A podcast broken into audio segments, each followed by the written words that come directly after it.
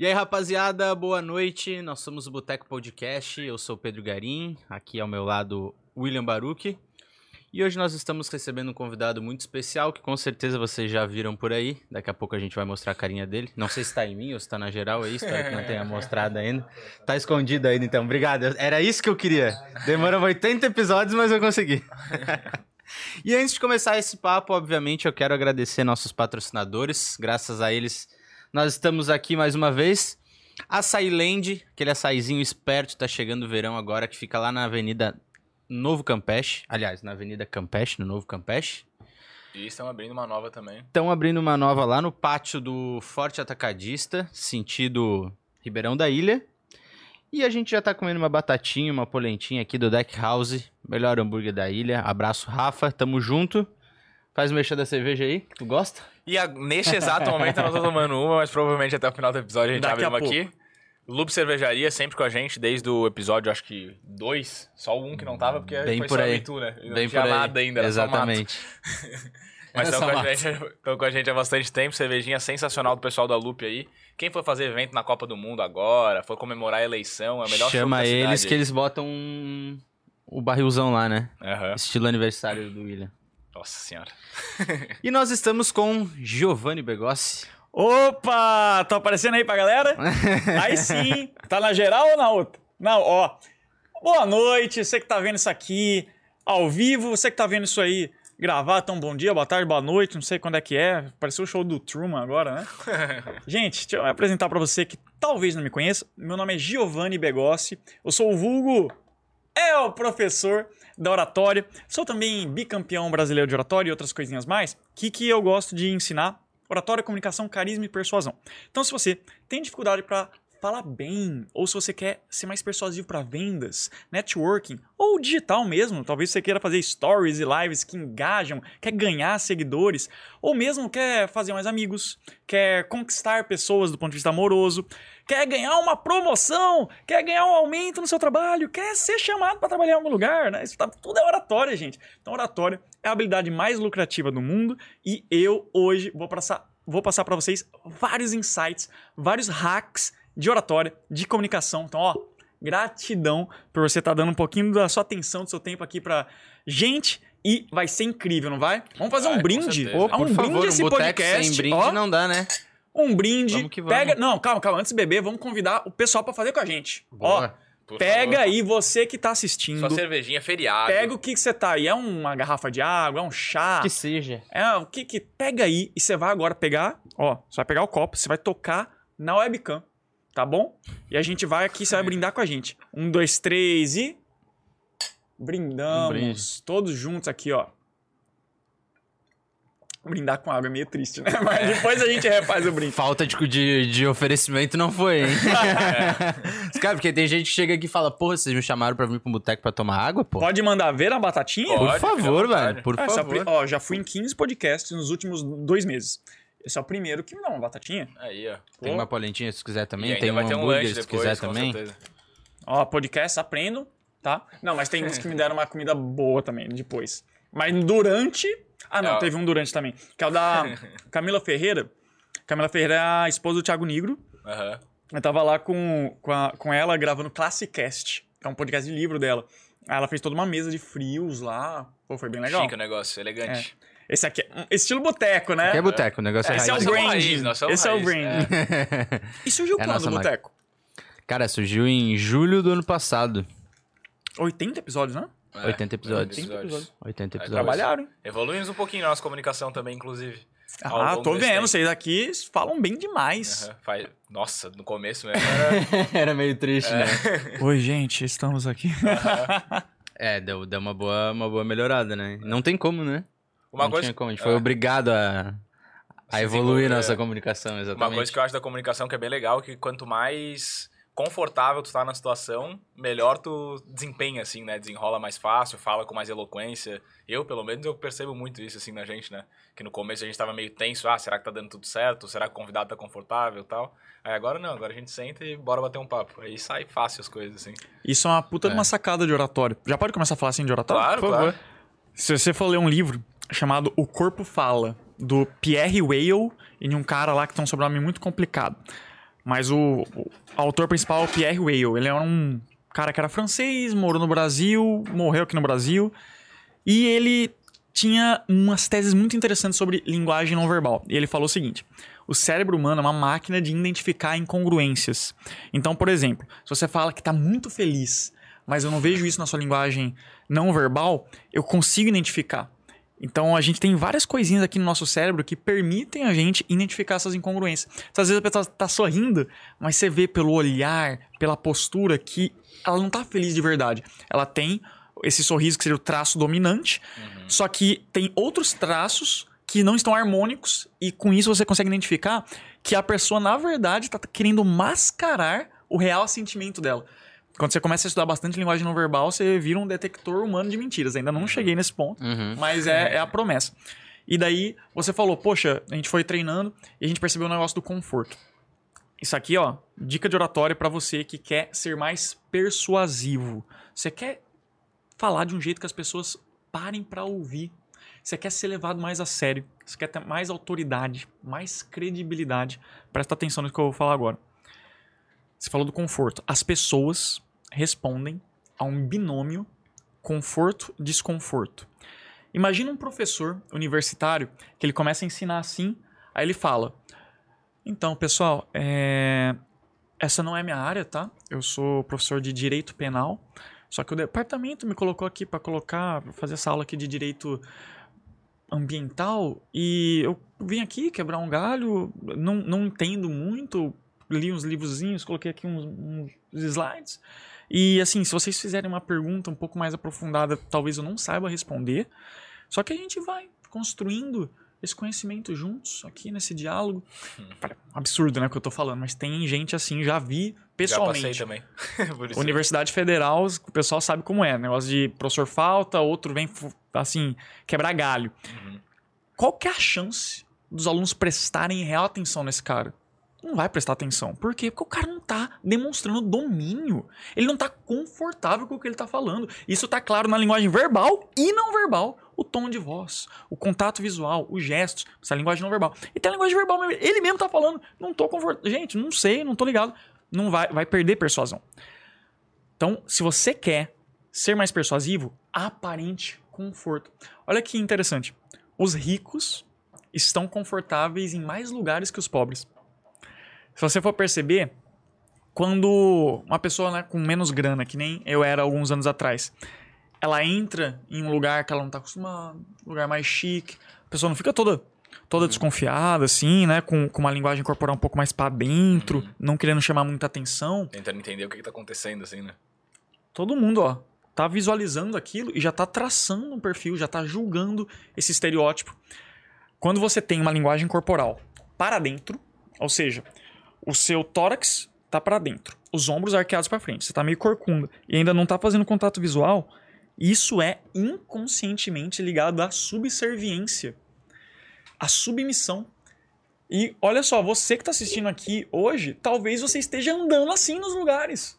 Se você chega no ambiente, você tá todo para dentro assim, saiba que consciente ou inconscientemente as pessoas estão julgando você como uma pessoa que não é líder, com uma pessoa que não manja, menos atrativo. Você está sendo considerado como menos bonito fazendo isso. Hack de linguagem corporal para você aplicar já. Aplicar já. Postura. Então, ó, postura ereta, ombros para trás, peito aberto, gestos expansivos, cabeça ereta, assim, ficar para baixo e mantendo contato visual. Isso aqui é a postura de uma pessoa confiante. Isso passa para a pessoa justamente essa vibe e a pessoa vai prestar mais atenção em você. Eu tava falando, o Pedro tava assim. Na... Enquanto eu ia falando, é, tava igual o Chaves, né? Peito aberto, ombros para trás, cabelo. Aí ele ia fazendo. Eu troco de 200, 200 vezes de posição durante o podcast. pra cá, pra cá. E isso de postura, gente, eu não tinha uma boa postura, tá? É. Eu tive que trabalhar na quiropraxia. Eu era o cara que era meio torto, eu tinha muita dificuldade de ficar na posição que eu tô também. agora, naturalmente. Eu era uma pessoa que naturalmente, sabe, quando você deita nas Vai costas. Relaxando. Você fica meio que assim. Eu era esse cara aqui, eu ficava assim. Então eu acho que eu tô saindo até do enquadramento. Aí, eu fiz quiropraxia. Quiropraxia é um negócio maravilhoso. Não sei se vocês já foram no quiroprato. Nunca, Nunca fui, mas sei do que se trata. É, ah. Sabia? O, o, a, eu faço lá na quiropraxia paulista, que é bem na Paulista. O dono lá, que é um amigo meu, ele falou assim: Sabia que a quiropraxia é a segunda profissão mais antiga dos Estados Unidos? Ah, é. Não fazia a menor ideia. Você não vai perguntar qual a primeira? Ah, é que eu imagino qual que seja a primeira. Eu não lembro, cara. Eu, eu juro que eu queria lembrar pra poder falar. Mas ele falou que era a segunda profissão Fala- mais fala- antiga. Falam que é a prostituição, né? Ah, não, isso é a profissão mais antiga do mundo. Blá, blá, blá. Mas daí tem a quiropraxia. E o que, que é a quiropraxia? É basicamente os caras te deitam lá numa maca e faz assim, trec, trec, trec em você. E daí as- a galera acha que vai morrer. Tem muita gente que não faz porque vê os vídeos lá no TikTok, os caras no pescoço falam, eu não vou, vou morrer. Gente, é seguro, é delicioso, você não sente dor em nenhum momento e pelo contrário, você sai aliviado. E daí eu fui fazendo umas sessões de quiropraxia, de repente, minha postura tava muito melhor. Isso, inclusive, te dá mais confiança. Então, já falamos, olha só, o podcast mal começou, tem 10 minutos que a gente tá falando aqui. A gente já falou de binômio conforto e desconforto, já falamos de postura, já falamos de professores ruins na sala de aula. Comenta aqui, a gente tá ao vivo no YouTube, né? Tá. Então, ó, você que tá aí no YouTube, comenta aí que o Will, ele tá ali atrás na mesa de produção, você tá de olho nos comentários, né? Tá. Tô de olho, tô de olho. Boa. Quero saber quem que são vocês. Coloca aí nos comentários a profissão. Sou estudante, sou contador, advogado, sou empresário, eu sou influencer. Coloca aí a tua profissão nos comentários. O Will daqui a pouco vai ler umas pra gente, pra gente saber com quem que a gente tá falando. A gente pode te dar umas dicas bem específicas. Vai ter espaço depois pra pergunta da galera? Sim, sim. Depois, ó, já vai guardando a tua Galera melhor que pergunta. mandar durante, quer que a gente pergunte na hora, tem o sei. superchat ativado aí. Eu não sei vocês dois, mas parece que o Fernando tá sentado aqui na minha frente. Qual, Fernando? É o cara do que é amigo nosso que É. apresenta o jornal aqui de, da, O jornal da do SBT aqui. aqui, do, de Santa Catarina. Uhum. Que é um e ele é todo ligado na oratória. Eu vou levar isso como elogio. tal. Pô, o cara apresenta um jornal. Com certeza, com certeza. Pô, fico feliz. Ah, ele é bom, cheio, ele é das, cheio, cheio das técnicas. Gratidão pelo elogio, cara. Olha aí, já posso apresentar um jornal, né? Com certeza. Jornal do El Professor. Vem comigo. Cara, e o que, que, que tu trouxe aí? O que, que tem escondido embaixo dessa máscara desse livro? Ah, inclusive, eu nem, nem vi. Isso aqui tá pegando no enquadramento, Will? Acho que não. A máscara? Só na GoPro, Ah, né? Eu vou aí, deixar aqui puxa na aí. minha frente. Claro, puxa aí. Aí. Que daí vai ficar ao longo do negócio aqui. Não, isso aqui não é nada demais, gente. Eu levo pra, pros podcasts, levo pros É o lugares. isso cenário. Aqui é o cenário móvel, né? o cara leva o cenário com ele. Isso aqui é minha máscara do Professor, só pra gente ficar de boa aqui. Eu Vou até pôr no ombro. Eu esqueci de pôr no ombro hoje. Então, essa aqui é a minha máscara. Eu ando com elas realmente no ombro, nos eventos, principalmente de marketing digital. Não costumo ir fazer compras com isso aqui, tá, gente? Eu não fico saindo com isso aqui toda hora. É mais quando eu tô no modo El Professor, que não é que eu tô agora, tô no modo El Professor. Tá legal aqui? Tá pegando bastante? Boa. Então, essa aqui é só uma questão de branding. Se você não estudou branding ainda, dá uma olhada nisso. Se você é um empreendedor digital, seja no início ali da sua carreira, que você está começando, poucos seguidores ainda, mas está na luta. Se você já está no meio ali, pô, já está com bastante cliente, já está com bastante seguidor, mas quer alavancar. Ou então, se você já conseguiu um resultado bacana, mas quer potencializar a máxima potência, então preste atenção em branding. É criar símbolos, né? Fala Símbolos é um dos elementos do Primal Branding. Aham. Quando você vai lá ver ícones, por exemplo, o cacto da Juliette Uhum. é um ícone. Então, Primal Branding tem sete passos. Quando você começa a estudar esse tipo de coisa, você se torna facilmente reconhecível sem esforço. Então, isso aqui que a gente está vendo, ó, Boteco Podcast. Esse logo aqui faz parte do branding. Outra coisa que eu espero que vocês tenham: história de como surgiu o Boteco Podcast. Uhum. História de criação, outro passo. Quando você vai dando esse check nessa lista de Primal Brand, sua comunicação e seu posicionamento vai ficando mais poderoso. E você vai conseguir se desvencilhar da maioria, que é uma dor da maioria das pessoas que prestam serviços ou que vendem produtos. Então, talvez seja você seja empreendedor, empresário, ou talvez você seja profissional liberal, advogado, psicólogo, contador, nutricionista, personal trainer. Você vende sua hora, você vende seu serviço, você fecha contratos. Qual que é uma dor muito grande da galera? Eles não conseguem fechar muitos contratos, também não conseguem vender mais caro. O famoso high ticket. Uhum. Eles acabam se vendo numa situação que eles têm que disputar preço. Que eles têm que. Ah, meu Deus, não, mas vai dar um descontinho, vai sair quase de graça o negócio só para não perder o cliente. Tem três formas de você precificar qualquer produto e qualquer serviço. A primeira forma é custo de produção e margem de lucro. Quanto que você gasta para fazer aquilo ali e qual margem de lucro você quer praticar. Segunda forma, benchmarking. Você analisa qual que é a prática de mercado e existe uma ancoragem no cérebro das pessoas quando se trata de preço. Por exemplo, um livro. você vai pagar algo entre R$ 9,90 e talvez for um livro muito foda ali de medicina, sei lá, 200 reais. Ô, Felipe, tem livro mais caro, né, de medicina? Tem uns livros caros, né? Diz aí o livro mais caro que você já comprou. Comprei um livro que veio dos Estados Unidos, em inglês, mas esse livro saiu 3 mil reais. 3 mil reais. Mas o que que tinha? Tinha o segredo do, de como fazer ouro? Qual que era o conteúdo desse livro? 3 mil reais, gente. Ele falou ali que eu não sei se pegou o som. O livro tinha muita foto, é, só tinha que comprar nos Estados Unidos, não tinha no Brasil, então eu tenho que pagar em dólar e, e saiu caro o frete também. Mas era sobre o que o livro? É, lifting facial, cirurgia de, de, de face. Lifting facial. Mas daí você aprendeu muito mais, você ganhou muito mais dinheiro que o que você aprendeu ali. Olha, valeu a pena. Deu livro de cabo a rabo e depois daquilo ali, o meu posicionamento na cirurgia de face foi lá para as alturas. E uma cirurgia de face é quanto? Olha, a cirurgia de face ela pode variar aí de no mínimo 15 mil a 100 mil reais. Ah, então saiu barato esse livro, hein? Saiu Pô. barato, saiu barato. 15 mil a 100 mil, né? Que o pessoal não deve ter Quantas ouvido. É, tem? estamos ouvindo. O livro tem 550 páginas.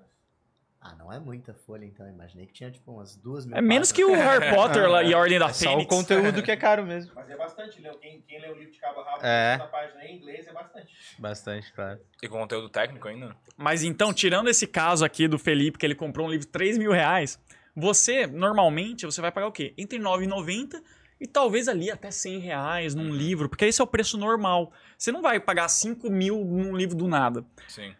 Isso é benchmarking. E daí você tem a terceira forma de precificar. Qual que é? Branding. Quando você precifica por branding, você pode cobrar o preço que você quiser. Por que, que a Louis Vuitton é mais cara? Você pode pegar os mesmos materiais e fazer uma outra bolsa se o seu objetivo é só guardar objetos lá dentro. Só que não é só guardar objetos. Tem o branding daquela marca. E por causa do branding, do posicionamento, ela consegue cobrar um valor mais alto. Então, a terceira forma de precificar é branding. Então, se você quer cobrar mais caro, se você quer gerar desejo nas pessoas pelo seu produto, trabalhe branding. Isso aqui é o professor da oratória, é branding. Inclusive, quando eu nasceu o professor, nasceu em dezembro de 2021, especialistas, vou colocar entre aspas, especialistas de branding falaram que o branding não era bom. Literalmente falaram, Giovanni, para com isso, eu nunca faria isso, isso aí tá ruim, muda isso, bababá, deram um monte de argumentos, Uhum. você tá se baseando numa série e daqui a pouco a galera vai esquecer a série. Ou a galera só vai lembrar da série e não vai lembrar de você. Falaram várias coisas. Em agosto de 2022, eu ganhei 200 mil seguidores em um mês. Por quê? Seis elementos. Um deles era branding.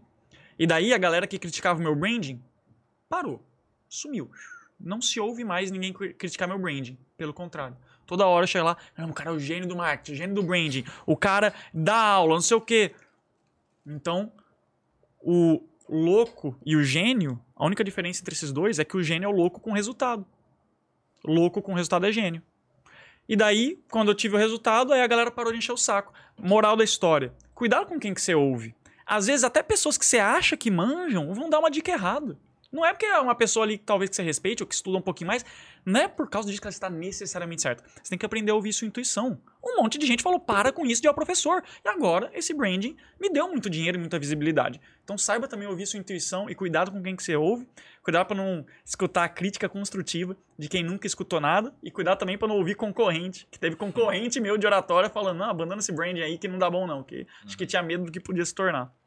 É, eu acho que ah, também não só a questão do branding tão pensado assim, mas algumas coisas que, por exemplo, ah, ter um elemento, né, um elemento característico físico mesmo, tipo a máscara, já é uma coisa que chama atenção. Tu tem uma semelhança com o personagem física também, já chama atenção. Então, mesmo que ah, a série acabe, mas todo mundo lembra do personagem, né? Uhum. Ou vice-versa também, tipo, ah, tu quer mudar um pouco teu posicionamento, mas todo mundo vai lembrar que uma- em algum momento tem uma semelhança com aquele personagem.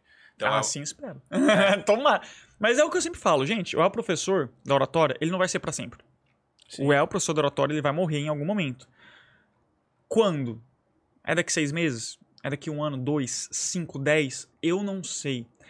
Eu vou usar esse branding até o momento que fizer sentido. Até que vai chegar um momento que, pô, não tá mais engajando tanto a questão do El professor. Aí eu faço um rebranding. Uhum. Aí você tem que estudar sobre rebranding. Mas só pra terminar de responder a tua pergunta, segunda coisa que eu costumo trazer aqui nos podcasts, nos lugares que eu vou, nos eventos também, é esse caderno, que é o meu caderno mágico, que é onde eu escrevo tudo que eu aprendo, vou anotando aqui, e eu gosto de andar com ele porque aqui tem uma frase muito importante. Se eu abrir esse caderno aqui, logo na primeira página, ele vai ter uma frase que é a frase que guia a minha vida. Vocês querem saber qual que é? Poderoso, manda aí, com certeza. Vou ler aqui, ó. Vou pedir pro Pedro ler então, tá? Tá. Pedro, que frase é essa aqui pro pessoal? O sábio não nega conhecimento. O sábio não nega conhecimento. Eu gosto muito de lembrar sempre dessa frase, porque é muito importante, é muito importante que a gente tenha humildade intelectual. Um fator que influencia muito a estagnação das pessoas, a galera tem resultado, mas não escala, ou não consegue ter resultado, é uma coisa chamada ego. A galera é muito orgulhosa, elas se recusam a compreender que existem coisas que elas não sabem e que elas deveriam estudar mais. E que às vezes pessoas muito mais jovens que você vão conseguir te ensinar esse algo que vai ser a virada de chave. E a galera acha que é feio. É feio admitir que não sabe algo. É feio mudar de opinião. Tem gente que você nunca vai ver mudar de opinião. A pessoa tá errada, tá comprovadamente errada. A gente vê isso na Sabe que política. tá errado, né? Uhum. Na política, a todo momento, a galera não quer voltar atrás. Ai, não, porque. Gente, pelo amor de Deus. Ninguém tá certo a todo momento. Você admitir que você errou não é um sinal de fraqueza. Muito pelo contrário, né? Na minha visão, pelo menos. Sempre que tu erra, tu enxerga teu erro e tu consegue usar aquilo ali como mais um degrauzinho da tua escada ali pra evoluir. É, é o- assim, eu aprendo muito mais errando do que acertando, na verdade. Porque quando tu acertas, não tem um feedback da vida, digamos assim, né? Ah, acertei, beleza. Segue o baile. Ah, errei. Tu toma uma porrada, vê onde é que tu errou, muda pra não acontecer aquilo ali de novo. Então, é, eu acho que também tem esse lado de interpretar o, o erro como algo positivo, né? Tipo, sempre que a gente fala de RH, por exemplo, de empresa, ah, um feedback do RH, tem muita gente que interpreta, ah, filha da puta, não gosta de mim, né? Você já ouviu falar do termo love back? Não ouvi falar desse. Vou te desse falar termo. do love back. Mas só pra concluir a questão da humildade intelectual, o Sócrates era a pessoa mais inteligente do mundo. E a frase mais conhecida do Sócrates era: só sei que nada sei. Então, se o Sócrates falava que só sabe que nada sabe, e ele era o cara mais inteligente do mundo, quem é você pra querer saber de tudo? O sábio mais sábio é o que sabe que não sabe. Então, tenha humildade intelectual, esvazie o copo. ó. Se o teu copo ele tá sempre cheio, não cabe mais nada aqui dentro. Então faça o exercício filosófico de ó, esvaziar o copo para caber coisas. Mas vamos lá falar do Love Back. Você falou uma coisa muito interessante, que é que a gente aprende mais no erro. Isso é muito verdade. Mas antes de eu comentar sobre isso, a questão do Love Back, fizeram lá uma teoria que era assim: perceberam que quando você usa a palavra feedback, aciona uma área do cérebro que já te deixa na defensiva. Vou te dar um feedback aqui, já parece que vem um ataque, uma crítica, aí você já fica tenso. Aí um cara lá, brasileiro, ele inventou um termo chamado love back. Aí falou, deixa eu te dar um love back. Aí aciona a- o sistema límbico, que é a parte do cérebro relacionada às emoções. Olha que interessante. Tem três partes no cérebro, tá? Talvez você não saiba. Tem o cérebro reptiliano, que é a parte responsável pelos nossos instintos, as funções mais primais da nossa sobrevivência, como, por exemplo, comer, necessidades básicas e tudo mais. Temos o sistema límbico, relacionado, pelas, relacionado às emoções. E temos o neocórtex, que é a parte mais racional do cérebro, processamento de linguagem, tudo isso. Daí descobriram que quando você falava love back, atinge o sistema límbico. E daí a pessoa ficava mais leve, menos da defensiva e entendia mais. É só uma curiosidade. Mas falando um pouquinho de erro, Will, você tem toda a razão. Inclusive, eu gosto de falar muito pro pessoal que feito é melhor que perfeito. Uma das piores coisas que uma pessoa que quer falar bem em público pode fazer é ser perfeccionista. Por quê? Porque a pessoa que é perfeccionista, ela quer fazer algo tão elaborado e isento de erros que ela acaba não fazendo ela se boicota. Então, o perfeccionista ele vai falar assim: ah, eu não vou fazer stories porque eu não tenho o iPhone 13 Pro Max, que nem é o melhor agora, já tenho o 14. Eu não tenho um cenário foda igual ao do Boteco. Eu não tenho a câmera melhor do mundo. Eu não tenho iluminação top. Eu não tenho a roupa top. O meu cabelo tá zoado. Ah, meu Deus. Aí ela não faz. Ou então faz e deleta. O perfeccionista é aquela pessoa que faz stories aí. Ah, é que eu dei uma gaguejadazinha aqui no início. Ah, delete stories. Então, o perfeccionismo, ele tá te impedindo de fazer tudo que você poderia. Tava ali o Felipe, que vocês não estão vendo o Felipe, ele é meu aluno de oratório, ele tá ali. Eu tava com ele aqui hoje em Floripa, e ele falou, Giovanni, o primeiro Reels que eu vi teu, Olha só, ele é aluno da minha mentoria individual Comunicação Lucrativa, que é meu produto mais caro, mais high ticket. Ele falou: o primeiro vídeo que eu vi teu foi um de dancinha seu, que eu nem lembrava mais. É um vídeo que eu fiz em abril de 2021. Foi meu terceiro Reels.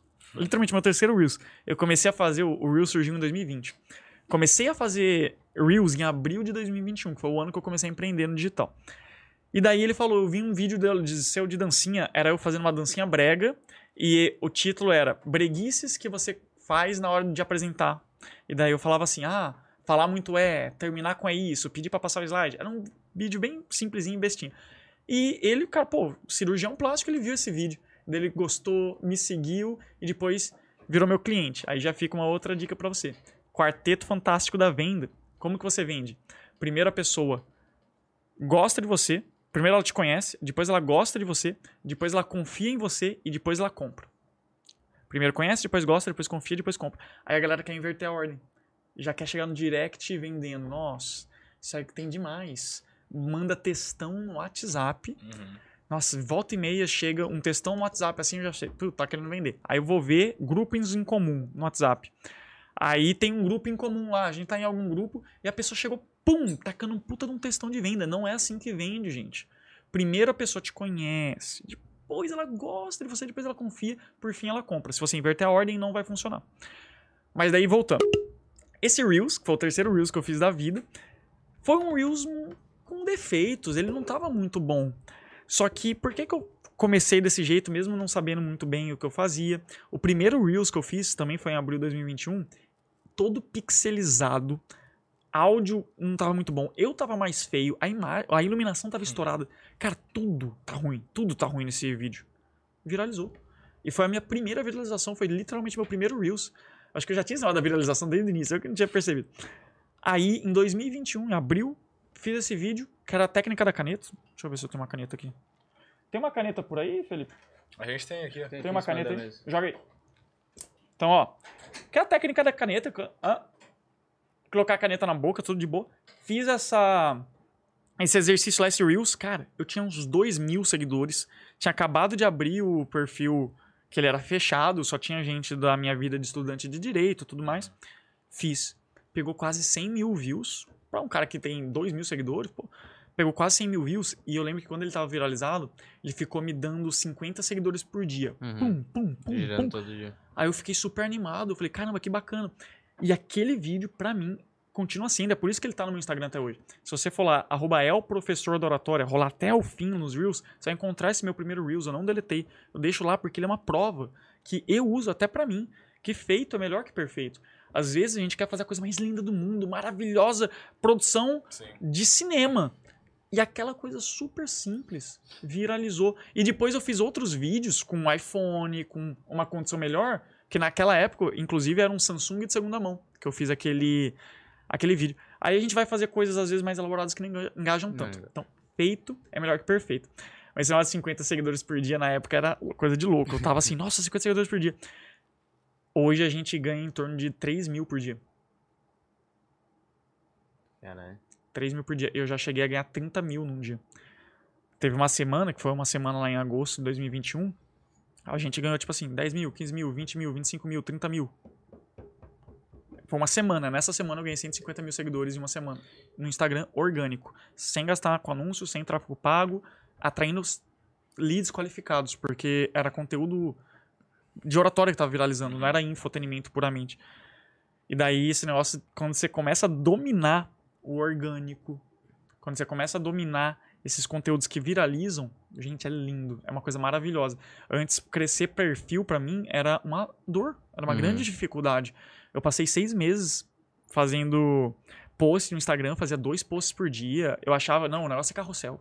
O negócio é carrossel. Eu queria ser o cara do carrossel. Eu me matava pra fazer a porra do carrossel. E daí eu tinha que scriptar o carrossel. E mandava pra designer. E revisava, porque eu não gostei dessa capa, não gostei dessa fonte, muda aí, designer. Aí mudava, tudo mais. Aí aprovava. Tinha que revisar se não tinha nenhum erro. Aí postava todo esse trabalho pra um post.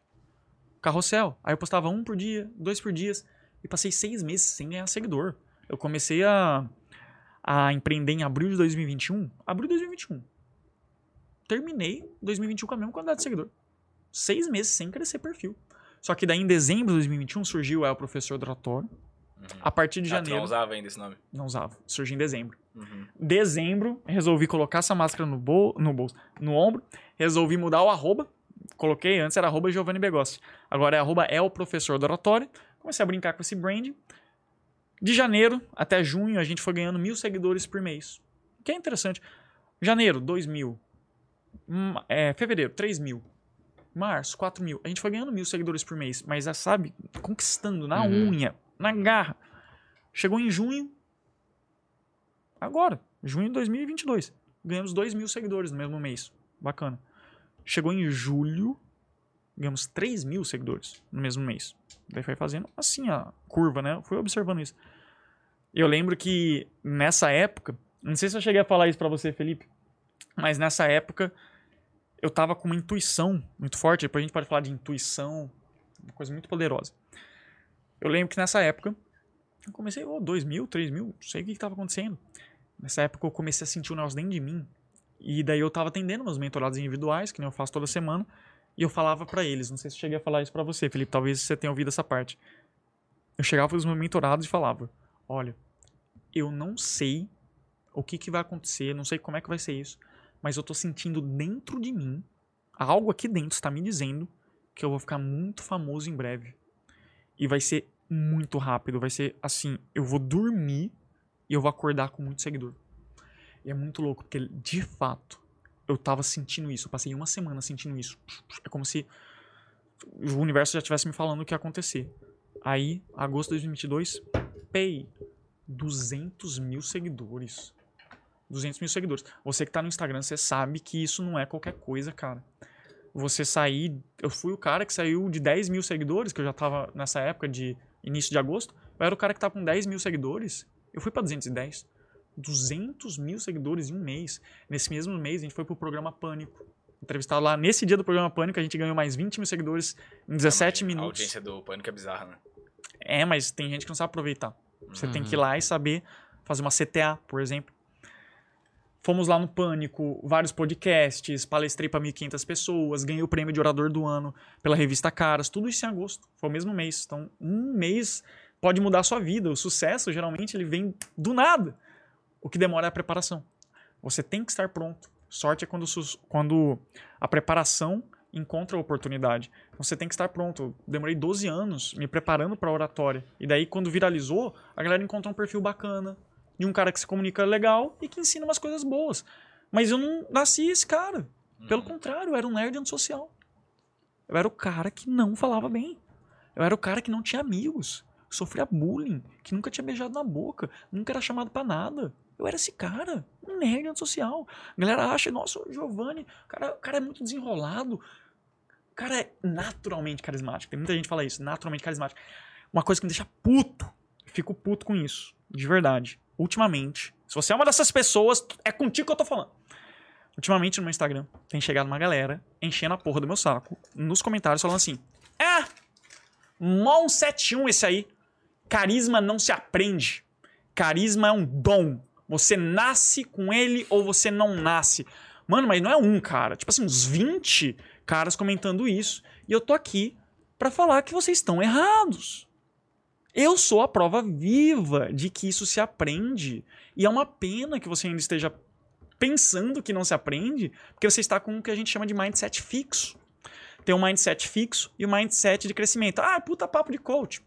Devo te lembrar que o sábio não nega conhecimento, então para de estigmatizar e demonizar conhecimento, pelo amor de Deus. Mindset fixo. É aquela pessoa que fala assim: não, eu sou assim, é meu jeito, eu não vou mudar. Eu nasci assim, eu vou morrer assim. A famosa síndrome de Gabriela. Isso é um mindset fixo. Já deve ter prestado atenção. Por que que você não aprende inglês? Ah, essas coisas não é pra mim, não. Não, pra mim não dá certo, não. Ah, todo mundo consegue, menos você.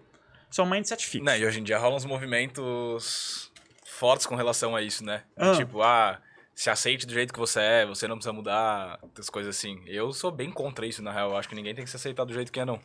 Tem que estar buscando sempre evoluir e crescer, né? Essa é a minha visão, pelo menos. Mas a gente vê, tipo, nas mídias, no Instagram, em tudo que é canto, assim, muita gente forçando esse.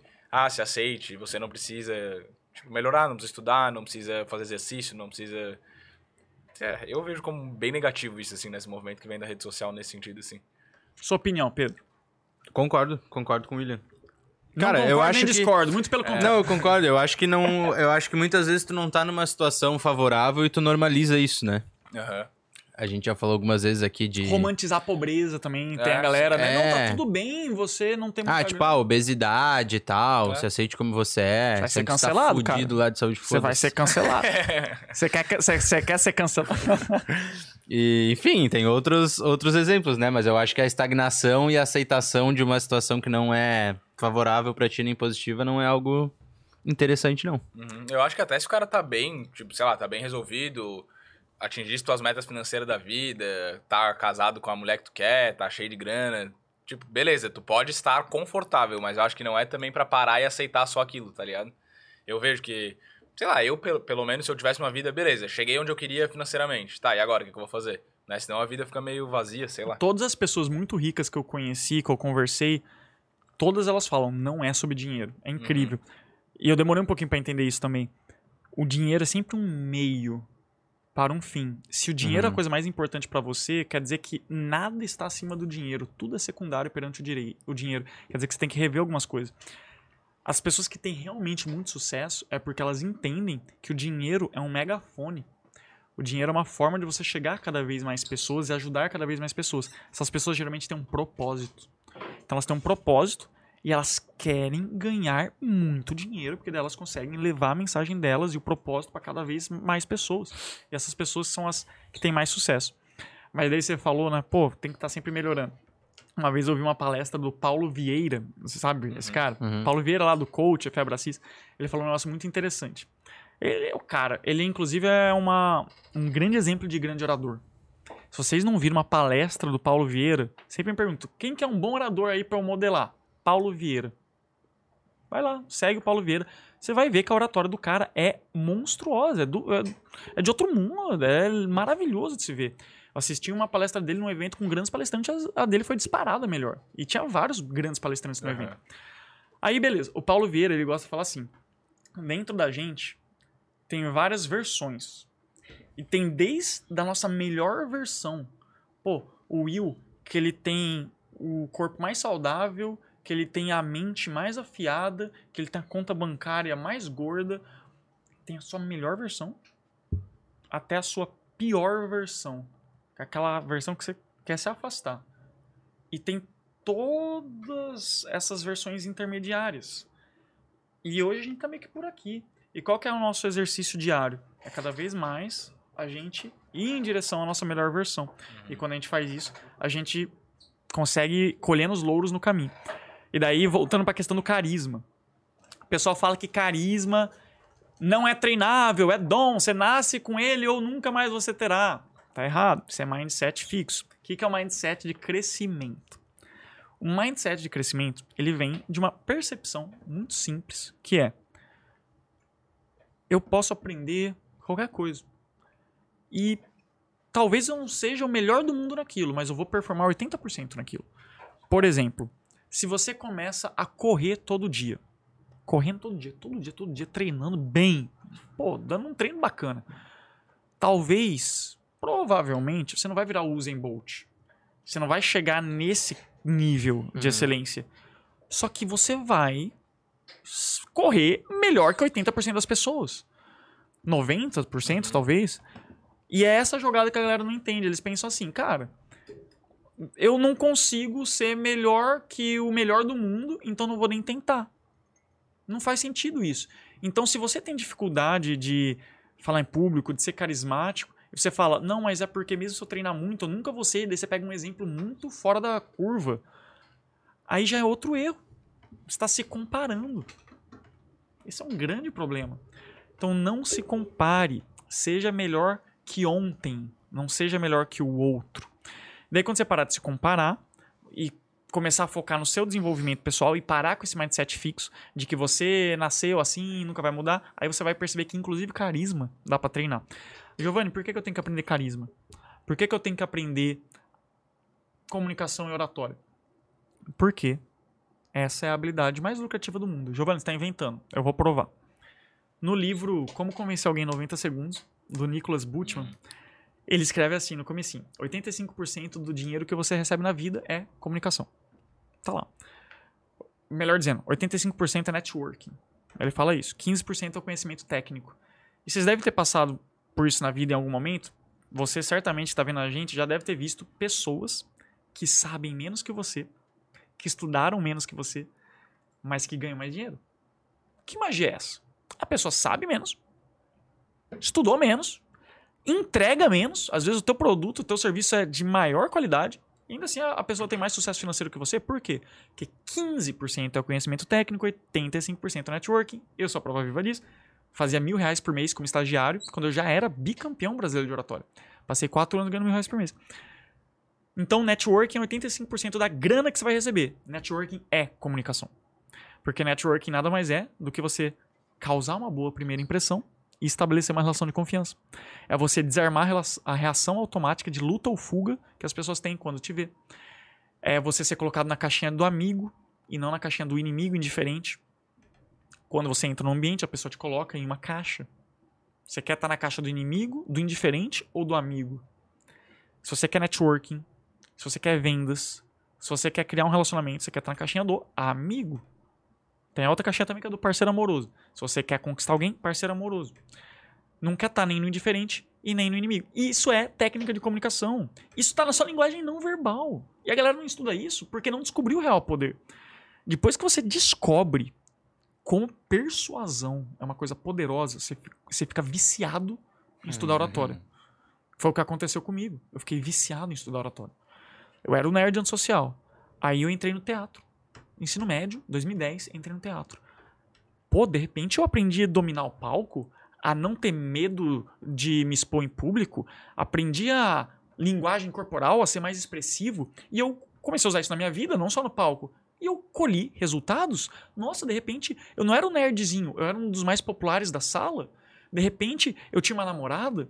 De repente, eu era, pô, capitão do time de basquete. Então, assim, coisas começaram a acontecer na minha vida depois que eu comecei a aprender comunicação.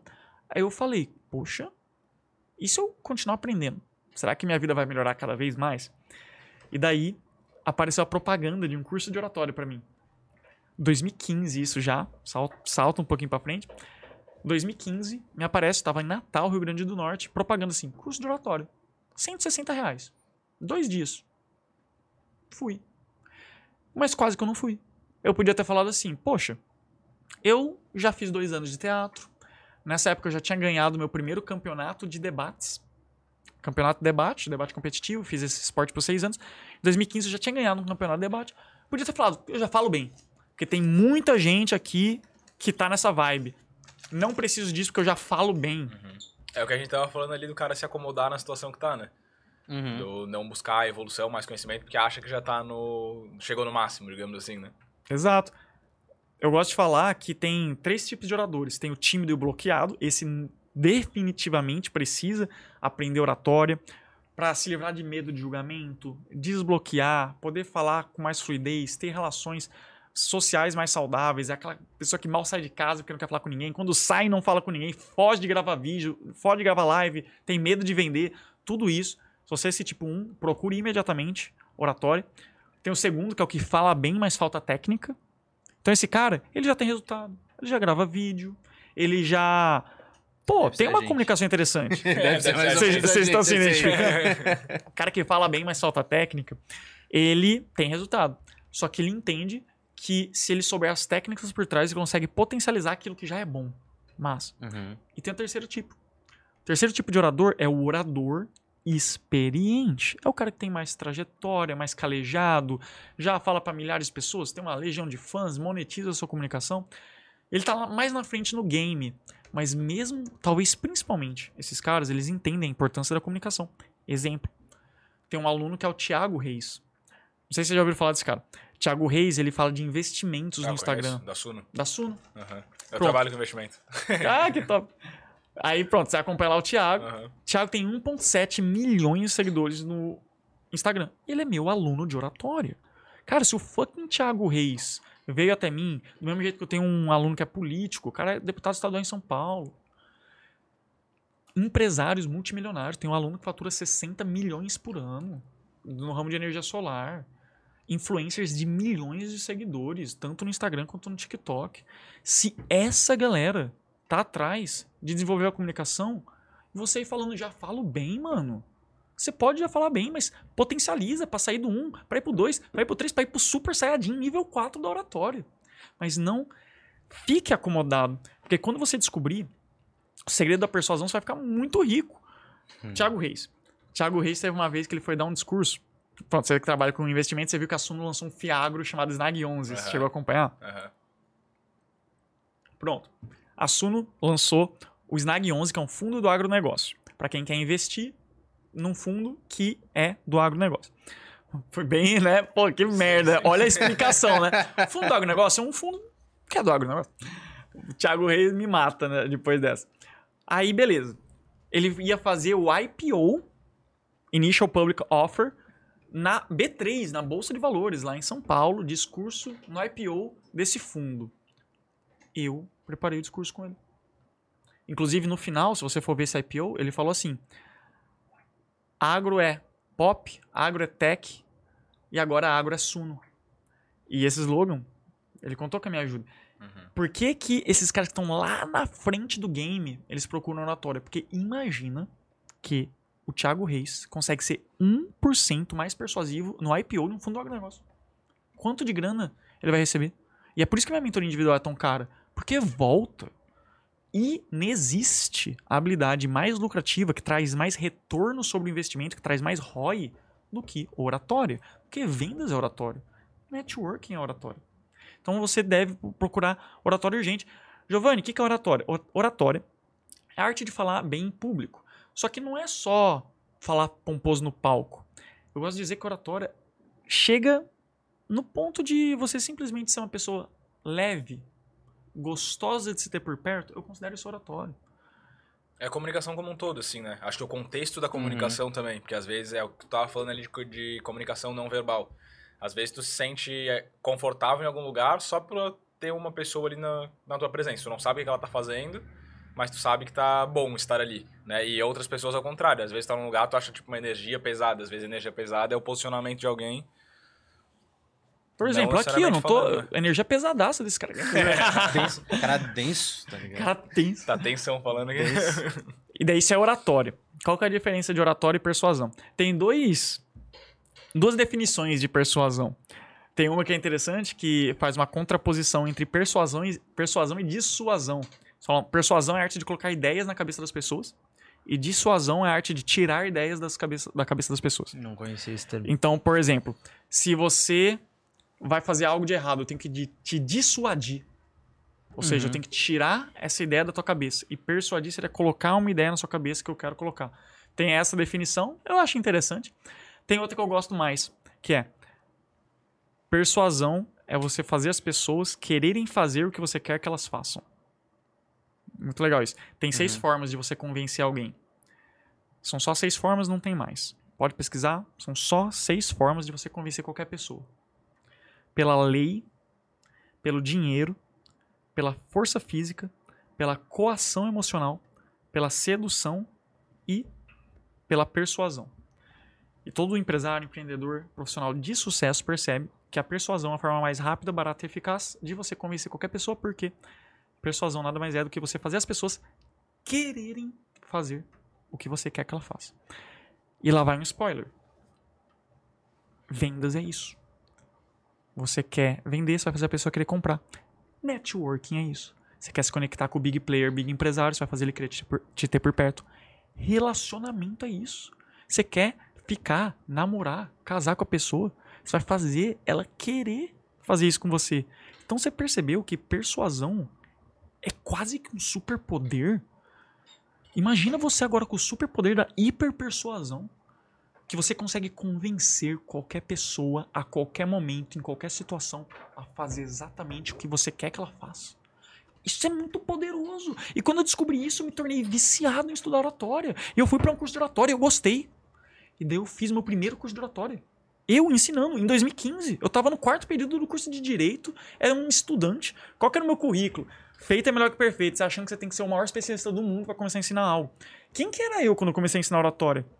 Em 2015, eu tinha feito dois anos de teatro no ensino médio, tinha feito um curso de oratória como aluno e tinha ganhado um campeonato de debates universitário.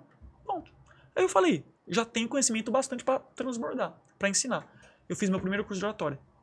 De graça. Foi na feira de ciências da minha universidade, a UFRN tem uma feira chamada Cientec, lá no Rio Grande do Norte. Fiz um curso de oratória de dois dias, de graça. E a galera gostou. 2015. No ano seguinte, eu tive a oportunidade de ir para Portugal no intercâmbio. Então, morei um ano em Coimbra. E daí lá me veio a oportunidade. E se eu fizer um curso aqui? Fiz agora em 2015, vou fazer lá. Só que pago. E daí eu lancei a ideia, vamos fazer um curso de oratória aqui em Coimbra. Lotou em menos de 24 horas. Quando eu falei, opa, tem algo aqui. Pô, cara, quem que é esse cara, esse maluco, intercambista, estudante aqui, chegou, nem é ninguém direito, tá ensinando oratório, mas eu meti o louco e esgotou em menos de 24 horas. O primeiro ticket para você ensinar, aprender oratório comigo lá em Coimbra era 5 euros. Então era algo como 25 reais, 30 reais. Um curso, dois dias ali, de oratória. E daí, como... Valor simbólico. Era um valor simbólico. Sim. Como lotou em menos de 24 horas, eu falei, eu vou fazer de novo. Aí lotou de novo. Aí eu vou fazer de novo. Aí lotou de novo. Aí eu fiz três cursos no primeiro semestre de 2016. E daí, eu lembro que eu fiz uma das coisas mais loucas da minha vida, que foi estender meu intercâmbio por mais seis meses sem ter o dinheiro. O dinheiro que eu recebi da bolsa, ele só dava para seis meses. Só que daí, como eu tava dando curso de oratório, eu pensei assim, cara, fiz umas contas. E eu falei, se eu segurar as pontas no gasto, não gastar muito nesses próximos seis meses e ganhar mais mil euros, eu consigo ficar mais seis meses. Fiz essa conta. Aí eu desenhei assim. Se eu fizer três cursos de oratória, três cursos de oratória, para ganhar ali uns 300 euros por curso. Desenhei esse plano, tem tudo para dar certo. Fui lá na Casa da Lusofonia, que é o lugar lá na Universidade de Coimbra que você renova o intercâmbio. Cheguei lá e falei, vou renovar intercâmbio. Mas, cara, renovei intercâmbio pra morar seis meses em Portugal sem ter o dinheiro, mano. Aí foi o empreendedorismo raiz. Tava, tava falando isso lá no Birdcast. Ralar pra pagar os boletos, né? Isso, eu tava lá no Birdcast do João Patrocínio. Inclusive, ele é lá na Blue 3. Você gosta de investimento? Aí a gente fez esse podcast lá e ele falou: Ah, você tava trabalhando alavancado desse termo do mercado financeiro. Gente, é, é outra coisa. Por isso você tem que sair da casa dos seus pais. Se você ainda Então é obrigado está... a passar trabalho. Como é que é? Então é obrigado a passar trabalho pra dar certo. Aham. Qual que é o negócio? Às vezes você tá na casa dos seus pais, você tá confortável demais. E eu tinha essa mentalidade. Você tá falando, ah, Giovanni, você é muito foda. Eu tenho 27 anos. Sabe com quantos anos eu saí da casa dos meus pais? Com 26. ano passado. Então eu não sou um cara muito foda que, que nasceu sabendo isso. Eu descobri essa porra ano passado, eu tô te ensinando agora, porque eu queria saber disso mais cedo. Depois que eu saí da casa dos meus pais, em 2021, março de 2021, no mês seguinte eu lancei meu primeiro curso de oratório online. Porque eu tirei esse projeto do papel. Novos ambientes, novas pessoas, novas ideias, novos estímulos, ambiência. E principalmente essa responsabilidade de ter que pagar as contas. Isso cria um negócio dentro de você que você vai ver que você não sabia que tinha. Mas voltando lá para Portugal. Tava lá em Portugal. E daí eu renovei esse intercâmbio. Eu fiz três cursos de oratório. Public Speaking Summer School, Public Speaking Winter School, Public Speaking Autumn School, porque lá eles adoram coisas em inglês. Fiz esses cursos. Não atingi minha meta, ficou faltando tipo uns Fudeu. 100 euros no fim. Aí eu fiz uns freela, cara. Eu fiz freela de design. Ei, cheguei lá numa empresa, vi aqui que os seus flyers estão meio ruins, deixa eu me dar 50 euros pra fazer novos aqui. Aí me deram 50 euros, outro lá me deu 50 euros pra fazer um outro negócio. Fui fazendo uns freelas pra conseguir completar esse dinheiro. Mas completei. E daí essa foi a minha primeira experiência com empreendedorismo e primeira experiência ensinando oratória como um ganha-pão em 2016. Aí eu voltei pro Brasil, esse meu lado empreendedor ficou meio adormecido. 2017, eu falei, não, eu quero ser advogado. Então Você 2017 tinha comecei... terminado direito? Não, direito foi acabar em 2020. Tava no meio do curso, meu intercâmbio foi no meio do curso. Uhum. Aí eu voltei e falei, quero ser advogado. E daí, 2017, comecei a estagiar. 2018, ganhei o Campeonato Brasileiro de Oratória. O que, 2019. que é um campeonato brasileiro de oratória? E o que, que é um campeonato de debate? O de debate eu tô ligado. O de, o de debate eu tô ligado como é que é, porque ali na UFSC tinha também. Tipo, eles é, como se fosse uma encenação, cada pessoa é meio que é responsável por representar alguma coisa. Então, Você já foi no debate lá? Eu já fui assistir, mas que participar massa. não. Na Sociedade de Debates da UFSC. É. Eu não sei como é que eles chamam lá, mas teve um evento, eu acho que era do direito também. Que se massa. não me engano. E daí, por exemplo, cada grupo de pessoas representava uma nação como se eles estivessem Ah, na não, reunião isso é da outra ONU. coisa. Isso é outra coisa. Não é? É diferente? Você cometeu um crime do, que o pessoal do debate odeia. Ah, tá. Que é Então merda. confundir debate com simulação internacional. Que Ah, tem tá. as MUNs, que você que é universitário, você já deve ter ouvido falar. As MUNs, Model United Nations. Que é aquela coisa de simulação da ONU, que você é um delegado, representante de um país. É, aí, por exemplo, eu- é uma simulação do Conselho de Segurança da ONU. Aí você é os Estados Unidos, aí blá blá blá. É, isso, isso. Isso é MUN, Model United Nations. Isso é muito pra quem gosta de treinar diplomacia e blá blá blá. Mas entra uma oratória aí também, vai. Entra, entra oratória com força.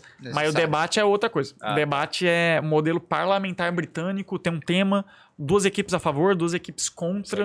Aí um campeonato de debates. Você vai ganhando, perdendo. No, na MUN não tem vencedor e perdedor. Ah, pode crer. É só um, um grande diálogo ali.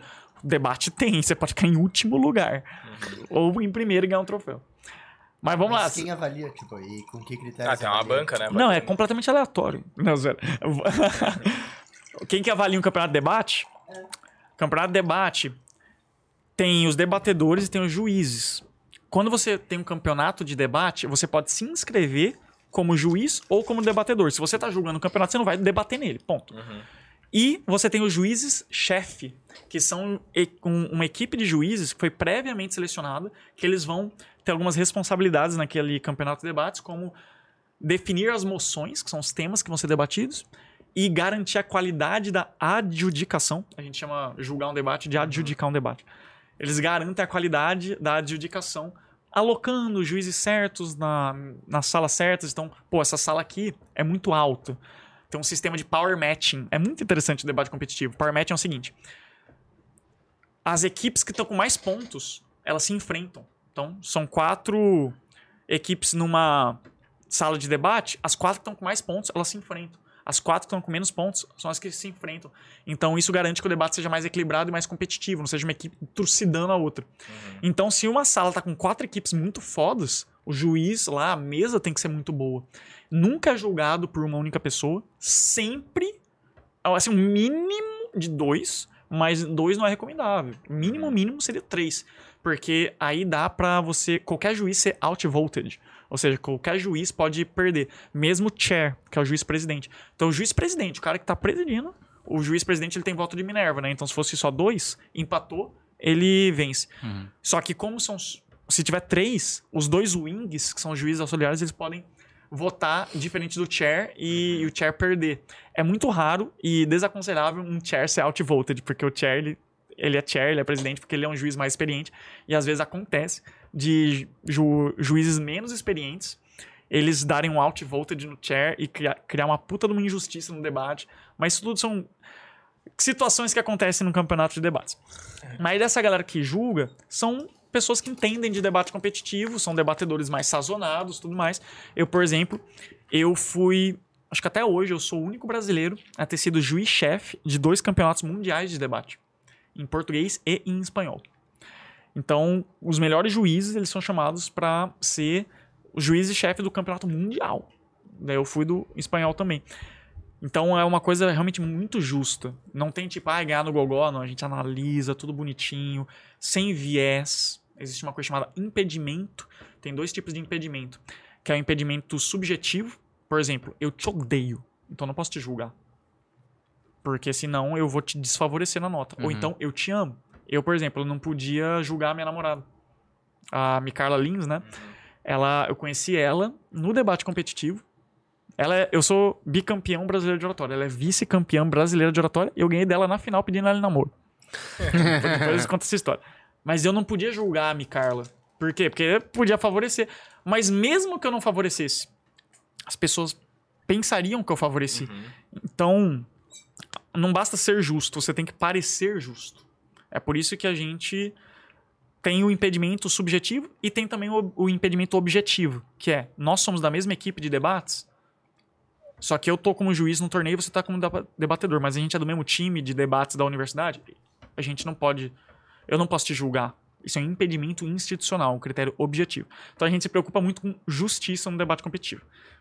Voltando agora pro debate, né, pro de oratória. Ah, tá. Campeonato de oratória, como é que funciona? Completamente diferente. No debate competitivo, a gente liga para argumentação, raciocínio lógico, profundidade de Tá, e é um análise. tema, tipo, que eles dão e tu tem que estudar? É aleatório? Como é que funciona? O tema do debate, ele é definido previamente pelos juízes-chefe, só que as equipes não sabem. Quando você vai para um campeonato de debate, é em dupla. Então vamos supor, vocês dois, o Will e Pedro, são uma dupla. E tem um nome da dupla. Qual que seria o nome? Boteco? Boteco. Pronto, dupla boteco. Vocês foram lá, dupla boteco tá lá. Aí saiu a sala que vocês estão e a posição. Então vamos supor que eu e o Felipe, a gente é a equipe oratória. A gente é a equipe oratória contra a equipe boteco e tem outras duas equipes. E daí vai sair ali tipo um chaveamento que vai sair numa sala assim. Ah, equipe boteco é primeiro governo e equipe oratória é primeira oposição. Você já sabe as suas posições. Você já sabe que você é governo, o governo é a favor Uhum. e você já sabe que eu sou oposição. Oposição é contra. Só que você não sabe o tema. Saiu a posição, libera o tema. Esta casa baniria o Bitcoin. Esta casa privatizaria os presídios. Esta casa legalizaria a venda de órgãos. Então, tudo isso são moções que eu já debati várias vezes. E essas moções, o que, que acontece? Liberou a moção? Começa a contar o que a gente chama de prep time. É o tempo de preparação. 15 minutinhos para você montar um caso argumentativo sem acesso à internet. Ele não precisa ser fundamentado, então, em alguma coisa. Não Na precisa ser, lógica. tipo, verdade, sei lá. Não necessariamente verdade, Entendi. mas um dos Tem principais. sentido. Sim. Exato. Um dos principais elementos de um bom argumento é a plausibilidade. Ah, então é puta persuasão o bagulho. Exato. Então, são três pontos de Da um hora. bom argumento: Uhum. relevância, impacto e plausibilidade. Quando você tem um argumento que é relevante, impactante e plausível, boa, você já tem meio caminho andado. Agora, falta você provar que ele é o mais relevante, mais impactante e mais plausível do debate. Uhum. Por isso que o debate é comparativo, não basta você falar que você tá certo. Você tem que, você tem que falar que você tá certo, que o outro tá errado, e que você está mais certo do que seu oponente, mesmo se ele também estiver certo. São, são três etapas.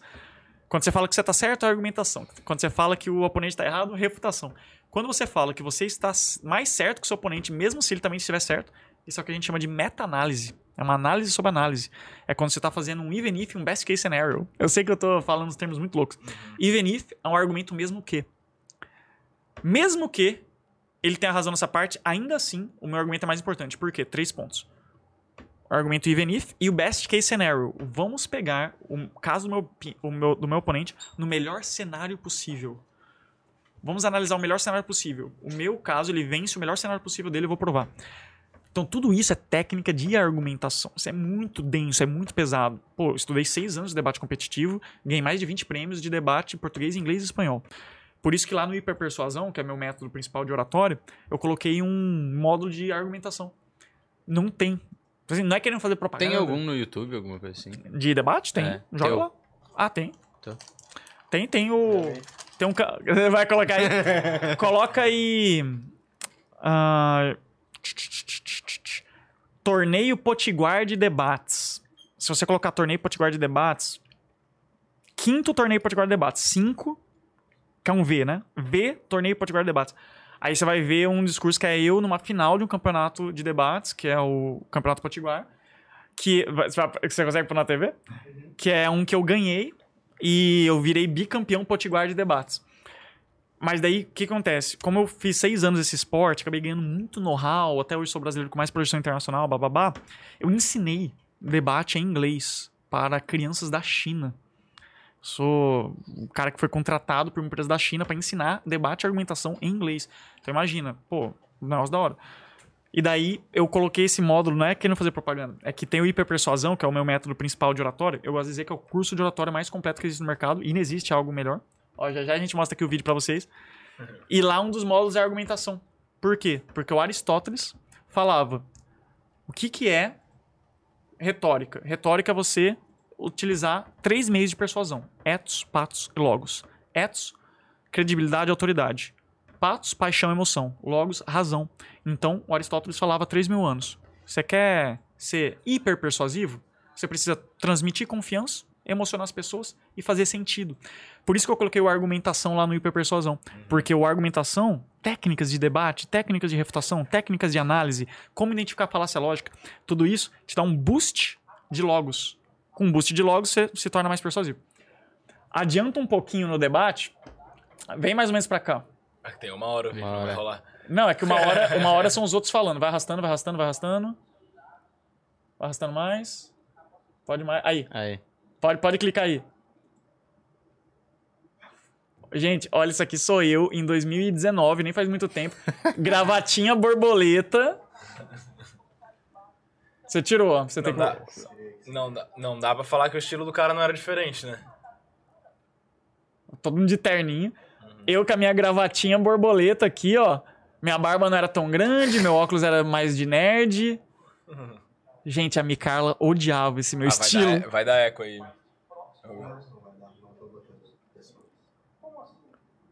Ah, o tema desse debate era: esta casa apoia o uso global de drones em guerras, um negócio assim. Aí eu era oposição, eu tinha que falar que eu era contra o uso de drones.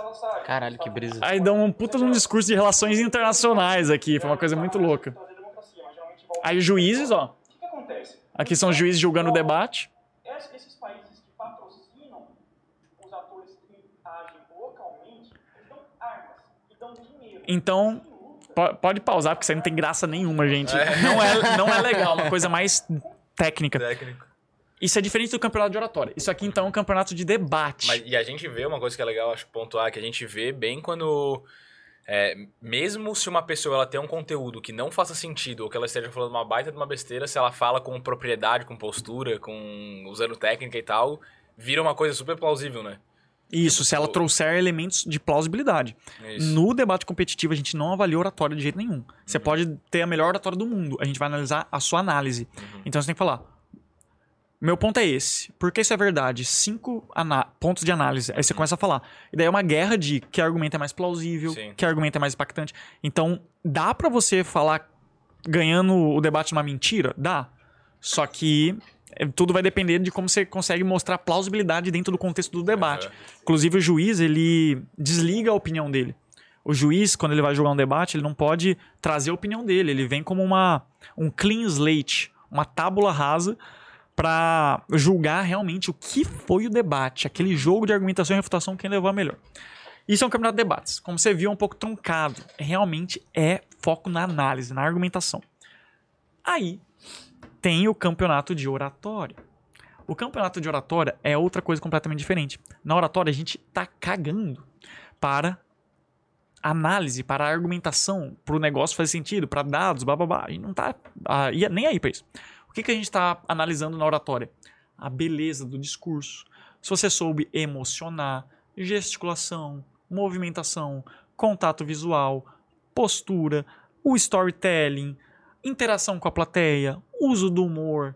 Tudo isso a gente está avaliando num concurso de oratório. Então, se for para um concurso de oratório, ele é bem mais legal de assistir como plateia do que um campeonato de debates. E daí, lá no Campeonato Brasileiro de Oratório, tinha a fase de discursos preparados e discursos de improviso. Discurso preparado é quando eles te dão um tema com antecedência e falam, ó, isso aqui é o tema. Aí você vai, você prepara o melhor discurso que você puder. Você chega lá, dá o seu melhor jogo, assim. Você traz o Dá um seu show lá. Hum. o seu show. Uhum. Aí, passou dessa peneira, você vem pra próxima fase. Improviso. Aí, o improviso é onde separa o joio do trigo, os homens dos meninos. No improviso, eles dão um tema e você tem só 30 segundos pra Começar. fazer todo o seu discurso. Então, assim, imagina que você tá no palco, gente. Palco lotado, um auditório cheio. Você no meio do palco, eles falam: seu tema é pá, esse Aí aqui. o, é, o professor tem que entrar em ação de fato, né? Aí 30 segundos. E você pensa assim, você tem que dar um puta de um show de improviso, sem saber com antecedência. E daí, passei dessa fase também, daí foi a final, e na final pedi a Micaele namoro no discurso, aí foi incrível. Mas resumindo, isso é um campeonato de oratória. Queria até perguntar, Will. O Will não. É o Will também, né? É, tô- tô com- tem dois Will aqui, gente. Tem o Will daqui e o Will. Pessoal, como é que tá o pessoal no chat do, do YouTube? O pessoal tá, tá Eles falando alguma coisa? responderam as profissões aqui, deixa eu Ah. passar aqui. Ó, a gente tem empreendedora, professora de ensino fundamental, cantor, estudante, açougueiro, Açougueiro. empreendedor em energia solar, provavelmente teu aluno que Ô, louco! engenheiro, operador de caixa, marketing digital, coordenador médico, empregado, mas buscando conhecimento em marketing e empreendedorismo digital. Isso aí. Top. Esse cara que é empregado, por exemplo. Isso é muito interessante, né? Eu gosto muito de falar sobre propósito e como é uma coisa revigorante você trabalhar com a sua paixão. É incrível. Hoje você sente, Will, que você tá trabalhando com a sua paixão? Cara, eu gosto muito do que eu faço. E é outra coisa, né? É.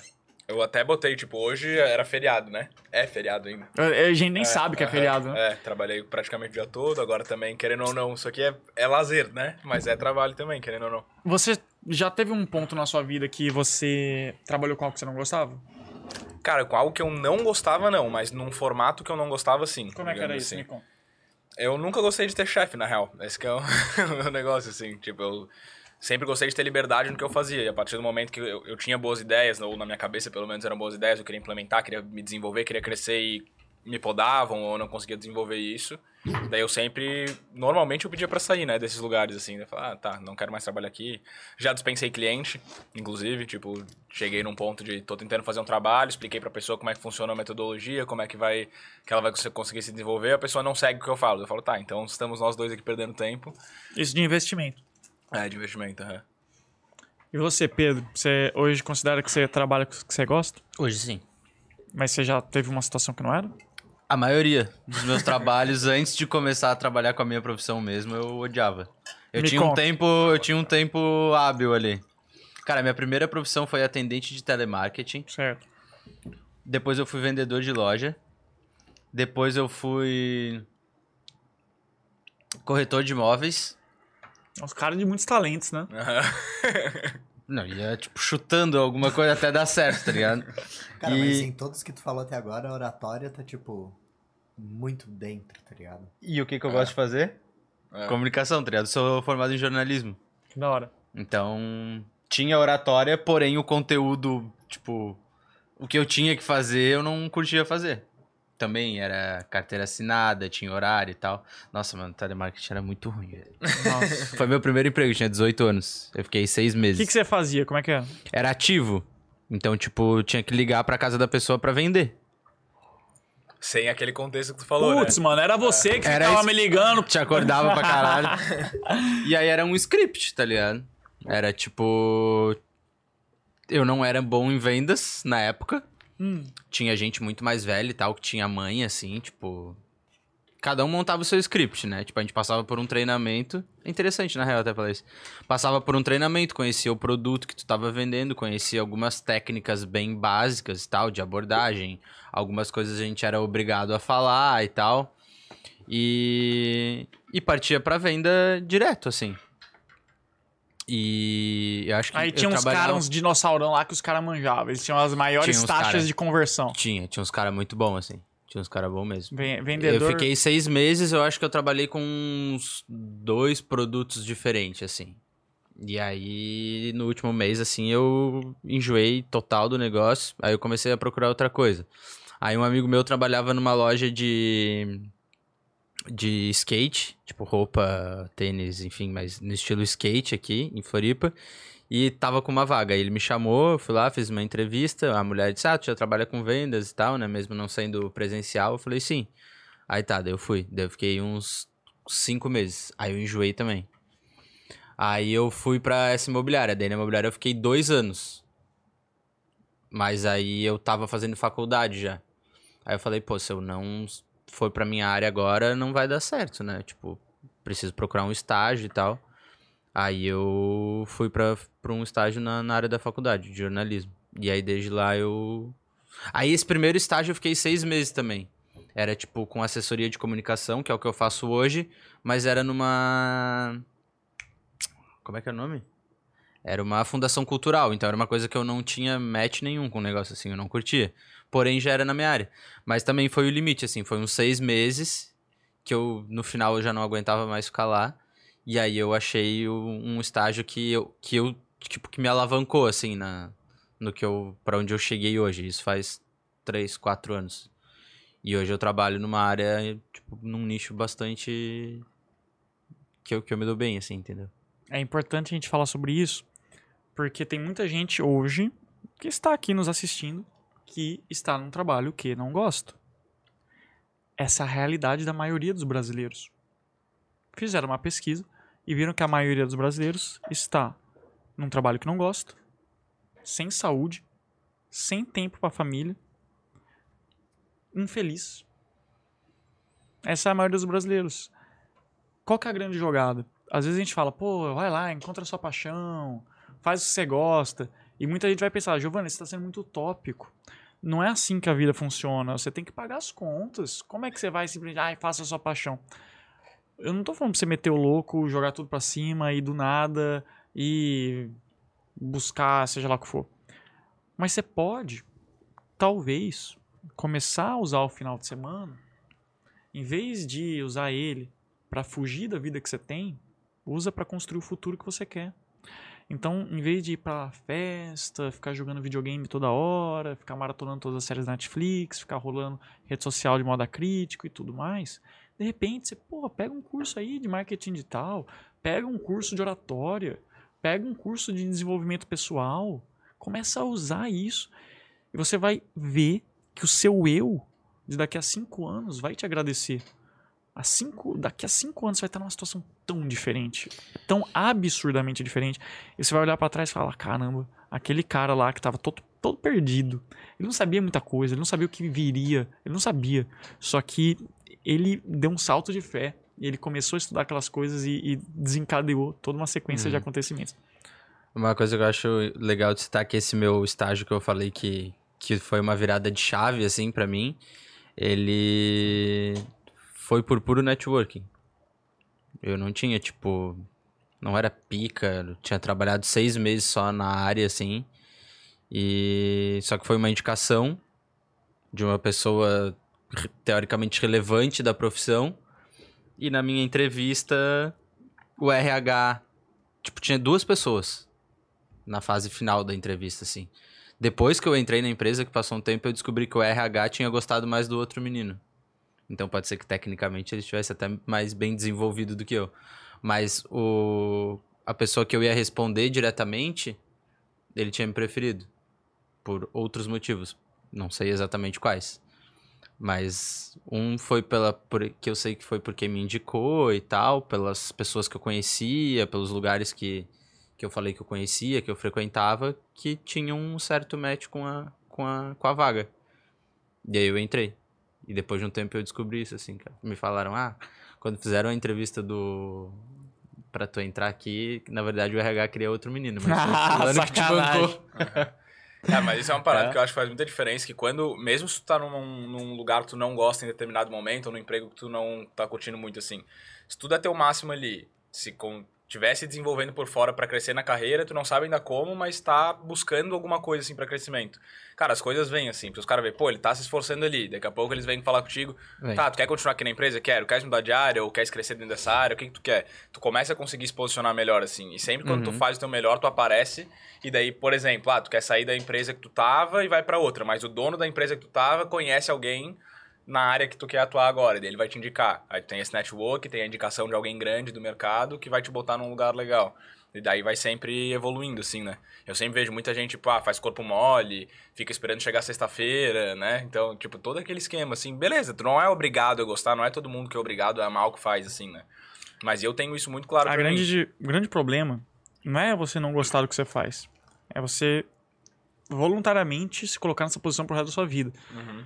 Então tá tudo bem você, em algum momento da sua vida, se trabalhar com o que você não gosta. Todo mundo, em algum momento, acaba tendo que fazer isso. Só que daí você chegar à conclusão inevitável de que você vai ficar fazendo o que você não gosta pro resto da sua vida, isso é uma opção sua. Então, assim, isso é uma, inclusive, uma dificuldade que a Total, galera velho. tem. Como que acha o propósito? Como que eu encontro o meu propósito? Vou ensinar. Daqui a pouco.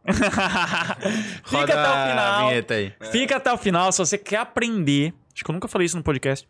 Se você quer aprender Como que você encontra o seu fucking propósito? Como que você descobre a sua missão de vida, a sua razão de viver, aquilo que vai, você vai conseguir monetizar seu hobby, trabalhar com a tua paixão, ser muito feliz e ganhar muito dinheiro. Você quer aprender isso, você vai ficar até o final. Não vou entregar isso aqui agora não, você vai entregar até o final. E talvez você que esteja num momento da sua vida de trabalho que você não gosta, você percebe que as horas custam a passar, você anseia pela chegada do fim de semana, mal começou o ano, você já quer Isso as aí foi férias, dos- uma, da- uma das maiores respostas pra eu saber o que que, que eu tava no caminho certo. Que você não deu É, tempo quando passar. tocava a música do Faustão lá, eu não tinha mais pavor. Daí eu falei, beleza, pode vir segunda-feira. Ah! Nossa, nem é mais o Faustão, né? Agora é, É, do não. Hulk. Faustão tem todo dia agora, eu acho, né? Faustão é todo dia? Se não me engano, na Band. É, eu acho que é todo dia. Caraca, overdose de Faustão. Ô, Aham. louco, bicho. Então, ó, o que que acontece? É muito tenso quando você tá nessa situação. Você tá trabalhando com algo que você não gosta e você tá... Nossa, e eu não tô falando... Ah, Giovanni, você tá inventando isso. Eu passei por isso. Eu era advogado. E eu achei que a advocacia era minha paixão, minha... Meu propósito não era. Só que eu demorei pra perceber isso. E daí eu tinha que fazer um trabalho muito grande em termos de volume. Era muita coisa, era muito trabalho. E eu não me identificava nada. Eu trabalho no ramo de. Trabalhava no ramo de recuperação judicial de empresas. Então era ajudando empresas a saírem de situação de dívida e tudo Uhum. mais. Processo de falência. Processo de falência. E eu não me identificava nada com aquilo. E pra mim era excruciante, era torturante.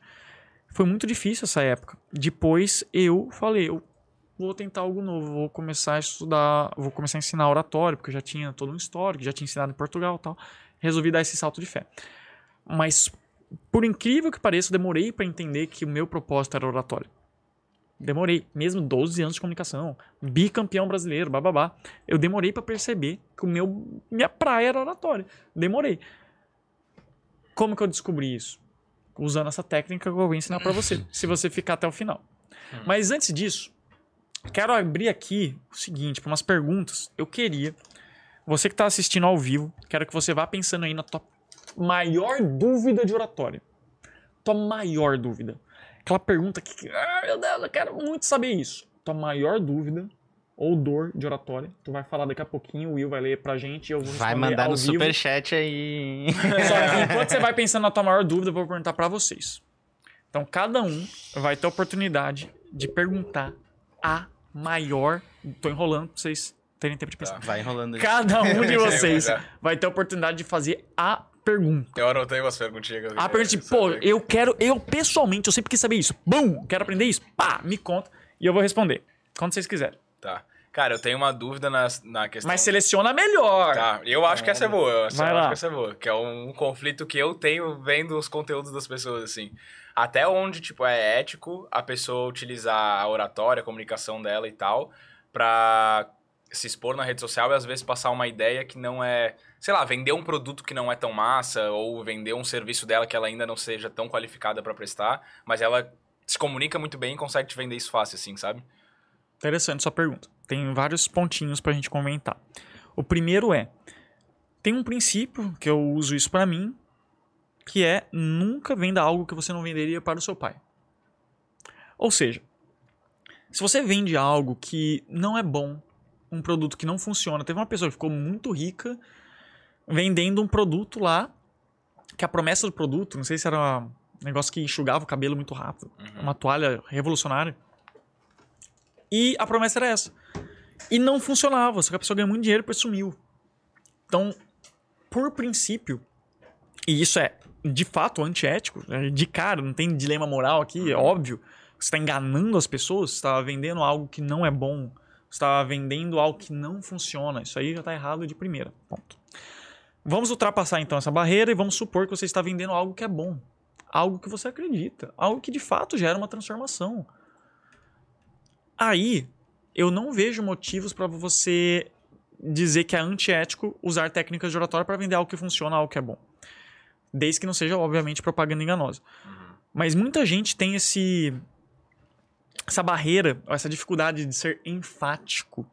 Eles temem ser muito persuasivos, utilizar vários gatilhos mentais, como se isso fosse moral por si só. Como se persuasão fosse manipulação. Não é.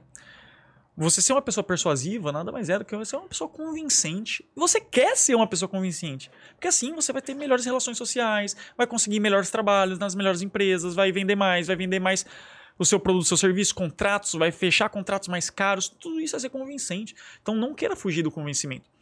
Quando você aprende a ser convincente, você vai ver que tem várias técnicas. Poxa, tem rapport. Como criar conexões rápidas e profundas com qualquer pessoa e se tornar perigosamente carismático. Isso é rapport. Tem canais de acesso, gesticulação, movimentação, contato visual, postura, expressões faciais, projeção vocal, modulação vocal, articulação. Tudo isso é canais de acesso, como utilizar a linguagem sensorial para capturar a imaginação das pessoas. Isso é uma técnica. Tem outra técnica, storytelling, a arte de contar boas histórias que inspiram e engajam multidões. Isso é uma técnica. Mais uma, gatilhos mentais. Como explorar a vulnerabilidade no cérebro das pessoas e se tornar perigosamente persuasivo. Arquétipos. Como explorar o inconsciente co- coletivo e o universo simbólico a seu favor na comunicação. Escutativa. Como masterizar a arte de se tornar um bom ouvinte, fazer qualquer pessoa contar seus segredos mais profundos para você.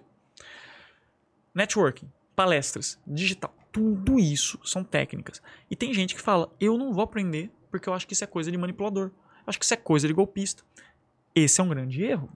Porque se você não aprende essas técnicas, deixa eu te dar um spoiler. A galera manipuladora, a galera que não tem princípios, que não tem propósito, que vende coisas que não funcionam, que aplicam golpes, elas estão estudando. 93% da sua comunicação é não verbal. 7% é o conteúdo. Quando a gente vai fazer uma live, muitas vezes você se preocupa a maior parte do tempo com o quê? Com o script, né? Às vezes o cara não entrega quase nada de conteúdo e fica te cozinhando ali uma hora. E você E fica- vai, e depois e ainda fica. compra. E tu fica. E depois ainda compra.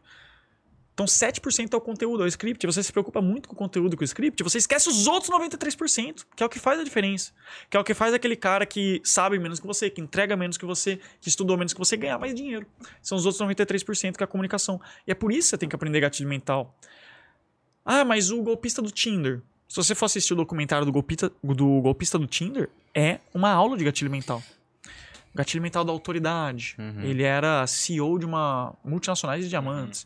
Gatilho mental da prova social. A ex-mulher chegava lá e falava bem do cara. Gatilho mental da reciprocidade. Ele pagava jantares, dava presentes. Foi fazendo esse empilhamento de gatilhos mentais até que chegou um momento que a pessoa não se ela não sentiu outra alternativa que não dar todo o dinheiro, se Confiar, endividar pra sim. caramba pra dar dinheiro pra esse cara. Foi uma aula de gatilhos mentais aquele documentário do golpista do Tinder. Daí você tá falando, ah, eu não vou estudar gatilho mental porque tem o golpista do Tinder. Isso não faz sentido. Seria a mesma coisa você falar, não vou fazer arte marcial porque tem gente que bate nos outros. Não faz sentido. Então, desenvolva essa habilidade. Por que, que isso é tão importante? Porque hoje a gente. Tanto pra você não cair no golpe, né? Tanto para você usar como legítima É. defesa, né? Uhum. E em segundo lugar, a gente tem um problema muito grande hoje no mundo que é temos pessoas com uma boa comunicação e más ideias. E temos pessoas com boas ideias e uma má comunicação. Uhum. Ou seja, os doutores, os cientistas, os caras que têm evidências, ciência, lógica ao lado deles, eles não estão ganhando o debate. Por que, que fake news é uma coisa que está tão em voga? Porque pessoas que têm más ideias, elas estão conseguindo convencer as pessoas. Então, todos têm um dever moral de aprender a ser mais persuasivos e convencer as pessoas, porque senão a sociedade vai pro brejo. A gente vai literalmente ser extinto. Se você assistiu aquele filme Don't Look Up, não olhe pra cima, você viu que a humanidade foi extinta porque uma má ideia venceu. Então, eu acho extremamente moral, ético e necessário aprender persuasão. E uma última coisa que você falou, só pra gente terminar essa resposta. Ah, mas e às vezes a gente se coloca no digital de um jeito que não é bem assim? Tem um pequeno dilema aí, que é até que ponto eu estou enganando as pessoas e até que ponto eu estou usando o gatilho mental da autoridade. Por exemplo, olha, a minha parede, e eu já passei por isso, é cheia de infiltração. É feia, descascada, não é legal. Então o que, que eu vou fazer? Eu vou pegar uma parte da parede que tá mais limpa, ou então nem que eu tenha que pintar aqui uma parte, mas eu vou pegar um cenário que tá mais legal, e daí eu vou colocar algumas coisinhas aqui para simular que esse cenário é bem massa, sendo que todo o entorno tá todo fodido. Mas eu fiz um, um cantinho aqui bem legal. Isso é certo ou errado? eu considero certo. Considero certo também. Pô, mano, você tá usando o gatilho mental da autoridade. Se você vai mostrar que tá tudo fudido, a galera não vai te levar a sério. E se a galera não te levar a sério, muitas vezes você tem uma boa mensagem que tá deixando de, de passar porque a pessoa não vai parar pra te ouvir. Então, eu já fui a pessoa que morava num quarto de infiltração e eu tive que fazer umas gambiarras pra aparecer. Então, tá tudo bem você dar uma maquiada nas coisas. E na rede social a gente tá sempre assim. Tá tudo bem a gente dar uma É, pequena maquiada. Naturalmente a gente faz isso, né? Naturalmente. Em A própria, várias a situações. própria maquiagem é Aham. isso. Você tá cheio de espinha, você passa uma maquiagem. A gente faz isso naturalmente. Quando que começa a ser um problema? Quando é literalmente enganação. Aí é você falar que uma Ferrari é sua, mas É, isso que eu alugada. ia falar. Uhum. Eu ia falar que pra mim é uma linha tênue, assim. Entre o que É. pode ser feito e o que não pode ser feito, sabe? Tipo, ah, o cara dando rolê de helicóptero falando que ganhou no robô do Pix ali, sabe? Ou então nesse exemplo do quarto que eu falei, ele fala, eu moro numa mansão. Aí ele tá É. fucking mentindo. Mas ele não precisa falar. É. É só ele não chamar atenção pra esse fator. Sim. Só isso. Aí eu considero moral. Então acho que aí deu pra responder Sim. em algumas partes essa pergunta, né? Aham, Mas boa sua dúvida, ó, rendeu bastante coisa. sim. Pedro, tua maior parada- dúvida. Ó, mas. Não é a minha maior, eu acho. Ah, mas eu quero eu só posso maior. ser melhor, eu posso ser melhor, mas eu vou falar uma parada que eu sofri muito. Ah, vai lá. Eu nunca tive problema pra me comunicar, mas eu tinha problema pra falar em público. Hum. Então, tipo, apresentar trabalho, enfim, escola, faculdade e tal. É... Usar script ou não usar um script? Na hora de apresentar? É.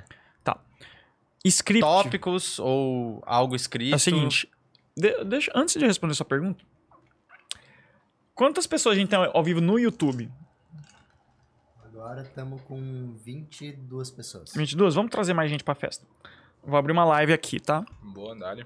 Vou abrir uma live ao vivaço aqui. Quer botar junto aí? Ah, dá pra fazer. Dá pra fazer.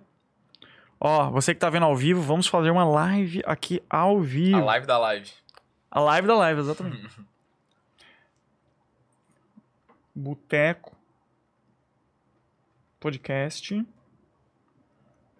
Ah, não. Vou colocar como título, sabe o quê? Mencionou você. Pros trouxa clicar. Aí. Eu sempre faço A isso. galera ainda cai nessa aí. Cara, eu acho que cai. Gatilho da sei lá o que. Gatilho do sei lá o quê. É o gatilho da curiosidade. É tudo é gatilho, né? Mencionou você. Adicionar título. Adicionei. Aí... Essas paradas de fazer live é uma coisa que eu não gosto de fazer. Ainda. Então. Essa é outra pergunta também. Porque, tipo, tu fica falando sozinho ali. Na verdade, tu não tá sozinho, mas parece Ó, que tá. eu Uma vou... outra parada Entra... falar. Abrir aqui a live. Tu abriu? Epa, você que tá aqui, a gente tá ao vivo no Boteco Podcast, ó. Ai, meu Deus. Quebra. que caiu aí, gente? Fone. Pega aí. E você que pode não estar vendo aqui no YouTube, resolvemos deixar sua vida ainda mais fácil. Vamos colocar aqui no Instagram também. Pedrão, coloca aí, entra na minha live e me manda um convite para participar. Temos 328, Enviei. quase 400 pessoas já aqui Foi, boa. Solicitei. Bora solicitando, pro né? YouTube, galera. Já venham vindo pra Ó. cá também. Você que tá aqui com a gente, ó, 450 pessoas aqui com a gente. Boa. Estamos no Boteco Podcast. Olha que legal aqui, tô no cenário deles. Tamo no barzinho mesmo aqui. ó. Ó. Pô, a- agora a gente não pensou isso direito. Porque vai ficar microfonia. Tirei o Tira o áudio. Melhor. Caralho, não baixa. Então, gente, ó, vou dar, vou dar um tour aqui. Vou, sa- ó, pessoal que tá no YouTube, vou sair do enquadramento por um segundo, tá? Vou dar um tour aqui com vocês, ó. Estamos aqui no Boteco Como que não Podcast. sai, pô? Esse aqui é o Will. Esse aqui é o Pedro. Estamos aqui nesse cenário maravilhoso na cidade de Florianópolis. Estamos ao vivo no podcast, tá? Ó, você que nunca viu um podcast de perto, tem três câmeras sempre. Essa, tem a do meio que é a geral e tem essa outra aqui. Pronto. Esse aqui é o Will que tá operando a mesa. Então, Will, nesse momento, Deu ruim? nesse momento, Will, você vai ensinar pra gente aqui como é que opera Ah, deu, ó, tá aí, pô. Está ao vivo aqui. Saiu o volume. Tá com é delay. a questão do áudio. Eu tô na live dele, eu tô com delay, saiu, tá ligado? O saí. pessoal no YouTube tá te ouvindo? Ah, pronto. todo mundo. E aí aqui a gente controla as câmeras, ó. Então aperta o botãozinho a gente.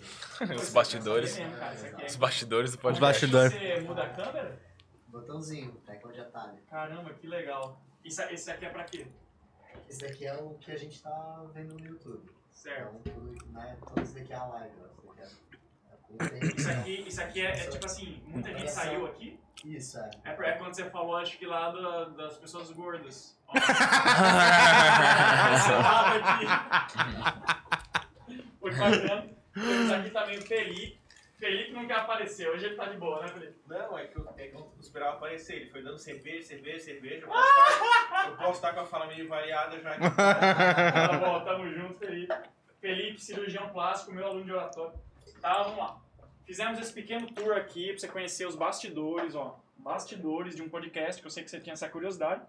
Eu vou deixar abertozinho aqui, mas a. Corre A lá pro sugestão- YouTube lá que tá entrar a transmissão.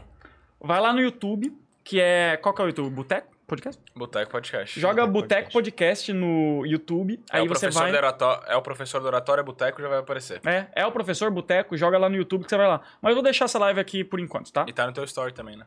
Tá, tá no meu story. É, o link tá no meu story. Vou deixar aqui um pouquinho. Manda a pergunta do, do Pedro aí, vamos dar essa de lambuja pra quem tá assistindo no Insta. Sim, então vamos lá. Pedro, ele me perguntou o seguinte: script, na hora de falar, qual que é a vibe? Primeira coisa que você nunca deve fazer na hora de fazer uma apresentação, seja ela qual for. Decorar. Seja uma apresentação de universidade, uma apresentação corporativa na empresa, uma palestra, uma live. Não escreva palavra por palavra. Uhum. Primeiro que é um puta de um trabalho. Você digitar, oi, tudo bem, meu nome é fulano, hoje nós... va-" Pelo amor de Deus, não digite palavra por palavra e muito menos, isso que você falou, Pedro, decore. Nossa, não decore. E eu era a pessoa que decorava. Então eu não tô inventando. Quando você decora, o que que acontece? Você tá lá com o texto bem bonitinho. Aí chega na hora, se por algum motivo você esquecer uma palavra ou uma frase, você meio que perde a conexão entre as ideias. E você não consegue lembrar. Aí você fica ainda mais nervoso. Ah, psh, colapsa. Uhum. Então isso é muito perigoso. Qual que é a manha Master Blaster? Qual que é o jeito que você faz pra você não precisar de anotações? Não precisar de papel, de slides. Tem muita gente que hoje tá escravo do slide. Eu tô indo pra muito evento de marketing e tal, bababá. A galera tá escravo do slide. Eles não conseguem falar alguma coisa que não está no slide. Eles estão usando o slide de modo errado. Eles usam o slide como uma cola para eles mesmos. Não é esse o uso do slide. Você, como orador, você, como palestrante, você deveria ter a habilidade de apresentar, dar uma apresentação extremamente foda, mesmo se o computador der pau e não der slide. Ponto.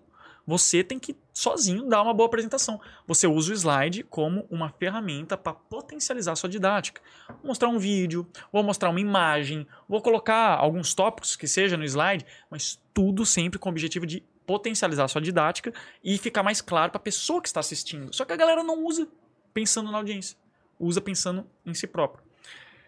Tem algumas coisas que eu recomendo para você não precisar de papel. Então você que tá nessa vibe, ó, o pessoal tá lendo aqui, Carolina. Cara, você é fantástico. Gra- Gratidão, Carol. Ingrid, professor, vem para Belém do Pará. Bom dia. Bob mandou uns foguete. e tem gente mandando pergunta aqui no, no, no Insta. Provavelmente. Caraca, tem uma galera. Nossa senhora! 50 mil perguntas aqui. Ah, vocês têm hora pra acabar esse podcast? Então, a Não, gente, por nós tá suave. então a gente vai ficar aqui até cansar, porque pergunta aqui não vai faltar. Beleza. Coisas que eu recomendo. Você que tá vendo aqui essa live, ó, temos 186 pessoas aqui nessa live nesse momento. Envia pra alguém pra gente bater 200. Pega essa live, envia aí, pega no aviãozinho que tá aqui deste lado, desse seu lado direito. Pega, envia pra uma pessoa que quer aprender mais sobre comunicação, quer aprender mais sobre oratória, envia pra gente bater 200. Bora lá? Conto com você. E taca pau no coraçãozinho. Tô vendo gente batendo coraçãozinho, vamos lá no coraçãozinho, vou te ensinar agora. Vamos lá. O que, que eu Vou recomendo aqui você pra- conseguir fazer a melhor palestra do evento, a melhor palestra da sua Qualquer vida, é sem precisar de anotações, sem precisar sequer de slides. Eu fiz uma palestra no Convenção Digital, que é um dos melhores eventos de marketing digital do Brasil, para 1.500 pessoas sem slide. Eu fui o único sem slide. Isso chama atenção, porque os caras falam, o cara é foda, automaticamente, gatilho mental da autoridade. Caramba, o maluco é brabo. O cara tá dando uma puta uma palestra sem slide. Ó, bateu 200. Palmas pra vocês, gente. Tira aí do teu, Pedro. Deixa eu Então, tentar como- Eu não botar tô. aqui. Eu não tô. Ah, tá. Ah, você quer tentar pôr a, Do o, co- boteco, o né? collab? De novo. Pra galera Pode pôr. Como é que eu mando o convitezinho pra ir então? Tem um mais ali. A gente vai colocar aqui collab lá. Inclusive, já sigam o Boteco Podcast, tá bom, galera? Estamos aqui em Floripa. Aqui em mim no Pedro. Vocês estão seguindo lá nos stories, gente? Eu tô mostrando tudo, onde é que eu tô hospedado, que é o Majestic lá. Tô compartilhando tudo pra vocês. Ó, O Boteco Podcast vai entrar aqui. Foi, aceitou. Já, já cliquei, acho que vai Aham. aparecer a qualquer momento. Ô, mas não apoia no meu copo, no que eu vou beber. Não deu. Vou botar no fone. Bota no fone. É, já. Vai dar cagation. Já deu, já deu, já deu. cagation. Pronto, pronto, deu certo. Não, Não, eu mutei o meu pra você des- tirar. Pronto, deu certo? Pronto. deu. Então vamos lá. Eu dei uma palestra lá no Convenção Digital para 1.500 pessoas. Foi, fizeram uma votação, foi eleita uma das melhores da, do evento. O que, que eu recomendo? Anota. Primeira coisa que você vai fazer para não precisar mais de script e slides e conseguir palestrar apenas com o poder da sua memória. Regra dos três. Regra dos três. O que, que é? Divida a sua apresentação em três partes. Só isso. Então, o que, que eu vou ensinar pra vocês? Eu vou ensinar pra vocês dicção, vícios de linguagem e como viralizar. Sei lá, tô inventando aqui na hora. Mas se eu decoro isso, dica, decore a estrutura, não o conteúdo. Uhum. Então, em vez de eu decorar o conteúdo inteiro disso aí, eu decoro que eu vou falar sobre dicção, sobre vícios de linguagem e sobre como viralizar. Ponto. Você decorou a estrutura, acabou. O conteúdo você aprende. Por isso que uma das principais coisas que você tem que se preocupar enquanto palestrante é você ter legitimidade. Não fale sobre algo que você não sabe. Fale sobre algo que você gosta, que você estuda, que você entende, que você é apaixonado por. Porque daí mesmo que perder um pontinho ali, tu consegue recuperar aquilo muito rápido, né? Exato, você tá no teu- entende, é, você tá entende teu do assunto, você sabe do que você tá subconsciente falando. Sim. Aí você decora o, a estrutura. Beleza, regra dos três é uma. Outra coisa, uma palestra, uma apresentação tem sempre quatro partes. Anota. Qualquer palestra, qualquer apresentação que você for fazer, quatro partes. Introdução, preparo, desenvolvimento e conclusão. É igual a redação do Enem, introdução, desenvolvimento e conclusão, só que tem o preparo. Preparo que é entre o de- o desenvolvimento e a introdução. O que, que é cada uma dessas partes? Introdução. Qual que é a função da introdução? Captar atenção. Então, ó. Ei! É eu conseguir psh, te captar. Por isso que nos anúncios, o começo do anúncio é. Ah, não sei o que. É sempre uma coisa chamativa. Uhum. Começo de um anúncio do YouTube, do Instagram, tudo mais. Primeiro ponto, introdução, chamar atenção. Eu fiz um estudo dos nossos Reels ali que a gente tá botando aqui do podcast até. Falei Ah. com o Matheus, que é quem separa pra gente. E daí a gente percebeu isso também. Cara, o que estoura é o que os primeiros segundos são alguma coisa. Tipo, a gente botou um lá que era uma receita pra curar ressaca, né? Que é um assunto que todo mundo quer saber, que um convidado veio aqui e falou. A primeira frase que ele fala é: essa daqui é a receita pra curar ressaca. Daí a pessoa já para pra olhar. Aí continua porque tá interessado no conteúdo. o meu Reels que mais viralizou no Instagram é. Você quer ficar rico? Quatro livros pra qualquer pessoa. Uhum. Então o início é muito É. importante. Três Introdução. segundos ali, né? Isso. Introdução. E tem uma técnica aqui dentro da introdução de qualquer palestra que é entrada límbica. O que, que é entrada límbica? É quando você consegue ter um- uma entrada que realmente converse com o sistema límbico da pessoa. Já falei dos três cérebros, não falei? Falou. Pronto. Uhum. Então, três cérebros, você vai conversar com o sistema límbico e vai emocionar as pessoas. Por exemplo, tem um player chamado Thiago Finch, não sei se vocês conhecem. Conheço. Pronto. O Thiago Finch, eu assisti uma palestra dele que ele começou a palestra tocando piano. Entrada límbica. Tem um outro player, Pyong Lee. Pyong começou a palestra dançando break. Entrada límbica. É uma entrada que quebra o padrão, que conecta com as emoções. Beleza. Você fez a introdução? Vamos pro próximo passo. Preparo. Preparo, qual que é a função do preparo? Vender o desenvolvimento. Se você chega direto jogando conteúdo, você está jogando pérolas aos porcos. Você ainda não preparou o terreno. Eu posso chegar aqui 10 técnicas para ser extremamente carismático. Beleza. Mas uma coisa eu vou falar. Essa técnica que eu vou ensinar agora é a técnica de oratória mais poderosa que existe. Se você aprender ela, você vai ficar muito rico. Conta uma história falando de como eu virei sócio de uma startup milionária com uma única conversa. E digo que 85% do dinheiro que você recebe na vida é networking. Networking é exatamente essa técnica que eu vou ensinar agora. Tá preparado? Tá, então vamos lá. Preparo. Então eu não ensinei essa técnica, eu não falei nada de realmente conteúdo. Só que eu fui, ó, preparando o terreno. E daí a pessoa vai falar: caramba, real, real, tem que aprender isso. Preparo. Vender o desenvolvimento. Aí você vem pro próximo ponto. Próximo ponto do, de qualquer palestra, qualquer apresentação é o desenvolvimento em si. O desenvolvimento é quando você vai trazer o conteúdo, é quando você vai entregar o que foi prometido. Qual que é a sugestão que eu dou no desenvolvimento? Didática. Você tem que aprender a ser didático. Didática é comunicação. Enumerar. palestra tem quatro passos.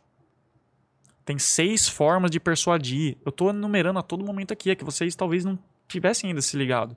Enumeração é didática. Uhum. Canais de acesso também é didática. Então, quando eu tô falando aqui seis, você tá vendo seis e você tá ouvindo seis. Então, tô atingindo seu canal de acesso auditivo e visual. Isso é didática também. A gente cria siglas para você lembrar. Por exemplo, às vezes eu ensino chá da oratória. Qual que é o chá da oratória? Canais de acesso, história e autenticidade. Sigla, tudo isso é didática. Gatilhos mentais, tudo isso ajuda. Tem uma coisa também que eu gosto que é linguagem de sinalização. O que que é linguagem de sinalização do inglês Signposting Language? Isso aqui é. Tô jogando bastante coisa de oratória, viu? Então anota aí. Linguagem de sinalização é você falar o que você vai fazer, falar o que você está fazendo e falar o que você fez. Então, por exemplo, eu vou ensinar agora para vocês os quatro passos cruciais de qualquer palestra e apresentação. Vamos lá para o primeiro.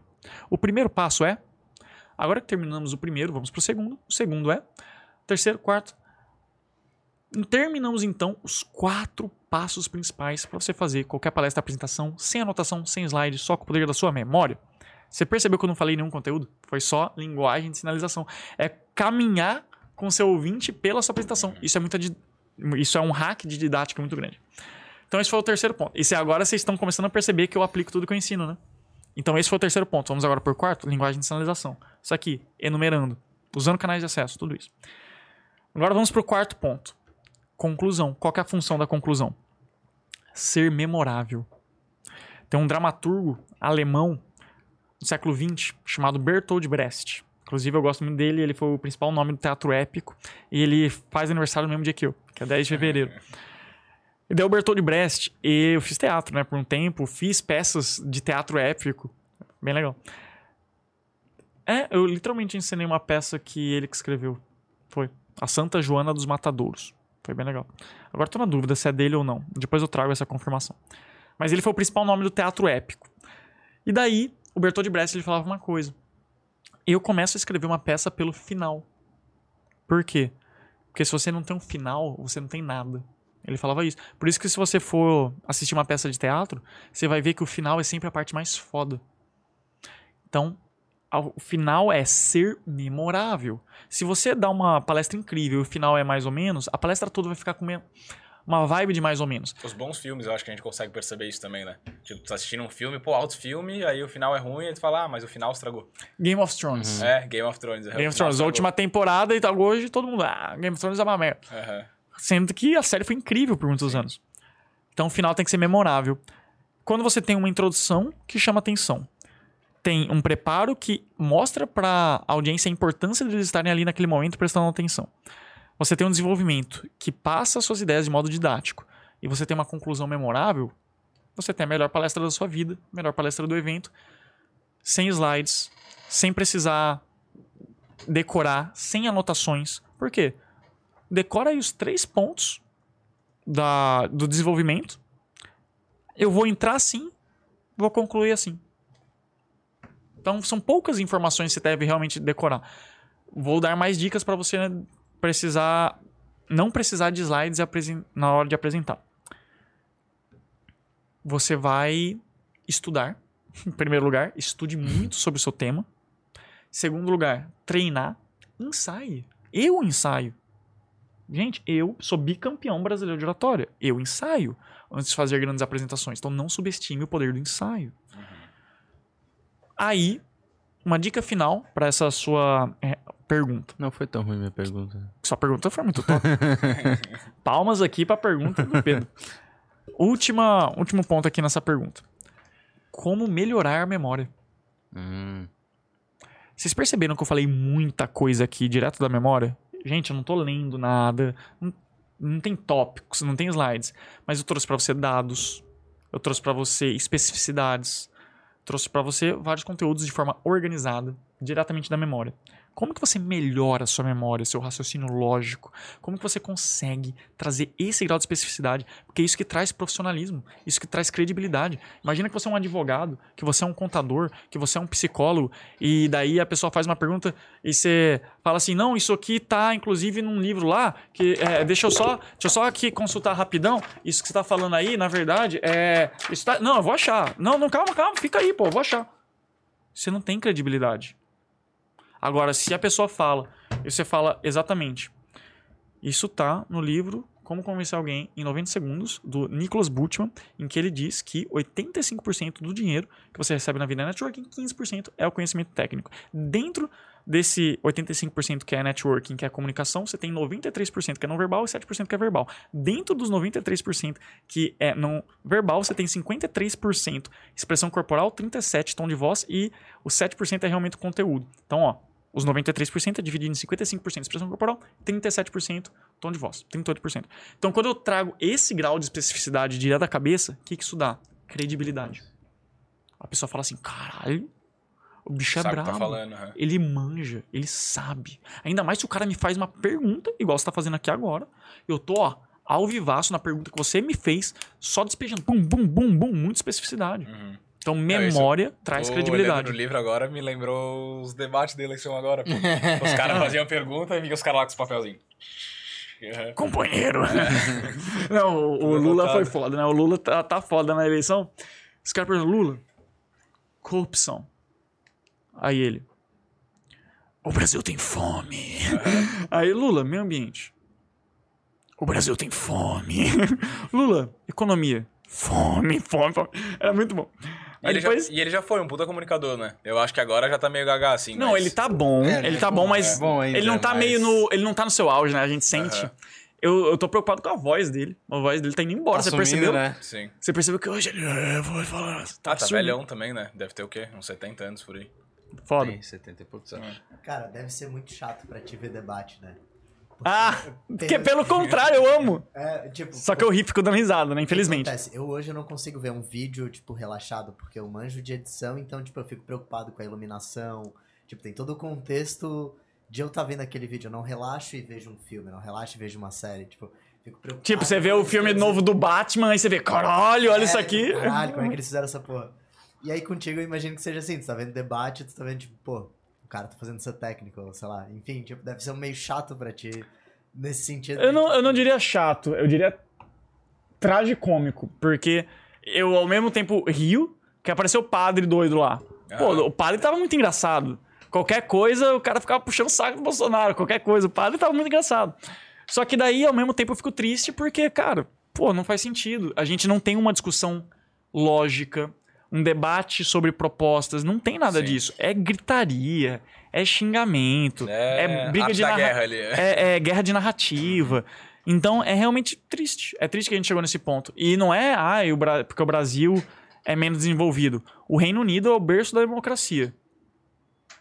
Teve o Brexit. E no Brexit foi muito louco também. Em 2016, o dicionário de Oxford elegeu pós-verdade como sendo a palavra do ano. Pós-verdade é um contexto em que as narrativas e as emoções elas contam mais que a lógica objetiva dos fatos. E aí que entra a questão de fake news e tudo mais. E daí, em 2016, talvez vocês se lembrem, teve o Brexit e teve a eleição do Trump, que também teve muito uma questão de narrativa, de fake news, de bababá. Teve aquela questão do- dos mexicanos querem roubar aqui nossa- os nossos empregos. Teve muita coisa. E como o Trump venceu e o Brexit venceu, se percebeu o poder da pós-verdade. O dicionário de Oxford começou a analisar isso. E a- então não pense que ah, é porque o Brasil é uma república das bananas. Estados Unidos e Reino Unido sofreram com a mesma coisa. Pós-verdade é um fenômeno global que está acontecendo, que está erodindo a verdade como uma moeda existente nas discussões públicas e está gerando algumas consequências bem nefastas. Por exemplo, negacionismo. Negacionismo da ciência, galera que é anti-vacina. Tudo isso tem consequências práticas, pessoas morrem. Doenças que antes estavam erradicadas agora estão voltando. Então, pessoas inocentes, não tem nada a ver com isso, estão morrendo. Por quê? Porque tem um grupo que conseguiu criar toda uma desconfiança em cima da vacina. É aquilo que a gente tava falando de usar o poder da comunicação pro lado negativo, antiético, digamos assim, né? O cara Exato. fala de uma forma, fala de alguma coisa que ele não tem conhecimento suficiente pra falar. Vamos e ver como é acaba que os caras estão aqui. Tá- Talvez tenha alguém aí anti-vacina pra gente refutar o Manda a galera lá pro Cara, e YouTube. outra, e outra parada que eu queria que eu queria saber Ah, é a pessoa que tem todas essa ninguém aqui é anti-vacina, gente. Tô, tô, tô decepcionado, porque eu pensei. Eu, eu, eu tenho toda, toda a refutação aqui da época dos debates de como refuta anti-vacina. Vai, vai, fala aí. Mas a galera que, por exemplo, tem esse conhecimento, fez um curso e tal, mas tem a tal da timidez, não consegue falar, mesmo tendo conhecimento, não consegue se destravar pra aparecer e falar mesmo. O que, que seriam, sei lá, técnicas ou dicas pra quebrar essa barreira da timidez e começar a se posicionar, começar a falar, começar a aparecer? Perfeito. Vou dar um presente pra vocês, gente. Vou dar um presente. Eu resolvi compilar 10 técnicas de como lidar com ansiedade e nervosismo antes de falar em público. Porque eu sei que essa é uma dor de muita gente que tá assistindo a gente agora. Então, às vezes você vai fazer uma apresentação, você vai vender, você vai fazer uma live, você fica nervoso. Você fica tão nervoso que você nem faz. Ou então você fica nervoso e isso prejudica imensamente o teu desempenho. Se você quer não mais cair o desempenho ou não mais fugir dessas situações que você não deveria estar fugindo, eu compilei esse passo a passo, esse checklist de 10 etapas de como lidar com nervosismo e ansiedade na hora de falar em público. Eu vou dar de presente para todo mundo que for lá no meu privado. Então você que tá vendo gravado isso aqui serve para você Já também. vou mandar agora. Vai lá no meu privado no Instagram e você vai mandar a palavra boteco. Boteco com U, gente. Boa. Boteco. O Pedro já tá mandando ali, ó. Já mandei. É, você vai receber daqui a pouco, não é agora não. Mas boteco, gente. Vai lá, ó. B-U-T-E-C-O. Não é O, não é boteco, é boteco. Se você digitar boteco no privado, eu pessoalmente vou mandar pra você esse checklist. Dito isso, vamos dar algumas dicas já agora, na, na prática, na hora. Primeira dica sobre nervosismo: respiração diafragmática. O Pedro falou assim: já, já aplica essa técnica? Eu apliquei uma vez pra testar aqui e antes de começar um episódio e eu senti a diferença na hora, assim. Conta pra E gente, aí como é que foi? costumo- Cara, eu acho que foi, foi. A gente ia conversar com um cara que falava sobre respiração. E aí eu fui brincar no início. E no que, tipo, no que abriu a câmera, eu, tipo, respirei bem fundo e soltei. Certo. E aí eu senti que a hora que eu comecei a falar, eu tava, tipo, muito mais tranquilo, assim. E juro, foi uma respiração, assim. E aí eu sempre, tipo, abro, falo os patrocinadores ali e tal. Às vezes já entro meio errado e tal, aí, tipo, erro. E aí eu senti a, a força da respiração a partir desse dia aí.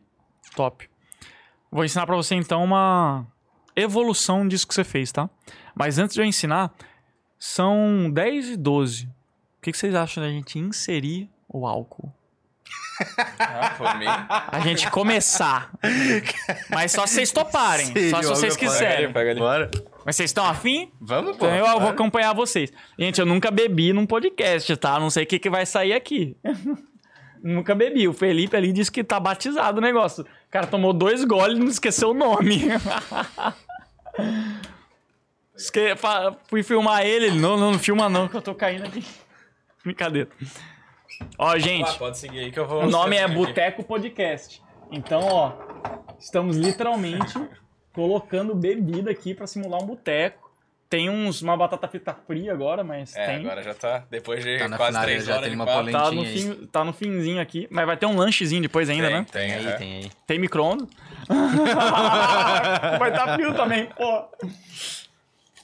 Cara, enquanto isso, deixa eu ver aqui Néctar dos deuses. Como é que a galera tá falando aqui? Pergunta dos stories. Livros bons para oratória. Tríplice coroa da persuasão. Anota. Como convencer alguém em 90 segundos. Nicholas Butman, melhor livro de oratória que existe. 2. Como fazer amigos e influenciar pessoas. Dale Carnegie, maior manual de rapport que existe. Em terceiro lugar, As Armas da Persuasão, do Dale, Dale Carnegie, do Robert Cialdini. Ele vai ensinar do ponto de vista científico gatilhos mentais. E você vai aprender pra caramba. Se você ler esses três, você plim, transcende, você fica automaticamente mais persuasivo. Mais uma pergunta. Não, vamos lá, ó. Uma dica boa pra Ah, Essa não é a tua dica oficial, né? Pra Essa é a perder minha dica. Pra quem quer fazer uma palestra, alguma coisa, sabe as técnicas e não sabe como, como começar, começa por isso aqui. Ah, é a sua dica de oratória, Essa é a né? minha dica de oratória. Peraí, brinde, brinde, Brindezinho, brinde. né? Pessoal, né? coloca aí o seu copo na tela, você vai tocar na webcam assim com o copo, Nossa, pega, aqui, ó, Pedro. Pega a sua água, o que for. Vamos fazer um brinde nós três, depois cada um numa tela, tá? Um, dois, três e aqui, aí aqui. Eu vou aqui.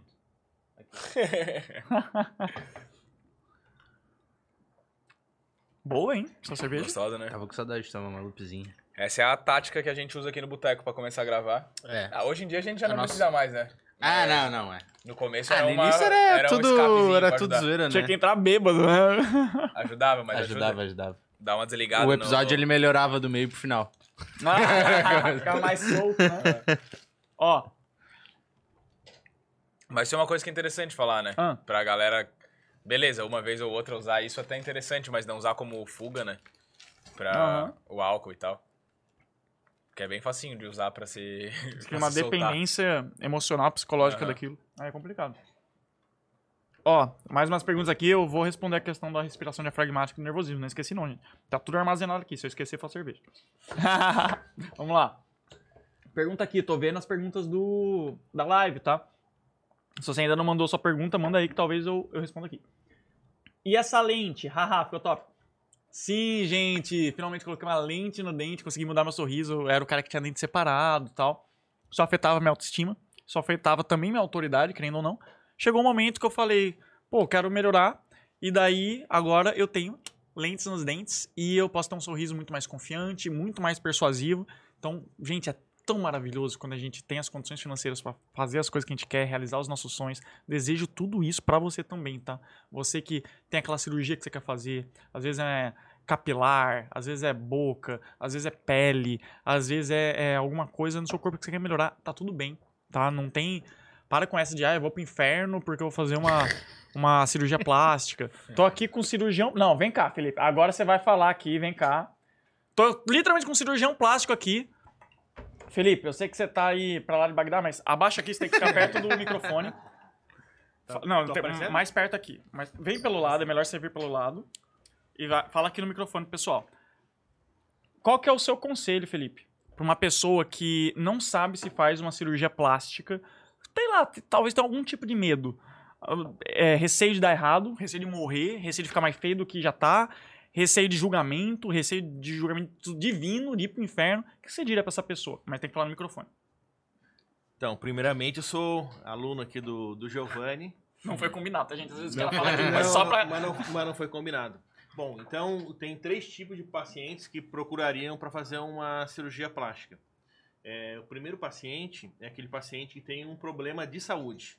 Né? Então ele fala, ah, olha, não tenho. é, não é por estética, eu quero melhorar a minha saúde. Então, um exemplo, né? O paciente tem uma mama muito grande e quer diminuir por causa da dor nas costas. Um paciente tem muita pele no abdômen, tem é, dermatites, problemas na, naquela região. É, o outro tipo de paciente é aquele paciente que ele não tem um problema de saúde, mas ele quer melhorar a sua autoestima. Então, aquela mãe que teve filhos e caiu um pouquinho a mama, quer colocar um silicone, melhorar um pouco sua autoestima, porque são pessoas que sabem que isso aí vai dar um reflexo é, no relação com o marido, é, no seu emprego, oportunidades melhores no emprego, porque a, a beleza, né, é, é- isso aí é científico, a pessoa tem melhores oportunidades no emprego, é, melhor condição financeira. E o terceiro tipo é aquele que todo mundo critica. Nossa, aquela pessoa é tão perfeita, tão bonita e quer fazer uma cirurgia plástica. Mas por que isso?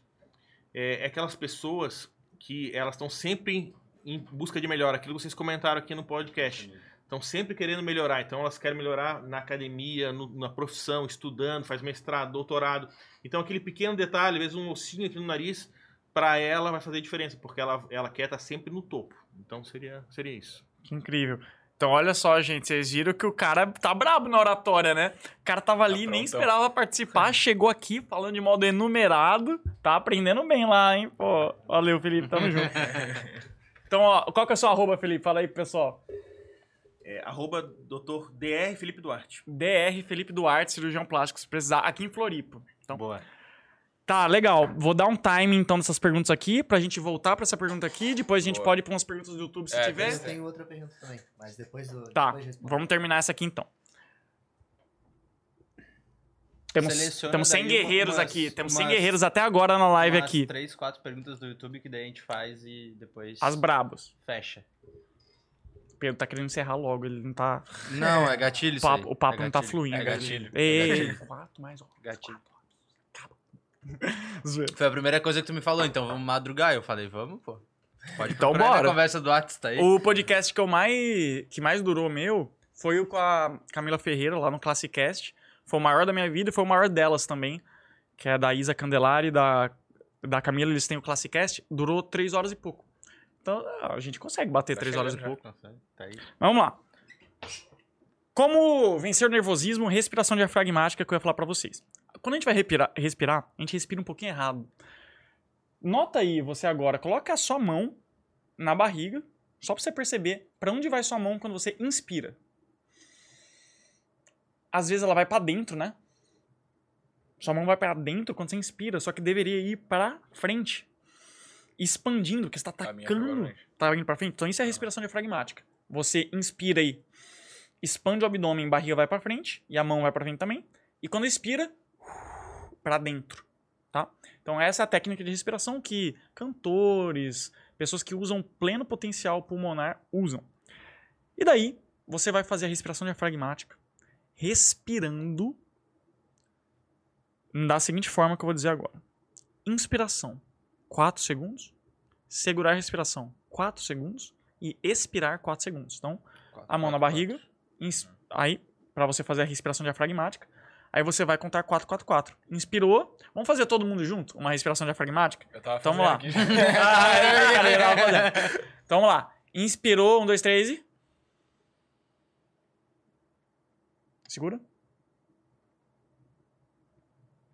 Solta. Então é isso. 4, 4, 4. Aí você vai fazer 10 vezes. Se você faz 10 vezes essa respiração diafragmática, 4, 4, 4, o seu batimento cardíaco vai diminuir. Você vai ficar mais tranquilo, menos ansioso, vai conseguir performar melhor. Dica número 1. Um. Dica número 2 para você lidar com nervosismo na hora de falar em público. Visualização positiva. Já ouviram falar? Não? Já, não tenho ah, certeza. Não tenho Visualização não, esse termo não, mas imagino mais ou menos que seja um. O que, que você imagina que seja visualização Ah, se positiva? imaginar que vai dar certo, pô. É isso, é exatamente isso. O que, que é a visualização positiva? Nada mais é do que eu faço sempre e eu faço mais de uma vez. Então, por exemplo, eu vou palestrar amanhã num evento topíssimo, a melhor palestra da minha vida, a palestra mais importante da minha vida. Quando eu vou dormir hoje, deito a cabeça no travesseiro e daí eu imagino essa palestra sendo incrível. Todos os detalhes, eu imagino eu caminhando até o palco, eu imagino eu dando a palestra de um modo muito eloquente, a galera assim, ó, embasbacada com tudo aquilo que a minha entrega, o meu conteúdo, a minha oratória, tudo tá lindo, maravilhoso, a galera tá assim, tá realmente incrédula, tá muito bom. E eles levantam e me aplaudem de pé, e é a melhor palestra da minha vida. E daí acaba essa palestra e todo mundo vem falar comigo, tirar foto comigo, me elogiar. Eu imagino tudo isso. No dia, eu ainda faço mais. Foda que daí tu acorda, né? Ah, é. Mas eu faço isso logo antes de dormir. Aí no dia, eu faço uma coisa chamada retirada estratégica, que é um momento antes da palestra para ter um momento de introspecção e rodar a minha rotina de preparação para a palestra. São sete passos que eu sempre aplico antes de qualquer apresentação. Aí um desses passos é justamente a visualização positiva. Aí eu faço de novo. Aí lá vai eu visualizar de novo, de novo, de novo. Para que que isso serve? Para duas coisas. Em primeiro lugar, se você acredita na lei da atração, como eu, em dezembro eu vou lançar junto com a Micar um curso só de lei da atração, gente. Você às vezes me acompanha você fala, Giovanni, qual que é o segredo do seu sucesso? Eu pensei que eu estava ensinando todo o sucesso, mas não, a verdade é que eu não tô. Eu tô ensinando persuasão, tô ensinando networking, tudo isso são habilidades extremamente lucrativas, mas eu descobri que eu não estava ensinando o tripé da comunicação milionária. Quer saber qual que é o tripé da comunicação milionária? Com certeza. São três tipos de comunicação: a comunicação com o universo, a comunicação com você mesmo e a comunicação com as pessoas em qualquer situação. Vendas, networking, palestras, digital, relacionamento. Quando você domina comunicação com o universo, comunicação com você mesmo e comunicação com os outros em qualquer situação, esse é o tripé da comunicação milionária. E daí eu percebi que eu estava ensinando muito comunicação com os outros em qualquer situação. Só que eu não estava abordando tanto comunicação com você mesmo e comunicação com o universo. E esse é dois terços da comunicação milionária. E é por isso que em dezembro eu vou lançar um curso só de lei da atração, ensinando até essa comunicação interna e comunicação com o universo. E quando você tem essas três comunicações, aí vai prosperar. Beleza. Mas daí, vamos lá, voltando para visualização positiva para quando está numa palestra. Então, faço a retirada estratégica, faço de novo essa visualização positiva. E se você acredita na lei da atração, semelhante atrai semelhante. O que, que a lei da atração prega? Prega mais ou menos assim: tudo é energia.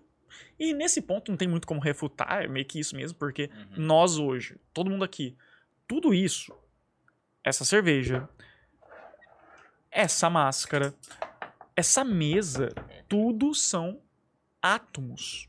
Esses átomos, alguns estão em movimento mais acelerado, como o meu aqui, e outros, como essa mesa aqui, parece que eles estão parados, mas não estão. Porque eles estão vibrando. Uhum. Tudo são átomos.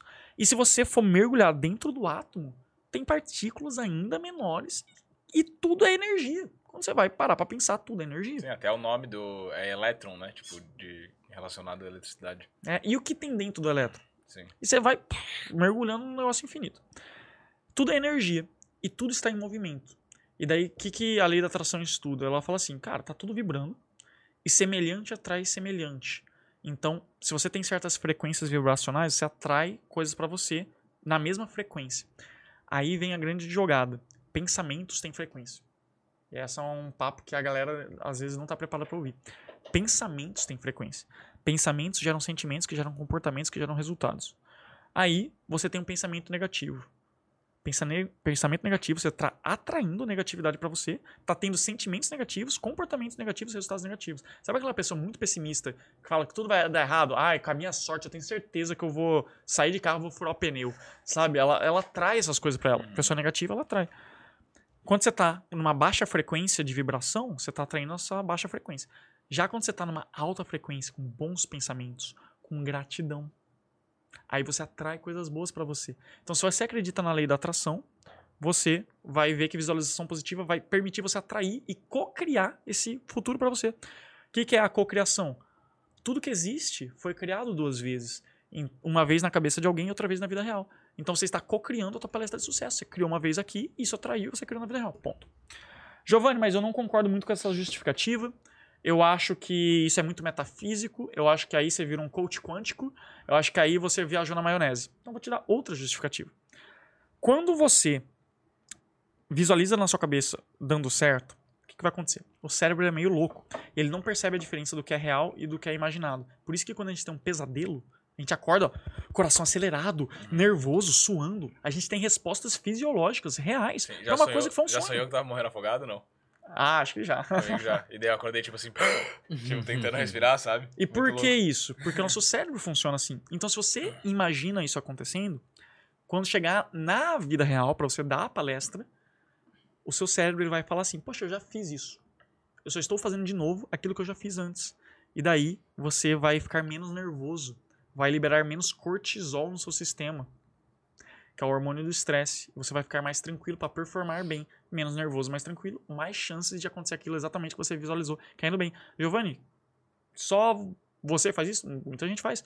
O Phelps fez. Se você for ler O Poder do Hábito. O Poder do Hábito? Sim, esse livro. O Poder do Hábito, aquele que tem a capa amarela. O Poder do Hábito, o autor fala, o treinador colocava o Phelps para ele ficar imaginando antes das provas, então ele vai até a Olimpíada amanhã, para ele ficar imaginando antes de dormir como é que era ele na piscina. E daí ele chegava lá na piscina antes de pular e o treinador dele falava assim: toca a fita. Que era pra ele rebobinar e tocar de novo aquilo que ele já fez. E puf, ele fazia. E daí ele até contou um episódio que teve um momento, que foi, se não me engano, na Olimpíada mesmo, que ele pulou e começou a entrar água no óculos. Isso é terrível. Então começou a entrar água Acho no óculos.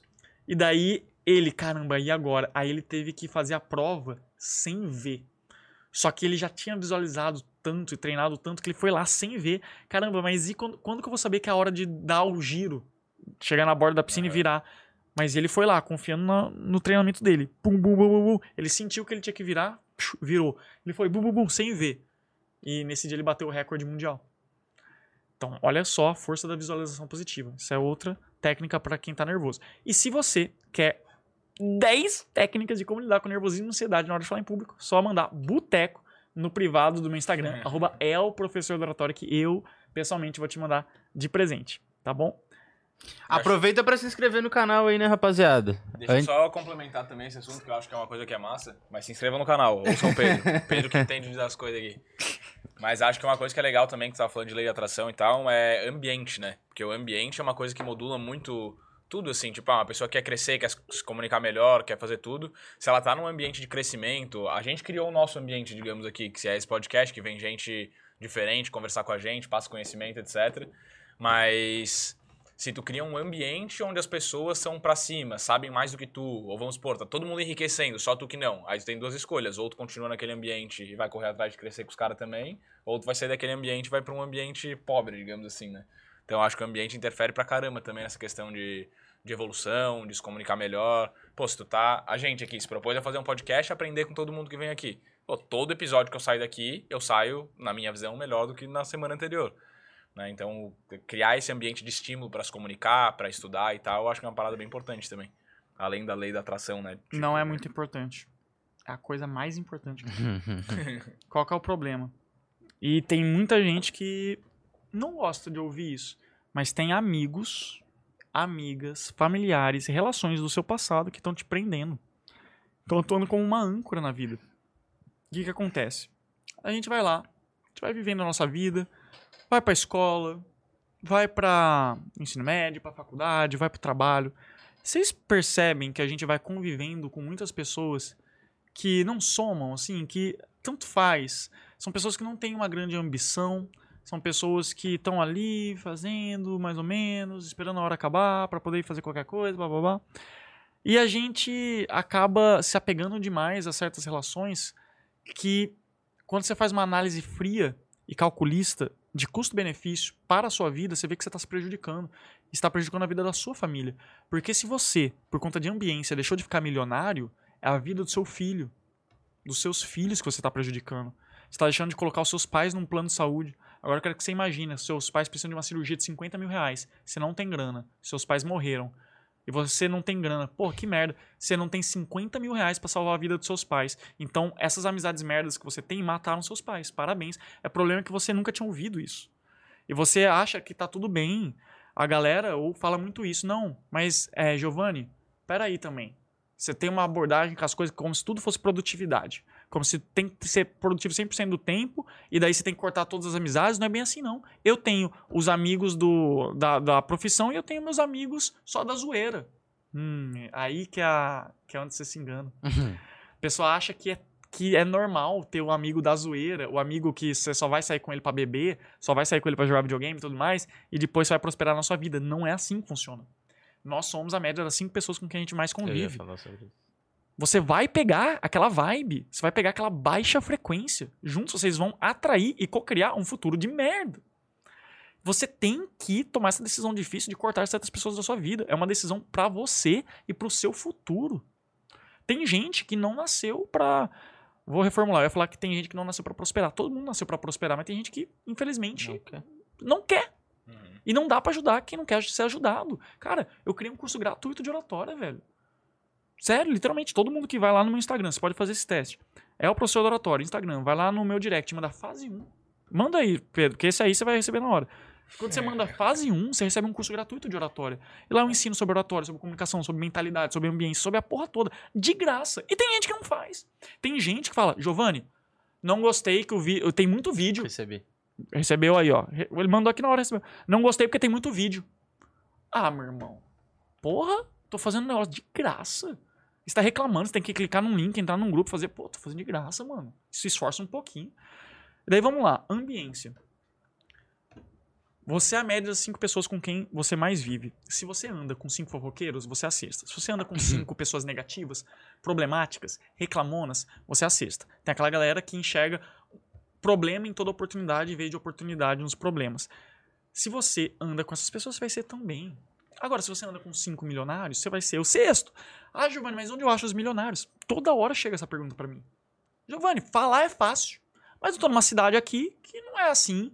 Eu tenho dificuldade de acessar esses espaços. Então você tem que aprender uma coisa chamada ambiência digital. O que, que a Micarla, que é minha namorada, fez? Ela fez a ambiência digital. O que, que ela fez? Ela deu um follow no Instagram dela de todo mundo, familiares, amigos de infância, todo mundo cujo conteúdo, um, não agregava na vida dela. Então ela via assim o conteúdo, ela não, não ficava melhor do que se não tivesse visto aquele conteúdo. Ou um conteúdo que não tem uma boa energia. Porque às vezes, cara, você tá vendo ali, vem uma foto da, da sua priminha que é bebê. E tá tudo bem. Mas você tá vendo um bom conteúdo, algo que te dá energia, algo que dá, te dá um ânimo, é é. motivador. Você vê aquilo, você até quer trabalhar mais, poxa, eu quero trabalhar mais pra poder comprar um bom presente pra essa pessoa. Então você, você vê o bebezinho, você vê um familiar seu que te dá uma boa energia, aí tá tudo bem. Só que você é uma pessoa agradadora que segue um monte de pessoas porque você acha que tem que seguir e você tem medo de desagradar, você tem medo de frustrar, provavelmente você tem dificuldade de dizer não. E é por isso que você segue um monte de gente por consideração. São pessoas que você vê o conteúdo, eles não agregam em nada e você não gosta do conteúdo. Ainda por cima, quando você vê o conteúdo, você não sente uma good vibe.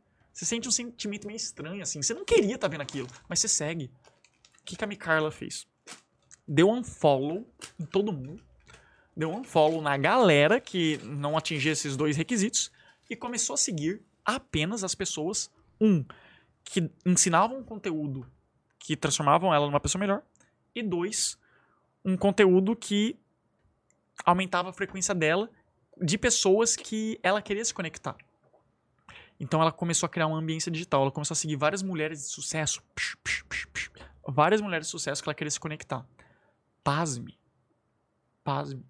Meses depois, não foi anos depois, meses depois, ela era amiga dessas mulheres. Ela criou um negócio na cabeça dela que era assim: eu vou tratar essas mulheres como se fossem minha amiga já. Comentando, mandando direct, reagindo nos stories. Ela meio que co-criou isso. Meses depois, ela era amiga dessas mulheres. Olha que incrível. Então ela criou essa ambiência. Então você que tem dificuldade, onde é que estão esses milionários? Cara, começa a usar o Instagram a seu favor. Porque se você fica consumindo esse conteúdo, você vai ser a média dos cinco conteúdos que você mais consome. Olha que interessante. E isso de criar esse ambiente no Instagram, eu acho que pode ser criado também na vida física também. Tipo, ah, na minha cidade não tem ninguém que é milionário. Porra, eu posso ser o primeiro, posso trazer uma galera que também quer ser comigo e a gente vai crescer todo mundo junto. Né? Em vez de ficar se Cria o grupo do WhatsApp do bem. É, Porque um tem o grupo do WhatsApp que é pornografia. Tem o grupo de WhatsApp que é só falar merda. Cria um grupo de WhatsApp para discutir negócios, ideias, desenvolvimento pessoal. Você vai ver que muita gente não vai querer estar nesse grupo. Tem Mas o a- meu, já lancei, hein? Vou Já tem um aí? Eu vou ter que Vai fazer lá, vai lá. Tem o meu aí, vou lançar em breve pra quem mais quiser entrar. Hoje é só meus clientes, mas daqui a pouco vai ser liberado pra, pra geral aí. Mas é bem nessa, nessa pegada. Pô, que top. Olha aí, vai no grupo do Conteúdo, Will, você quer ambiência. pessoal, nutrição, finanças, comunicação vai ter também. Até Ô, quero trocar uma ideia contigo depois. Top, vamos lá. E daí, sabe qual que é um erro muito grande nessa hora de ambiência? Você abriu a caixa de Pandora, mano. Você falou de ambiência, eu adoro falar de ambiência e de mentalidade. Problema muito grande. A galera. Ah, eu queria ser amigo de milionário. Ah, eu queria ser, ter os amigos fodas. Queria ter um amigo foda.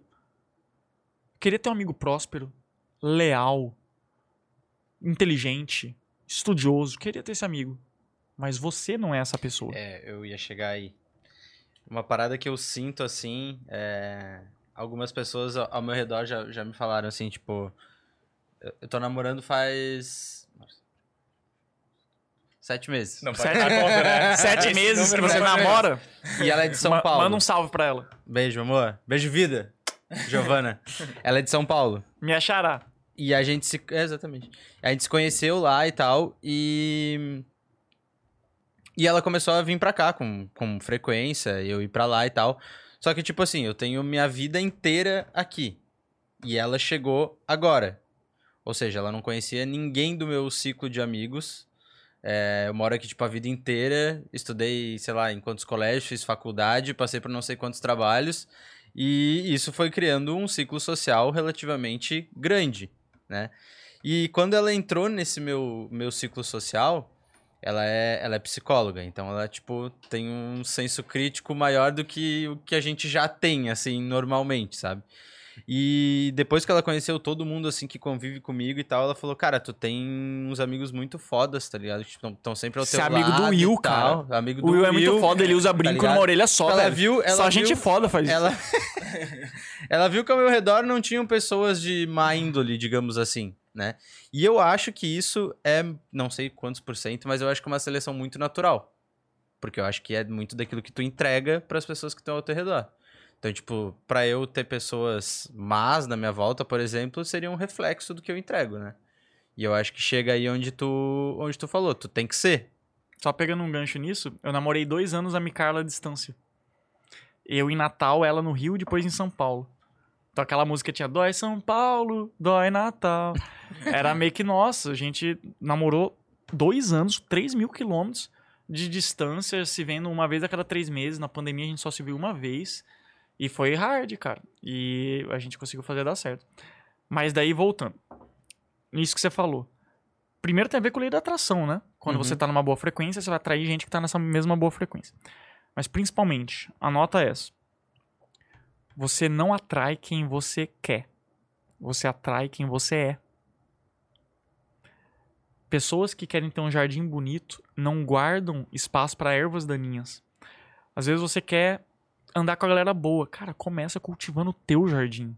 Começa mudando os seus hábitos. Começa se tornando uma pessoa melhor, uma pessoa mais positiva, uma pessoa mais estudiosa, cria melhores hábitos e você naturalmente vai atrair essas pessoas. Por que que a resistência, que é o grupo de soldados que eu estou criando, vocês que estão assistindo aqui essa live, vocês são soldados da resistência. Estou criando um movimento chamado resistência. O que, que é a resistência? A gente tem três princípios: ambição, gratidão e conhecimento. Porque a gente quer combater a mediocridade, essa ideia de, ai, vamos viver uma vida mais ou menos, vamos fazer tudo mais ou menos, não vamos ter grandes aspirações. Ai, pra mim, tanto faz ter muito dinheiro ou pouco dinheiro. Não, cara, a gente quer um movimento de pessoas prósperas, que querem sim ter muita grana, porque a grana serve pra te dar segurança, pra realizar os seus sonhos, realizar os sonhos das pessoas que você ama e ajudar os outros. Então, dinheiro é importante. Não é a coisa mais importante, mas Uhum. dinheiro é importante. Então, a gente quer combater a mediocridade com a ambição. A gente quer, podem encher aqui também. A gente quer combater a negatividade e a hipocrisia com gratidão. Inclusive teve um episódio interessante. Eu recentemente eu mudei minha postura de como eu lido com os haters. Você que tá vendo isso aqui no Instagram, talvez tenha visto isso que eu postei ontem. Eu mudei, você viu? Vi. Eu mudei a minha postura com os haters. Antes eu bloqueava o hater, dava um comentário sarcástico assim no hater, tudo mais. Depois eu comecei assim a pensar e a constatar que de fato você colhe o que você planta. Isso é total lei da atração. Eu percebi, cara, se eu tô bloqueando as pessoas, se eu tô atacando as pessoas, eu tô devolvendo ódio com ódio. Aí me veio uma sacada. E se eu não brigar com o hater? Aí o hater vinha, nossa, tem uns haters, mano, muito loucos. Vá arrumar seu dente, que é muito feio. Cara viu um Reels meu antes de ajeitar. Vá ajeitar seu dente, que é feio. Ah, você não fala bem. Um cara que não é carismático querendo ensinar carisma. Recebo muito desse. Ai, mais um 71 golpista ensinando manipulação. Ai, fala muito, não fala nada, enrolão. Ouço muitas críticas infundadas. E daí eu tive uma sacada. Em vez de criticar, em vez de bloquear, eu simplesmente falo uma frase. Sucesso na sua jornada. Giovanni, você é um bosta. Sucesso na sua jornada. Giovanni, você é um enganador. Você é um. Qual que é o nome? Estelionatário. É um nome interessante. Já me chamaram. Já... Oh! Giovanni, você é estelionatário. Acho que a pessoa que falou isso não sabe o que é estelionatário. Eu fiz direito. Então, ó, você é estelionatário. Sucesso na sua jornada. E daí eu comecei a aplicar isso. Olha que curioso, gente. Eu fui fazer no meu Instagram o, o sorteio de um Pix de 150 reais. Falei, gente, quem mais reagir aqui, eu vou dar um Pix de 150 reais. Muitas pessoas reagiram e tal. E daí, uma pessoa chegou no meu privado e falou: Você não tem vergonha, não? Você tá rifando 150 reais. Isso é uma vergonha. Eu te segui até ver que você era um marqueteiro, salafrário, lamentável. Aí eu falei, sucesso na sua jornada. Aí ele falou, gratidão, sua oratória é top. Pronto. Aí, e daí quando ele falou isso, eu falei, gratidão pelo feedback. Aí, não, ele falou, sua oratória é top, e falou, traga um conteúdo um pouco mais honesto. Você só traz técnica, traz um pouco mais de honestidade. Falou isso. Aí eu, gratidão pelo feedback. Passou alguns dias, esse mesmo cara me mandou uma mensagem, falou assim: Voltei a te seguir, amigo. Eu vi que você merece um voto de confiança. Aí eu falei: Uhum. Ah, gostei da sua humildade. Porque ele admitiu que errou, né? Porra, o cara já tá na frente de muita gente. Então, olha só que louco. Eu podia ter bloqueado esse cara, podia ter hateado ele de volta. Eu só falei, sucesso na sua jorna- jornada e gratidão pelo feedback. E o cara se converteu sozinho. O cara saiu de hater pra lover. Então, mudei a, a forma de lidar com os haters. Você tinha uma pergunta? Tinha, tenho. Fala lá. Ansioso. O cara tava duas horas ali. Tá só aguardando ali. Foi um, um debate que a gente já teve aqui, velho. É, manipulação também. e persuasão. É, Certo. falou. São sinônimos, são diferentes. Toda manipulação é uma persuasão, ou toda persuasão é uma manipulação. Tá, vou responder, Que que muito, vem? vou responder muito rápido essa, porque é uma pergunta muito fácil. Imagina uma faca. Tem uma faca aí? O pior que eu acho que tem. Tinha, tem uma aí descartável, não tem? Ou é uma colher? Não, não, não. Tá, então não tem faca. Imaginem uma faca. Uma faca, ela pode ser usada pra cortar um legumes. Eu sou vegetariano, então vou dar esse exemplo. Você corta um vegetariano? legumes. Sou vegetariano. Não vai comer o hambúrguer. Eu tiro o hambúrguer. eu vou lá no McDonald's, eu literalmente eu peço Big Mac sem hambúrguer. Os caras me acham louco. Eu, eu vou lá, eu peço Big Mac, tirar hambúrguer, eu como só o resto. Eu, eu não sei se eu sou a única pessoa que faz isso. Se, se você já viu alguém, ou você mesmo já comeu Mac, um, um hambúrguer sem hambúrguer, comenta aqui. No Mac eu nunca tinha visto. Eu já fiz. Porque, pô, o Mac tá parado no tempo, o Burger King, todos os negócios têm hambúrguer vegetariano. Os caras não fizeram, tem que criar um Cara, vou hambúrguer. te falar um bagulho bizarro. A gente voltou lá da Europa agora, né? Eu e minha mulher Ah. viajando. O McDonald's lá mudou o símbolo pra verde, pô. Sério? Lá todo lugar o Mac tem opção vegana e vegetariana e todos os McDonald's são verdes.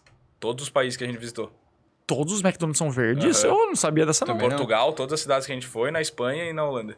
Que louco. Todos? Aham. Na Holanda Todos. não é por causa disso, não. Mas, ca- Mas acabou com o vermelho? Sim. Caraca, eu tô desatualizado. Real. Até os daqui eu acho que não estão mais usando vermelho, usa preto, usa coisa. Mas tu diz aonde? No, no logo? Tudo, ambientação, logo, tudo. Ah, a ambientação é. Ela tá mais. Você já viu um McDonald's? Ó, assim. você que tá aqui na live, você já viu um McDonald's Mais atual. verde? Comenta aqui. Bom, É tudo verde. ó, o pessoal tá falando aqui. Ah, blá, blá, blá. Ah, ninguém viu um McDonald's verde. Ah, daqui a pouco responde. É, ninguém viu. Tá, mas vamos lá. Imagina então uma faca, gente. Uma faca pode ser utilizada pra cortar um legumes ou então pode ser utilizada pra matar alguém. Mas a faca em si é moralmente neutra. É uma ferramenta, depende do uso dela. Persuasão é a mesma coisa. Você pode usar persuasão pra ser um golpista do Tinder, pode usar a persuasão pra aplicar um golpe, ser um- uma fraude, ou você pode aplicar a persuasão para transmitir as boas ideias. Quando você usa a persuasão para vender um produto que é bom, que resolve a vida da pessoa, isso é uma coisa muito boa. A gente consome produtos que são bons pra gente. Eu tô aqui com, a- com um produto da Apple, eu assino uma ferramenta de streaming, eu peço um livro pela Amazon, tudo isso são produtos que a gente tá comprando porque deixa a nossa vida melhor. Quando a gente tem persuasão para vender bons produtos, vender bons serviços e transmitir boas ideias, aí a persuasão está sendo usada por bem. Então, persuasão é uma coisa, manipulação é outra. E estude persuasão porque vai ser a habilidade mais importante da sua vida. Mas a, a manipulação em si, ela é a persuasão usada pro mal, é isso? Essa é a minha percepção. Tá. Se você for ver outras coisas, tem outros significados, mas eu gosto de ver o mundo assim. Tá, isso aqui. É, foi essa discussão que a gente teve, né? É, você fala, ah, você é muito Eu achei que era a mesma manipulador. coisa. Eu, eu acho que a manipulação já tem esse cono- essa conotação negativa. negativa. Então Pode eu falo que é a persuasão usada pro mal. Aham. E respondendo a tua pergunta, você Que não tu tava não aqui. tava, né? Bonitão. Sacanagem. Vai, Ó, ter que, vai ter que assistir depois. eu vou Tem que pergunta do. YouTube? Tem pergunta do YouTube? Ele mandou aí pra ti. Tem, tem, Eu tem. mandei, mandei pro Pedro. Cara, tem muita pergunta aqui. Vou até printar isso aqui depois pra gerar uns reels aqui. Conteúdinho. Vamos lá. A Bruna perguntou: Giovanni, ao meu ver, os homens são muito mais confiantes nos seus discursos do que as mulheres em geral. Você vê alguma diferença no desenvolvimento da persuasão entre os seus clientes homens e mulheres? Tá, vamos lá. As mulheres, elas passam por coisas que os homens não passam. Então, desde cedo, a gente já sofre alguns bloqueios. As mulheres sofrem isso e ainda mais, porque elas crescem num sistema que elas não veem muitas mulheres líderes, elas não veem muitas mulheres conquistando espaços de poder, ela não vê muitas mulheres sendo as protagonistas dos filmes e os heróis, bababá. E quando isso vai acontecendo, isso gera uns efeitos dentro dessa pessoa. Então ela cresce naturalmente com menos referências e isso afeta a autoestima e também como ela muitas vezes sofre coisas como man interrupting, que é ficar interrompendo a mulher, man explaining, que é ficar explicando o que a mulher acabou de falar e tomar o crédito. Ela vai sofrendo essas coisas, isso vai bloqueando ela também. Por isso que você que é mulher, o que, que eu recomendo? Que você siga a arroba a Micarla Lins. Arroba a Carla com mi antes, arroba a Lins. Ela fala de comunicação só para mulheres. Ah. Então ela é vice-campeã brasileira de oratória e ela teve uma sacada. Eu vou ensinar oratória só pra mulheres. Eu vou olhar pra esse público que ninguém tá olhando e eu vou desbloquear elas. E ela lançou um curso chamado Comunicação Poderosa. E tá muito foda. Ela lançou esse curso direto de Dubai. Ela tava em Dubai agora, está ainda, tá vindo agora pro Brasil. Ela foi palestrar em Dubai e lançou esse curso de lá, Comunicação Poderosa. Tem toda uma temática, uma estética árabe, o curso. É bem interessante. E lá ela vai ensinar comunicação, só que é uma mulher falando para mulheres, partindo de um background em comum. Então ela consegue resolver essas dores de modo muito mais fácil. Então você que é mulher, eu recomendo você seguir a Micarla Lins, fazer esse curso dela, se conecta com ela. Tem várias formas de você aprender com ela. Ela tem os segredos de networking, que é um curso de networking. Ela tem a Fraternidade Businesswoman, que é uma fraternidade de networking feminino. Que, inclusive, você que está querendo ambiência, entra na Businesswoman. Se é mulher que é ambiência, Businesswoman, um grupo de networking com empresárias e empreendedoras, só mulheres, tudo digital. Então, sim, homens e mulheres têm aspectos diferentes com relação à comunicação e eu recomendo, se você é mulher, aprender diretamente com uma mulher que sabe muito do assunto Micarla. Cara, eu acho que uma parada que é legal, que entraram nesse negócio de confiança, e que a gente vê muito, acho que em coisa de emprego mesmo, assim, né? Que ah, a mulher vai fazer entrevista para o emprego, pergunta pra ela, ah, tu sabe fazer isso? Ela vai falar, ah, não, mas eu posso aprender. Pro cara, pergunta, tu sabe fazer isso? Ele fala, sei. Sim. Mesmo que não saiba, né? Tipo, eu acho que é Não, ou mais- então eu. Os dois falam a mesma coisa. Não sei, mas vou aprender. A mulher despreparada. O homem, caramba, o cara é autodidata. É, sim, Do nada. negócio tá ligado? É, Muda é a isso mesmo. percepção. Mas isso é uma dica que eu acho que é legal, né? Eu, eu sempre fui muito confiante na minha vida, na real, mas meio que naturalmente, assim, não é por, por estudar, isso eu admito. Mas sempre só cheguei e falei assim as coisas. Isso Meteu o eu- louco. É, mas isso eu acho que na todas as entrevistas de emprego que eu fiz, assim, eu sempre passei. E muito, acho que por isso, assim. Ah, tu sabe fazer isso daqui? Eu Vou fazer.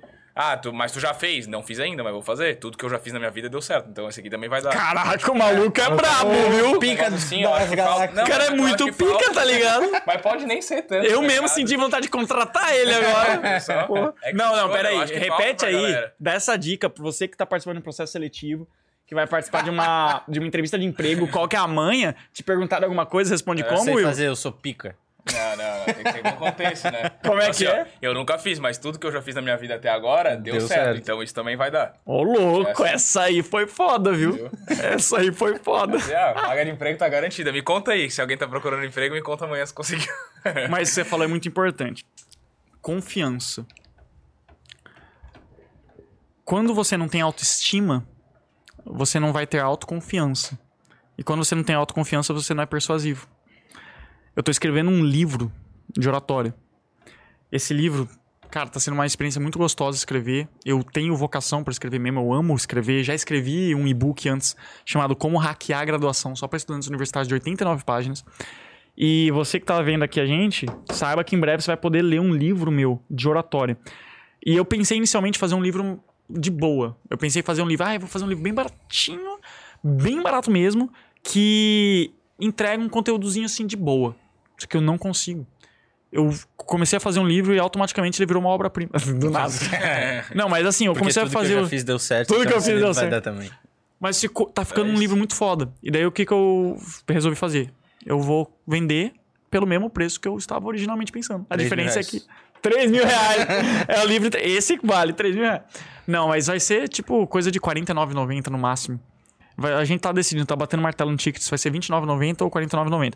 Mas vai ser um livro muito foda. Eu só não posso falar o título ainda, porque a galera rouba. Tem muita gente de má fé. É um título incrível, maravilhoso.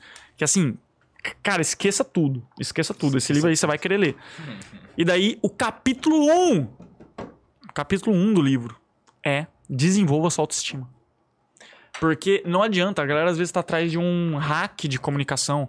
Ai, não, é que eu quero um hackzinho pra manipular as pessoas. Mano, calma lá, vamos de boa. Você se sente inferior aos outros? Você, porventura, em algumas vezes se sente incapaz de realizar certas coisas, mesmo tendo conhecimento? Você se compara muito? Você tem dificuldade de dizer não? Se você disse sim para algumas dessas perguntas, talvez você sofra de uma coisa chamada baixa autoestima. Autoestima todo mundo tem, com U. Mas tem gente que tem baixa autoestima, tem gente que tem alta com L, autoestima. Se você não tem uma alta autoestima, te falta autoconfiança com. Se te falta autoconfiança, você não vai conseguir convencer as pessoas, porque isso vai transparecer na sua linguagem não verbal com os 93%. E eu passei por isso. Eu não me sentia confiante em ensinar oratória. Olha que louco, né? Eu era bicampeão brasileiro de oratória. Todo um histórico, 12 anos de comunicação e eu não me sentia pronto. Tu sente que o, o conteúdo que tu ensina, tu tem, ma tu tem maior é, propriedade pra falar sobre ele por causa da tua vivência, das coisas que tu fez, ou por causa dos, tipo, do teu estudo, enfim, Tudo. um complemento de ambos. O que que acontece? Fazer uma. Vou voltar um pouquinho nessa resposta. Eu fui fazer o meu mapa numerológico. Se você já ouviu falar de numerologia, foi um cara chamado Pitágoras que inventou isso. Ele acreditava que os números têm certas padrão, certos padrões, certas energias dentro dos números. E daí, essa corrente acredita que o... quando nós viemos à Terra, nós fizemos um acordo com o universo, só que a gente esquece esse acordo. E o mapa numerológico é uma forma de nos conectar novamente com esse acordo, a gente lembrar o que a gente vai fazer. Daí eu fiz esse mapa numerológico com um cara que eu indico muito, chama Paulo Numerólogo. Joga lá no Instagram, arroba Paulo Numerólogo. Ele fez o mapa de várias celebri- celebridades, Boca Rosa, pô, uma galera braba. Segue lá, gente finíssima, lançou um livro agora. E daí o Paulo ele fez meu mapa numerológico. Daí saiu no mapa que o principal desafio, a coisa que eu vim na Terra pra aprender, que eu ia sofrer, que eu ia pelejar pra aprender aquilo, que era realmente um grande desafio, seria a comunicação. Só que daí lá na frente do mapa saiu assim: o universo vai te dar um presente. Lá no finzinho do mapa tem três presentes que o universo te dá. Um deles era comunicação. Ou seja, saiu no meu mapa que eu não seria muito bom, mas quando eu aprendesse eu seria um dos melhores. E foi o que aconteceu. Eu era um nerd antissocial, treinei, virei bicampeão brasileiro de oratória, orador do ano pela revista Caras, 200 mil seguidores no Instagram em um mês, bababá. E o que eu ensino para os meus alunos é justamente toda essa trajetória. Eu sou o melhor professor de oratória que existe? Não. Nem sei. Os, todos os professores. Eu, eu fiz uma análise criteriosa de todos os professores de oratória que existem no mundo, vi tudo que eles ensinam para fazer essa conclusão? Não. Mas o que eu ensino, ninguém ensina. Porque eu ensino a minha trajetória. E só eu tenho minha trajetória. Então eu desconheço. Humildemente falando, eu desconheço uma pessoa que em 12 anos passou por teatro, debate competitivo, Toastmasters, que é uma organização internacional de treinar discurso, se tornou bicampeão brasileiro de oratória, atingiu um sucesso enorme no marketing digital, cresceu um perfil de modo absurdo com oratória viral. Tudo isso vindo de um background de ser um nerd social. Eu desconheço alguém que tem isso. Não quer dizer que eu sou melhor, mas quer dizer que eu tenho a agregar. E eu, inclusive, incentivo que você aprenda de várias pessoas. Como que eu me tornei bicampeão brasileiro de oratória? Eu fiz mais de 10 cursos de oratória como aluno. Eu aprendi com várias pessoas e peguei o que tinha de melhor em cada uma e montei o meu próprio método. Por isso que eu gosto de brincar com o Hiperpersuasão, o melhor curso e mais completo do mercado. Porque eu peguei tudo que funciona de todo mundo. E junto com algumas coisas minhas. Inclusive o novo curso, né, que eu mencionei, o Oratório Viral. Tem gente que tá assistindo que é do Oratório Viral. Oratório Viral. Em agosto eu ganhei 200 mil seguidores. E eu percebi, caramba, eu realmente segui um passo a passo, que são seis passos pré, cinco passos durante e alguns passos pós um podcast. Quando eu faço isso, eu viralizo no Instagram. E é por isso que eu tenho mais de 20 milhões de views no TikTok em dois meses. Em dois meses, mais de 20 milhões de views. Que porra é essa? Oratória viral. Aí eu falei, vou ensinar essa porra. Aí eu criei um produto chamado Oratória Viral, que é baratinho, custa 247. em que eu ensino todas as técnicas que eu usei para viralizar. Por quê? Porque isso é comunicação digital viciante. Eu estou ensinando o que eu sei, o que eu aprendi e o que eu tive resultado. Então, é, esse é o grande segredo. É você ensinar aquilo que realmente você tem legitimidade. Eu ensino hiperpersuasão porque eu tenho 12 anos de comunicação e aprendi oratória com vários mestres e em várias situações e ganhei prêmios. Ensino oratória viral porque eu de fato viralizei com oratória. Eu ensino lei da atração, vou ensinar em dezembro no curso que eu vou lançar, porque eu uso a lei da atração e consegui resultados. Então, truque para você que você às vezes não sabe o que vender. Venda o seu deserto. O que é o deserto? É aquilo que você demorou muito para aprender, mas agora que você aprendeu, é uma coisa que é uma marca sua e que a sua missão agora é compartilhar com as outras pessoas como que você superou esse deserto. E agora eu vou fazer um link com aquilo que a gente conversou lá no início. Lembra que eu falei que eu ia ensinar como achar o seu propósito? Uhum. Chegou o momento. Então você que ficou até o fim, ó, são 11 horas da noite. Você que suportou 3 horas de podcast, basicamente. Você que chegou aqui até o fim, você, parabéns, você merece. Você merece esse conteúdo. A gente vai falar de propósito, como você encontra agora. Inclusive, tem um livro que eu amo. É o meu livro preferido de. Sem ser desenvolvimento pessoal, um livro mais de cultura geral. Chama O Nome da Rosa, do Humberto Eco. Não sei se você já ouviu falar. Eu não conheço. Humberto Eco, um cara que morreu, infelizmente, ele foi o pai da semiótica. Nossa, foi a única matéria que eu rodei na faculdade. Ah, semiótica era foda. Puta merda, eu não entendia nada. Você não estudou velho. nada de Humberto Eco lá? Ah, não lembro. Ele não estudou, mas deve ter E hoje o meu professor de semiótica trabalha na mesma empresa do que eu. Então depois pergunta lá pra ele do Humberto Eco. Humberto Eco foi o pai da semiótica. E ele escreveu um livro chamado O Nome da Rosa, que é um livro que é tipo um thriller, um suspense, que se passa num mosteiro católico na Idade Média. Então é um negócio incrível. Só que daí o começo do livro, ele é meio truncadinho. Chega um momento no livro que o Humberto Eco, no comecinho, ele passa 20 fucking páginas falando de um quadro. Então o cara tá assim, passando um quadro. Ele começa a falar os símbolos e os anjos e bababá. Cara, ele passa 20 páginas falando da porra do quadro. E daí, quando o Humberto Eco terminou esse livro, ele mandou pra editora.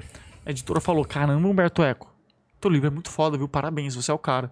Mas deixa eu te dar um love back. Olha, eu percebi aqui que as 100 primeiras páginas elas estão um pouquinho arrastadas. Vem cá, não tinha como a gente dar uma resumidazinha nessas 100 primeiras páginas? Aí Humberto Eco, ele era o brabo. Ele era o brabo original. Ele chegou assim e ele falou: Não. Não. Sabe por quê? Porque as 100 primeiras páginas são um teste. Se a pessoa não consegue passar pelas 100 primeiras páginas, que ela quer dizer que ela não consegue aproveitar essa obra no máximo que ela tem a oferecer. Então, se ela quiser consumir essa obra-prima que é esse livro, ela tem que passar por essas 100 deve primeiras ser páginas. muito chatas essas 100 páginas, velho. Mas o Deve livro ser é foda, é o melhor livro que eu já li. Daí, beleza. Essa- essas três primeiras horas de podcast foram as 100 primeiras páginas. Então, você que passou por esse teste, tu- tudo isso, é só fazer essa analogia. Você vai receber o propósito. Deixa eu ver o que o pessoal tá comentando aqui. Boa noite, quero ser como você e teu poder da persuasão. Fica com nós aqui e depois vê o podcast desde o início. Quem mais vocês estão falando aqui? Pô, gente, vocês não estão falando mais nada aqui? Cansaram. Cansaram? Vamos ver. Blá blá blá blá blá. Caramba. Só nego entrando, me seguindo, mas não tem gente falando mais. Deixa eu Tinha a pergunta que eu mandei pro Pedro também. Não, tem várias perguntas, eu só queria ver se o pessoal tava comentando. Ah, uma pessoa falou aqui, você é o cara. gratidão. gratidão pelo. Ambição, gratidão e conhecimento. Resistência. Coloca aqui. Todo mundo que tá assistindo aqui, temos mais de 100 pessoas ao vivo, há 3 horas já. Pergunta, tu quer puxar uma? Não, vou falar do propósito, calma. Não, sim, na sim, real, sim. tu me mandou não são Aí, bem perguntas, Todo né? mundo que tá aqui, se é da re... não vai ficar salvo. Só lamento. Mas tem o podcast, gente. Por que, que vocês querem essa Tá live salvo salva? no YouTube, é. Tá salvo no YouTube. Então, ó, símbolo da resistência, mãozinha pra cima se você é da resistência, coloca aqui a mãozinha pra cima pra eu te ver. Então, vamos lá. Como encontrar o seu propósito? Você vai utilizar uma técnica japonesa chamada Ikigai. Ikigai, se você for traduzir, é uma coisa mais ou menos como razão de viver. Isso surgiu numa ilha japonesa chamada Okinawa. E lá a galera viveu quase 100 anos e mais de 100 anos e vivia muito feliz. Eles foram estudar o que, que esses caras faziam. Aí viram que eles faziam o Ikigai. O que, que é o Ikigai? Imagina que tem quatro círculos. E esses círculos se interseccionam entre si, eles têm pontos de contato. Um círculo é o que você gosta de fazer. Outro círculo é o que você é bom. Outro círculo é o que as pessoas estão dispostas a pagar por. E o outro círculo é o que muda o mundo, o que ajuda as pessoas, o que avança a sociedade. Daí vamos lá. Exemplo prático. Meu caso com a advocacia. Eu pensei que a advocacia era meu propósito. Não era. Eu era bom. Cara, eu fui o melhor aluno da turma de uma universidade federal no curso de Direito. Quatro anos estagiando em escritório. Muitos casos eu era um advogado fora da curva. Início de carreira já fui promovido para advogado júnior coordenador, uma equipe e tal. Pô, interessantíssimo. Fui contratado para advogar em São Paulo ganhando o dobro do que eu ganhava lá em Natal. Então eu era bom. As peças jurídicas que eu fazia eram primor técnico. Massa. As pessoas estão dispostas a pagar por bons advogados? Pra caramba. Todo mundo. Porque você é uma empresa, você precisa diminuir tua carga tributária, ou você precisa fazer uma engenharia tributária, que a gente diz, ou você está sendo acusado de um crime que você não cometeu, você precisa de alguém para te defender. Ou então você comprou um terreno e o cara não quer sair de lá, você precisa entrar com uma ação civil para resolver essa questão. Então, as pessoas estão dispostas a pagar dinheiro por bons advogados, porque as pessoas precisam exercer seus direitos. Num ordenamento jurídico, num estado constitucional de direito. E daí, a gente tem outro círculo. Isso muda o mundo? Isso ajuda as pessoas? Sim, caramba. Você precisa de advogado para se defender, para poder exercer seu direito contra o fisco, contra a União, contra o leãozinho, né? Contra todo mundo que quiser prejudicar um direito seu. Então, as pessoas precisam disso. Legal. Um Estado constitucional de direito, uma democracia, ela imprescinde, imprescinde é um sinônimo de ela necessita, ela imprescinde de bons advogados. Beleza. Três círculos estavam ok. Só que tinha esse círculo aqui que era eu gosto disso? Não eu não gostava. E quando você está fazendo algo que você não gosta, é truncado, o tempo não passa. Você torce para o fim de semana chegar, e daí você torce para as férias chegar. E você nunca vai ser excelente em algo que quando você estuda, você libera cortisol e a outra pessoa libera dopamina. Como é que você quer ser o melhor advogado que tem se você fazendo coisas de advocacia, você libera cortisol no seu sistema, que é o hormônio do estresse, ou seja, você vai querer fazer cada vez menos, vai querer fazer o mínimo necessário. E o outro cara libera dopamina, o cara é viciado em fazer aquilo. Como é que você vai ser melhor que esse cara que é viciado, que ele nem vê isso que você está fazendo como trabalho? Eu ia. Uhum. Não dá. Não dá para competir. Beleza. Eu percebi que a advocacia não era o meu propósito. Vamos ver oratória. Oratória. Eu sou bom? Pô, sou bicampeão brasileiro de oratória dentre outros prêmios. Massa. As pessoas estão dispostas a pagar por oratória? Sim. Grandes empresários, grandes profissionais, eles querem desenvolver a comunicação, a persuasão para vender mais, para fazer mais networking, para palestrar no TED, num puta de um evento. Inclusive, eu vou palestrar no TED. Ah, é? Em breve, depois eu falo sobre. Boa. Então, as pessoas estão dispostas a pagar por. Outro círculo. Isso avança o mundo? Meu Sim. caiu aí porque acabou a bateria, tá? De boa. Só pra te avisar. Isso avança o mundo? Isso ajuda as pessoas? Claro, porque finalmente nós teremos as boas ideias sendo transmitidas com uma boa comunicação. E as boas ideias vão vencer as más ideias. Então ajuda o mundo. E eu amo. Eu amo porque ao longo da minha vida de 12 anos, quando eu olhei pra trás, eu vi, caraca, olha tudo que eu fiz. Eu fiz teatro, Toastmasters, debate competitivo, mais de 10 cursos de oratório como aluno, mais de 10 cursos de oratório como professor, bicampeão brasileiro de oratório, tudo isso antes mesmo de pensar em fazer oratório como profissão. Eu vi que eu amava aquilo. Daí eu falei, caraca, olha isso. A interseção entre esses quatro círculos é a sua vocação, é a sua razão de viver, é o seu propósito, é o seu ikigai. Então, perguntas para você descobrir. O que você gosta? Se pergunte o seguinte: o que eu faço no meu tempo livre? O que eu estudo sem ninguém mandar eu estudar? Uhum. O que, que eu me interesso naturalmente? Isso é- são perguntas para você fazer. O que, que eu estudo quando não tem prova? Quando ninguém me manda estudar? O que, que eu sou bom? O que, que as pessoas vêm te procurar para tirar um conselho? Para te dar um conselho, para tirar uma dúvida? Qual que é a autoridade percebida que você tem? Às vezes o cara, ele é super fitness. O cara tem um corpo escultural, o cara é foda nisso. E dele tá se forçando a seguir a carreira de contabilidade porque ele fez a faculdade, ele pensou que aquilo era o, jo- o jogo dele. Só que todo mundo vem perguntar pra ele, mano, como é que você mantém esse shape? Qual que é o teu pré-treino? Qual que é a rotina de treino? O que, que você come? E ele sempre ajuda os outros. Não, você vai fazer isso, isso, isso, porque ele estuda pra caramba pra ele. E daí ele vai ajudando os outros. Até que ele percebe, caramba, Cobra. Uhum. esse é meu Ikigai. E daí ele começa a trabalhar com isso que ele já fazia de graça por prazer. E daí ele começa a ganhar cada vez mais dinheiro, ajudando as pessoas, fazendo o que gosta, com liberdade de tempo geográfico e financeira. Meu irmão, quando você chegou nesse ponto, zerou a vida. Que maravilha. Imagina aí por um segundo, você que tá vendo a gente aqui. Quero só que você imagine, por um segundo, que você agora, nesse momento, você trabalha com o que você gosta, você ama tanto o que você faz, que você nem vê como trabalho. Você ganha dinheiro pra caralho, você ajuda muitas pessoas e você tem liberdade de tempo pra fazer os seus próprios horários, pra no meio de uma quarta, se quiser dar um tour pro Floripa, igual eu dei. Você tem liberdade geográfica de poder trabalhar em qualquer lugar do mundo. Agora, se quiser pegar um avião pra Europa, eu vou.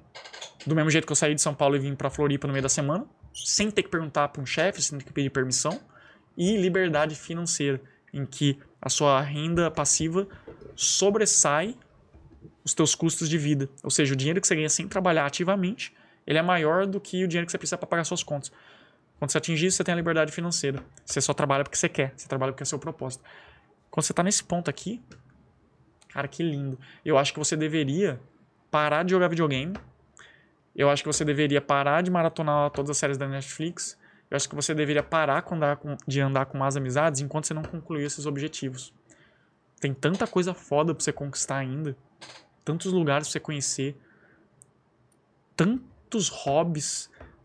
Tantas experiências pra se ter. E você aí usando esses prazeres frívolos e efêmeros como uma válvula de escape, porque você não gosta da vida que você tem, buscando disparos rápidos de dopamina. Então, segue esse meu conselho, busque seu Ikigai e você vai ver que a prosperidade e a abundância vão ser uma coisa que faz parte do seu dia a dia. E você vai sentir uma felicidade tão plena que você nem achou que isso seria possível. E você vai falar, ainda bem que eu vi o podcast Boteco. Caralho. Aulas. Valeu a pena esperar 100 páginas. Ó, valeu a pena Acho você que estamos no caminho até, né? Tamo, Vem tamo. traçando um. Aí o William, acho que a gente tá traçando um caminho né, né, bem nessa vibe aí. Cara, eu Você tenho, foi se identificando. Uhum. Eu tenho mais uma pergunta que eu queria saber, que eu assisti Manda, tem, vídeos. tem ainda a pergunta do YouTube, né? A gente não respondeu nenhuma do YouTube até agora. Respondeu. Uma, respondeu uma. A dos homens e mulheres. Ah, dos homens e mulheres era de, É. era de YouTube, tá. É, e tem, eu queria saber uma parada. Tem outras tipo, aqui também. De, ó, você que tá aqui na, na live, você que chegou agora, deixa eu te contextualizar. Estamos aqui, ó, no Boteco Podcast, o Will e Pedro aqui. Estamos ao vivo, gente, no YouTube. Você pode ir lá conferir no YouTube também. E daí, se você colocar uma perguntinha aqui, pode ser que daqui a pouco eu responda, tá bom? E lá consegue responder deixa eu, deixa eu também, né? falar um negócio aqui, ó. Chegou um boteco no nosso direct aqui, mas não é no nosso, tá? Galera que tá nos assistindo aí é pra mandar boteco lá no arroba ela professor é, da É, o oratória. professor da oratória, meu Instagram. não é no boteco, receber não. o que que pra receber receber o... as 10. 10 etapas pra você lidar com nervosismo e ansiedade na hora de falar em Isso. público. Top, isso é top, hein?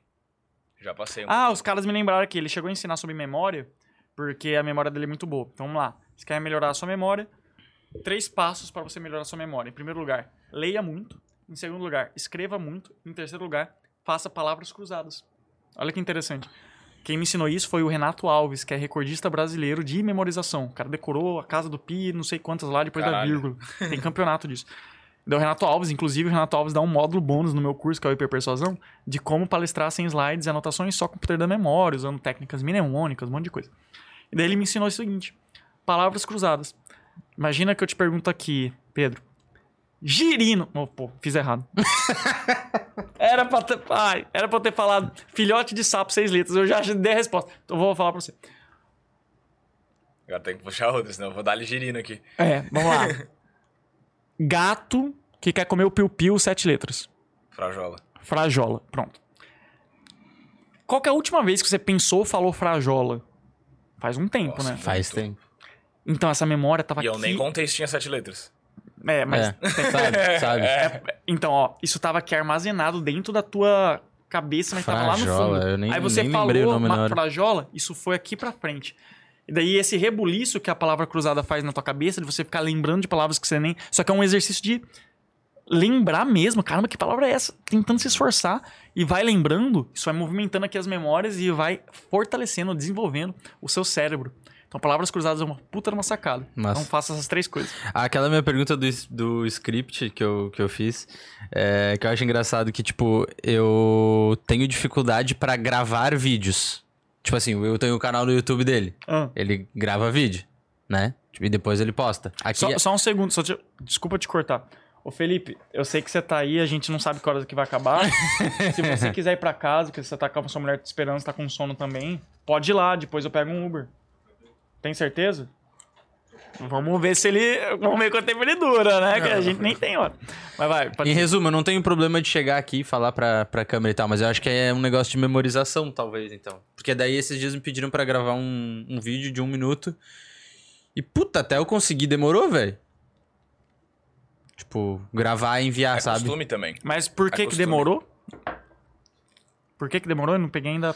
Ah, eu me perdia no meio, ou errava alguma palavra. Enfim, Tá, você fez um roteiro? não. Aí é foda. Começa com o roteiro. Eu fiz na minha cabeça, né? Não, Então, mas escreve. fiz na minha cabeça. Escreva em tópicos. Mas era uma parada, tipo, bem. Ah, eu também não tava muito afim de gravar, né? Mas Aí eu escreva peguei em e fiz, tópicos. Tipo, rapidão, assim, tá ligado? Do tipo assim. Primeira coisa. Tipo, a- stories. Puta, Eu apresentação. odeio gravar stories porque eu sempre acho que eu erro. Ah, mas o truque é lidar com o erro de forma natural. Errou, posta com o erro mesmo. Eu faço isso, porque aqui é ao vivo, por exemplo. Se errou, errou, já era. E aí? É. Então faz a mesma coisa que você faz aqui no Stories. Parece que eu tenho dificuldade de falar quando é um negócio gravado, entendeu? Sim. Ai, gente, eu vou tirar esse casaco, que agora eu tô Essa é uma curiosidade. Deu uma esquentada mesmo. Tá, o que eu ia te perguntar é que eu tava olhando teu conteúdo lá e tem o que tu foi no pânico lá e o Emílio não te deixou contar alguma coisa, né? Sim. Queria que tu contasse a coisa que tu não podia contar lá aqui. Cara. As dicas que te proibiram de falar. Ah, mas essas técnicas. eu- Você pode simplesmente chegar lá no meu direct. Se você mandar pânico no meu direct, você vai receber 18 técnicas proibidas de como convencer qualquer pessoa. Então é só ir lá no meu direct, literalmente, arroba o processatório, vai lá no direct, no mensagem no Instagram, coloca pânico, com acento ou sem, tanto faz. Você vai receber esse checklist. Eu tô mandando todas só pra. Só pra receber, né? Mas esse negócio do, do, do Emílio, do Pânico, foi muito incrível. Que, que aconteceu? Te narrando um pouquinho, contando, que eu acho que eu nunca contei isso num podcast. O que acontece? Agosto, né? Tava viralizado, pô, ganhando ali. Pô, já tava lá com meus 160 mil, talvez, seguidores. E daí veio no meu direct uma, um convite. No meu direct veio um convite assim: Ei, gostei muito do seu perfil. Quer vir por pânico? E daí eu. Caraca, eu buguei, né? Porque imagina aí, o pânico, um negócio que a gente assiste há muito tempo, a gente acompanha faz tempo pra caramba, de repente os caras estão te chamando pra ir lá, ou do nada. E daí eles me divulgaram, mano, como convidado. Se você for até agora lá, tá Giovanni Begossi, pânico, como convidado principal. O episódio tem duas horas, três horas, a live, e o meu nome é o que tá lá. E daí tem lá no Instagram do Pânico, que tem, se não me engano, uns 3 milhões de seguidores. Aí tem lá, Bolsonaro, Ciro Gomes e Giovanni Begossi. Tipo, a divulgação, tá ligado? Eu falei, caraca. E as fotos desse post, minha divulgação no Pânico, tem mais comentários que a foto do Bolsonaro. Mais de 2.500 comentários. Ou seja, mais comentários do que na foto do presidente. A minha foto lá. E daí, caramba, que maluquice foi essa? E daí eu cheguei lá no Pânico. Pô, era perto de casa, eu nem sabia, né? Porque eu moro perto da Paulista. O Pânico fica num prédio que é na Jovem Pan, que é na Avenida Paulista. E daí subi lá, fiquei lá numa salinha de preparação, depois entrei lá ao vivo. Ao vivo no YouTube, tinha 100 mil pessoas ao vivo vendo só no YouTube. Fora a rádio, o Brasil inteiro ouvindo na rádio, gente me mandando stories assim, caramba, tô te ouvindo na rádio e tal. E daí, chego lá e eles me tratam muito bem. Isso foi uma coisa muito louca. Por quê? Porque a gente. Cara, eu sou muito preparado, assim, eu gosto de me preparar para as coisas.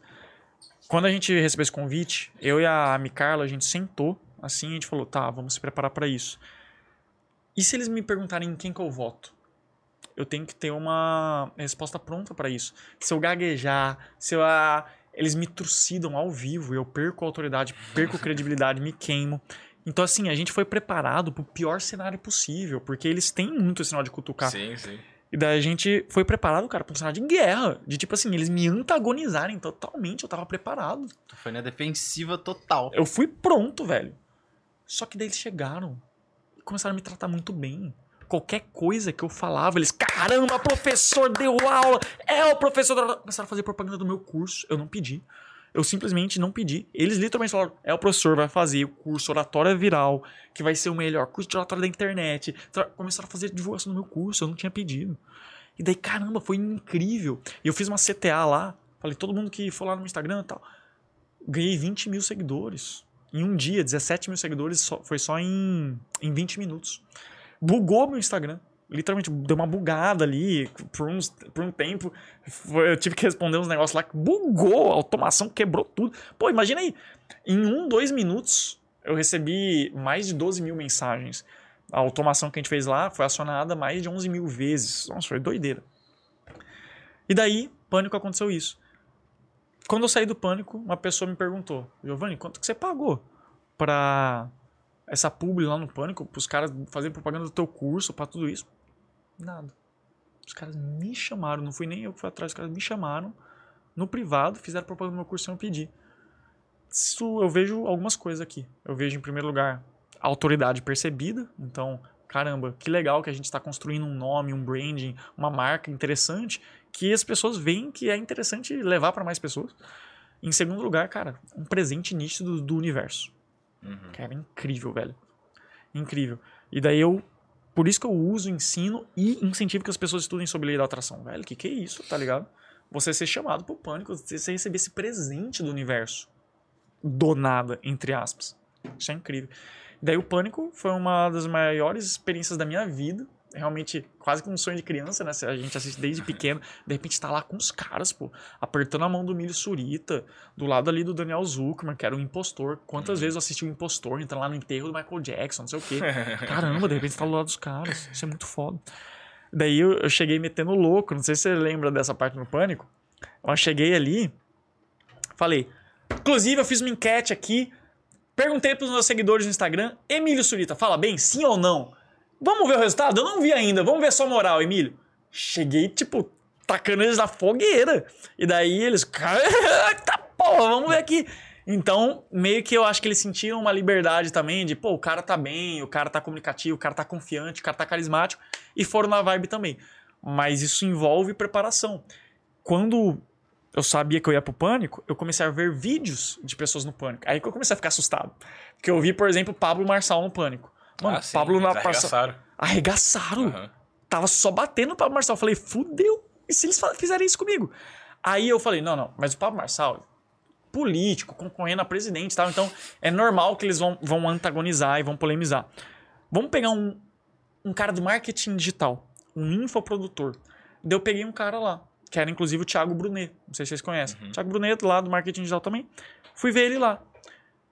E daí eu analisei como que o Thiago Brunet se comportou no pânico, analisei como que os caras se comportaram com o Thiago Brunet, e daí eu falei, vou melhorar ainda mais, vou pegar aqui o que foi feito, vou aprimorar. Eu vou- não vou cometer os erros que foram cometidos e vou insistir nos acertos. Daí eu fui lá e fiz exatamente isso.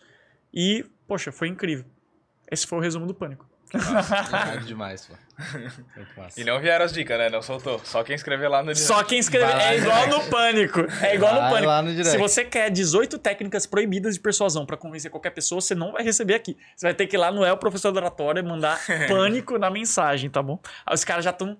Porra, mano, eu já escrevi fase 1 pra receber teu curso gratuito. Já escrevi boteco. Boteco. Já escrevi Eu pânico. mandei todas aqui, ó. Tá metralhando. Tem mais dúvida no, no YouTube ou a gente vai pro Instagram? Acho que as boas boa do YouTube ali já, já mandou, né? Tá, deixa eu ver se tem Fechou. umas bate-bola jogo rápido aqui. Vai. Ah, caraca. Tem um aqui que é meio dark. Meu o cara aqui. aqui. Manda aí, pode Minha oratória é ruim, sem clareza. Namorado terminou comigo e ainda falou pra eu virar homem. Caralho, mas aí acho que teu buraco É, tá mais não é só oratória, eu vou te falar. Caraca, mano, sinto muito, tá? Sinto muito, faz meu curso gratuito. Vamos lá aqui que vai te ajudar. É, Mas de relacionamento eu acho que é uma parada interessante pra gente comentar, né? ah, a gente pode comentar. É, não necessariamente do desse caso específico, né? Que eu não vou cara falar tá meio cara, dark, é. né? Tá meio na depressão. Mas eu acho que é uma coisa que uma comunicação clara faz uma diferença fodida também, né? Vamos falar então de sedução, paquera, conquista. Vamos lá. O que que acontece? Tem uma técnica pra você se tornar automaticamente mais bonito. Você quer uma técnica? Ó, ele já sabe qual é a tá técnica. ligado? ah, você sabe também? Claro, estudei o convidado. Mas vocês aprenderam comigo. Sim. Ah, eu tô, eu tô tipo um mágico de uma mágica só, sabe? Eu só, só sei essa. Aí, é porque sedução não é minha, minha expertise, Sim, sendo bem sim. sincero.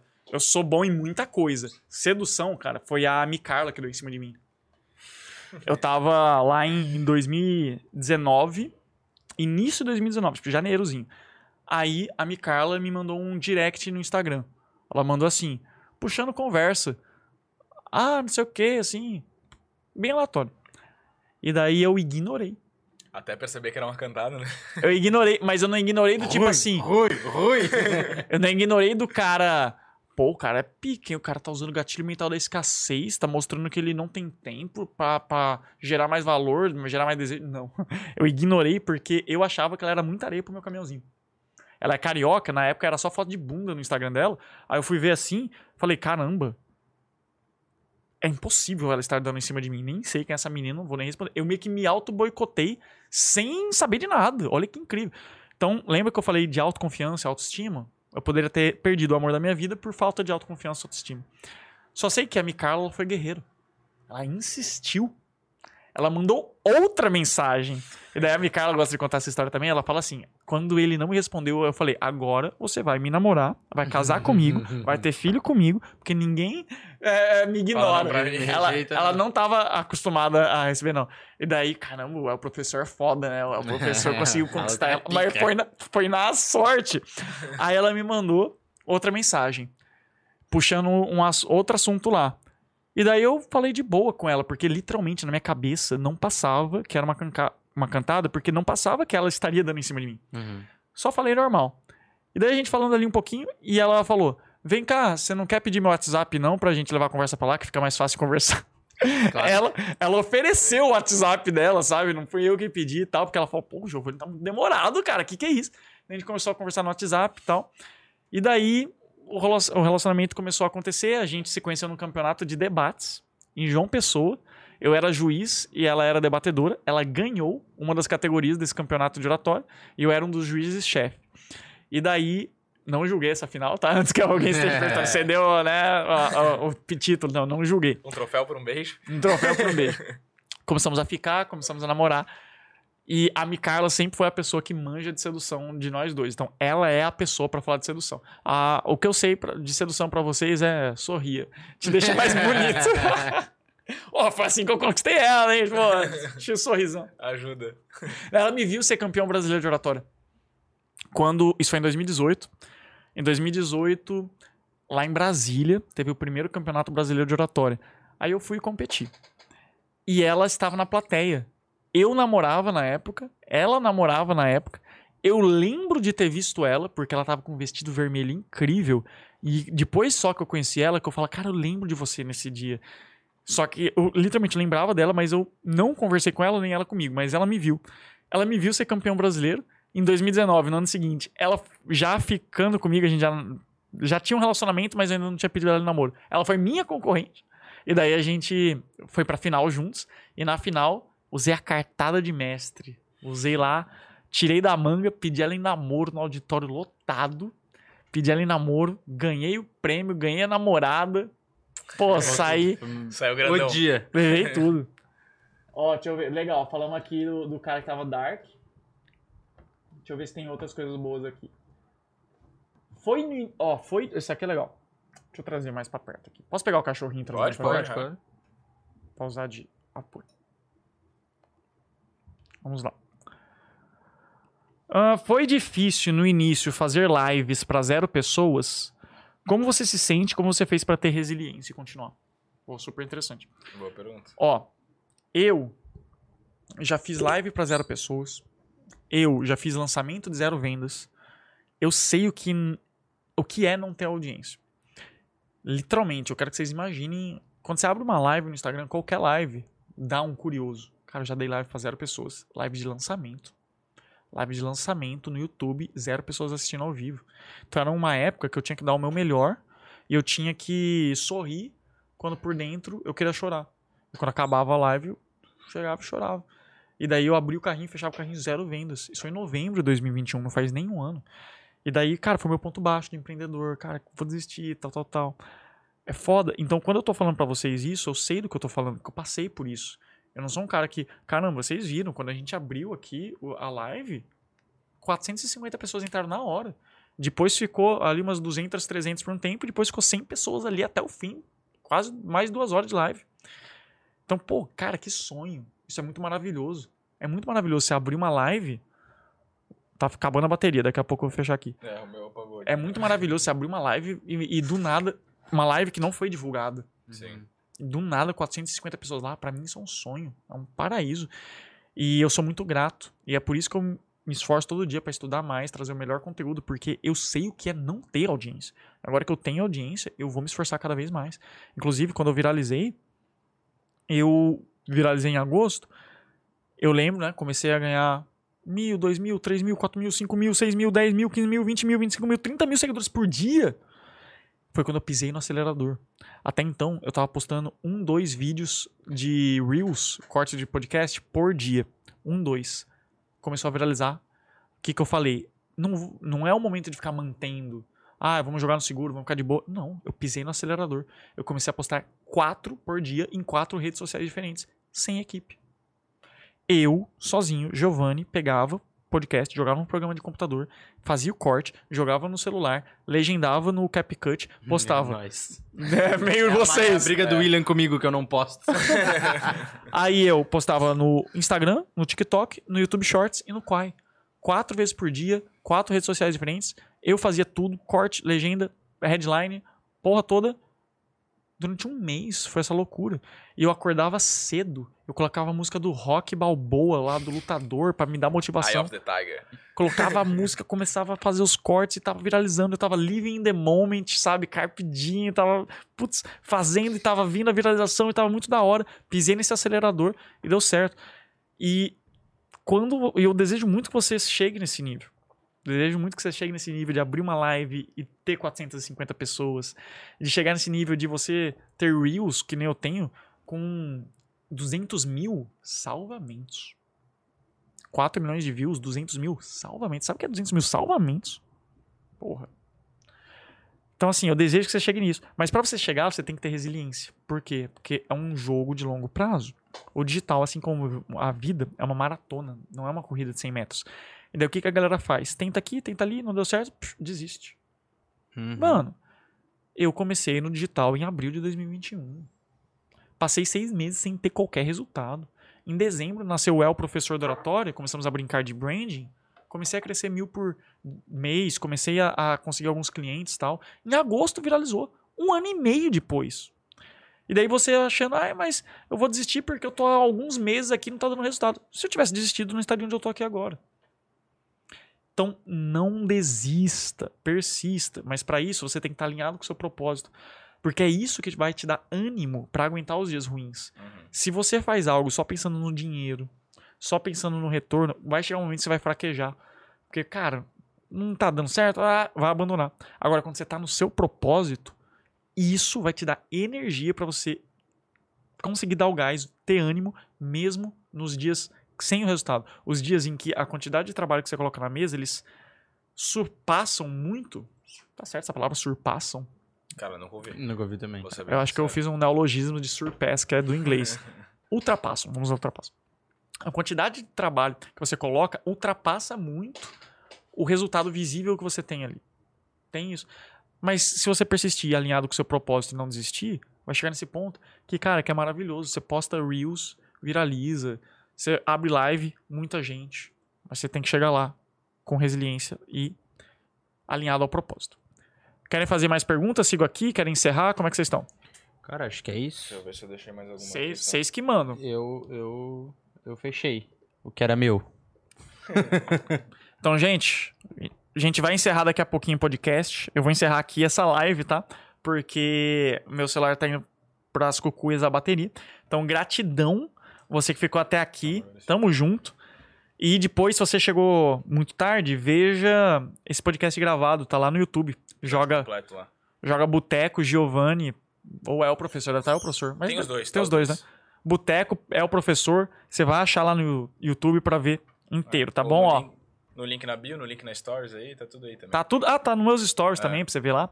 Tamo junto. Pronto, encerrei por aqui o vídeo. Mas ainda estamos ao vivo no YouTube. Temos aqui alguns momentos pra fazer umas considerações finais. Boa. Mas antes Cara, eu quero mas- perguntar pra vocês. E aí, gente? Gostaram desse papo de oratória? Foi profícuo? foi massa, proveitoso? Foi Mas cara, eu gostei que tu foi pra, pra outro lado também. Desse umas lições de, de vida aí interessantes.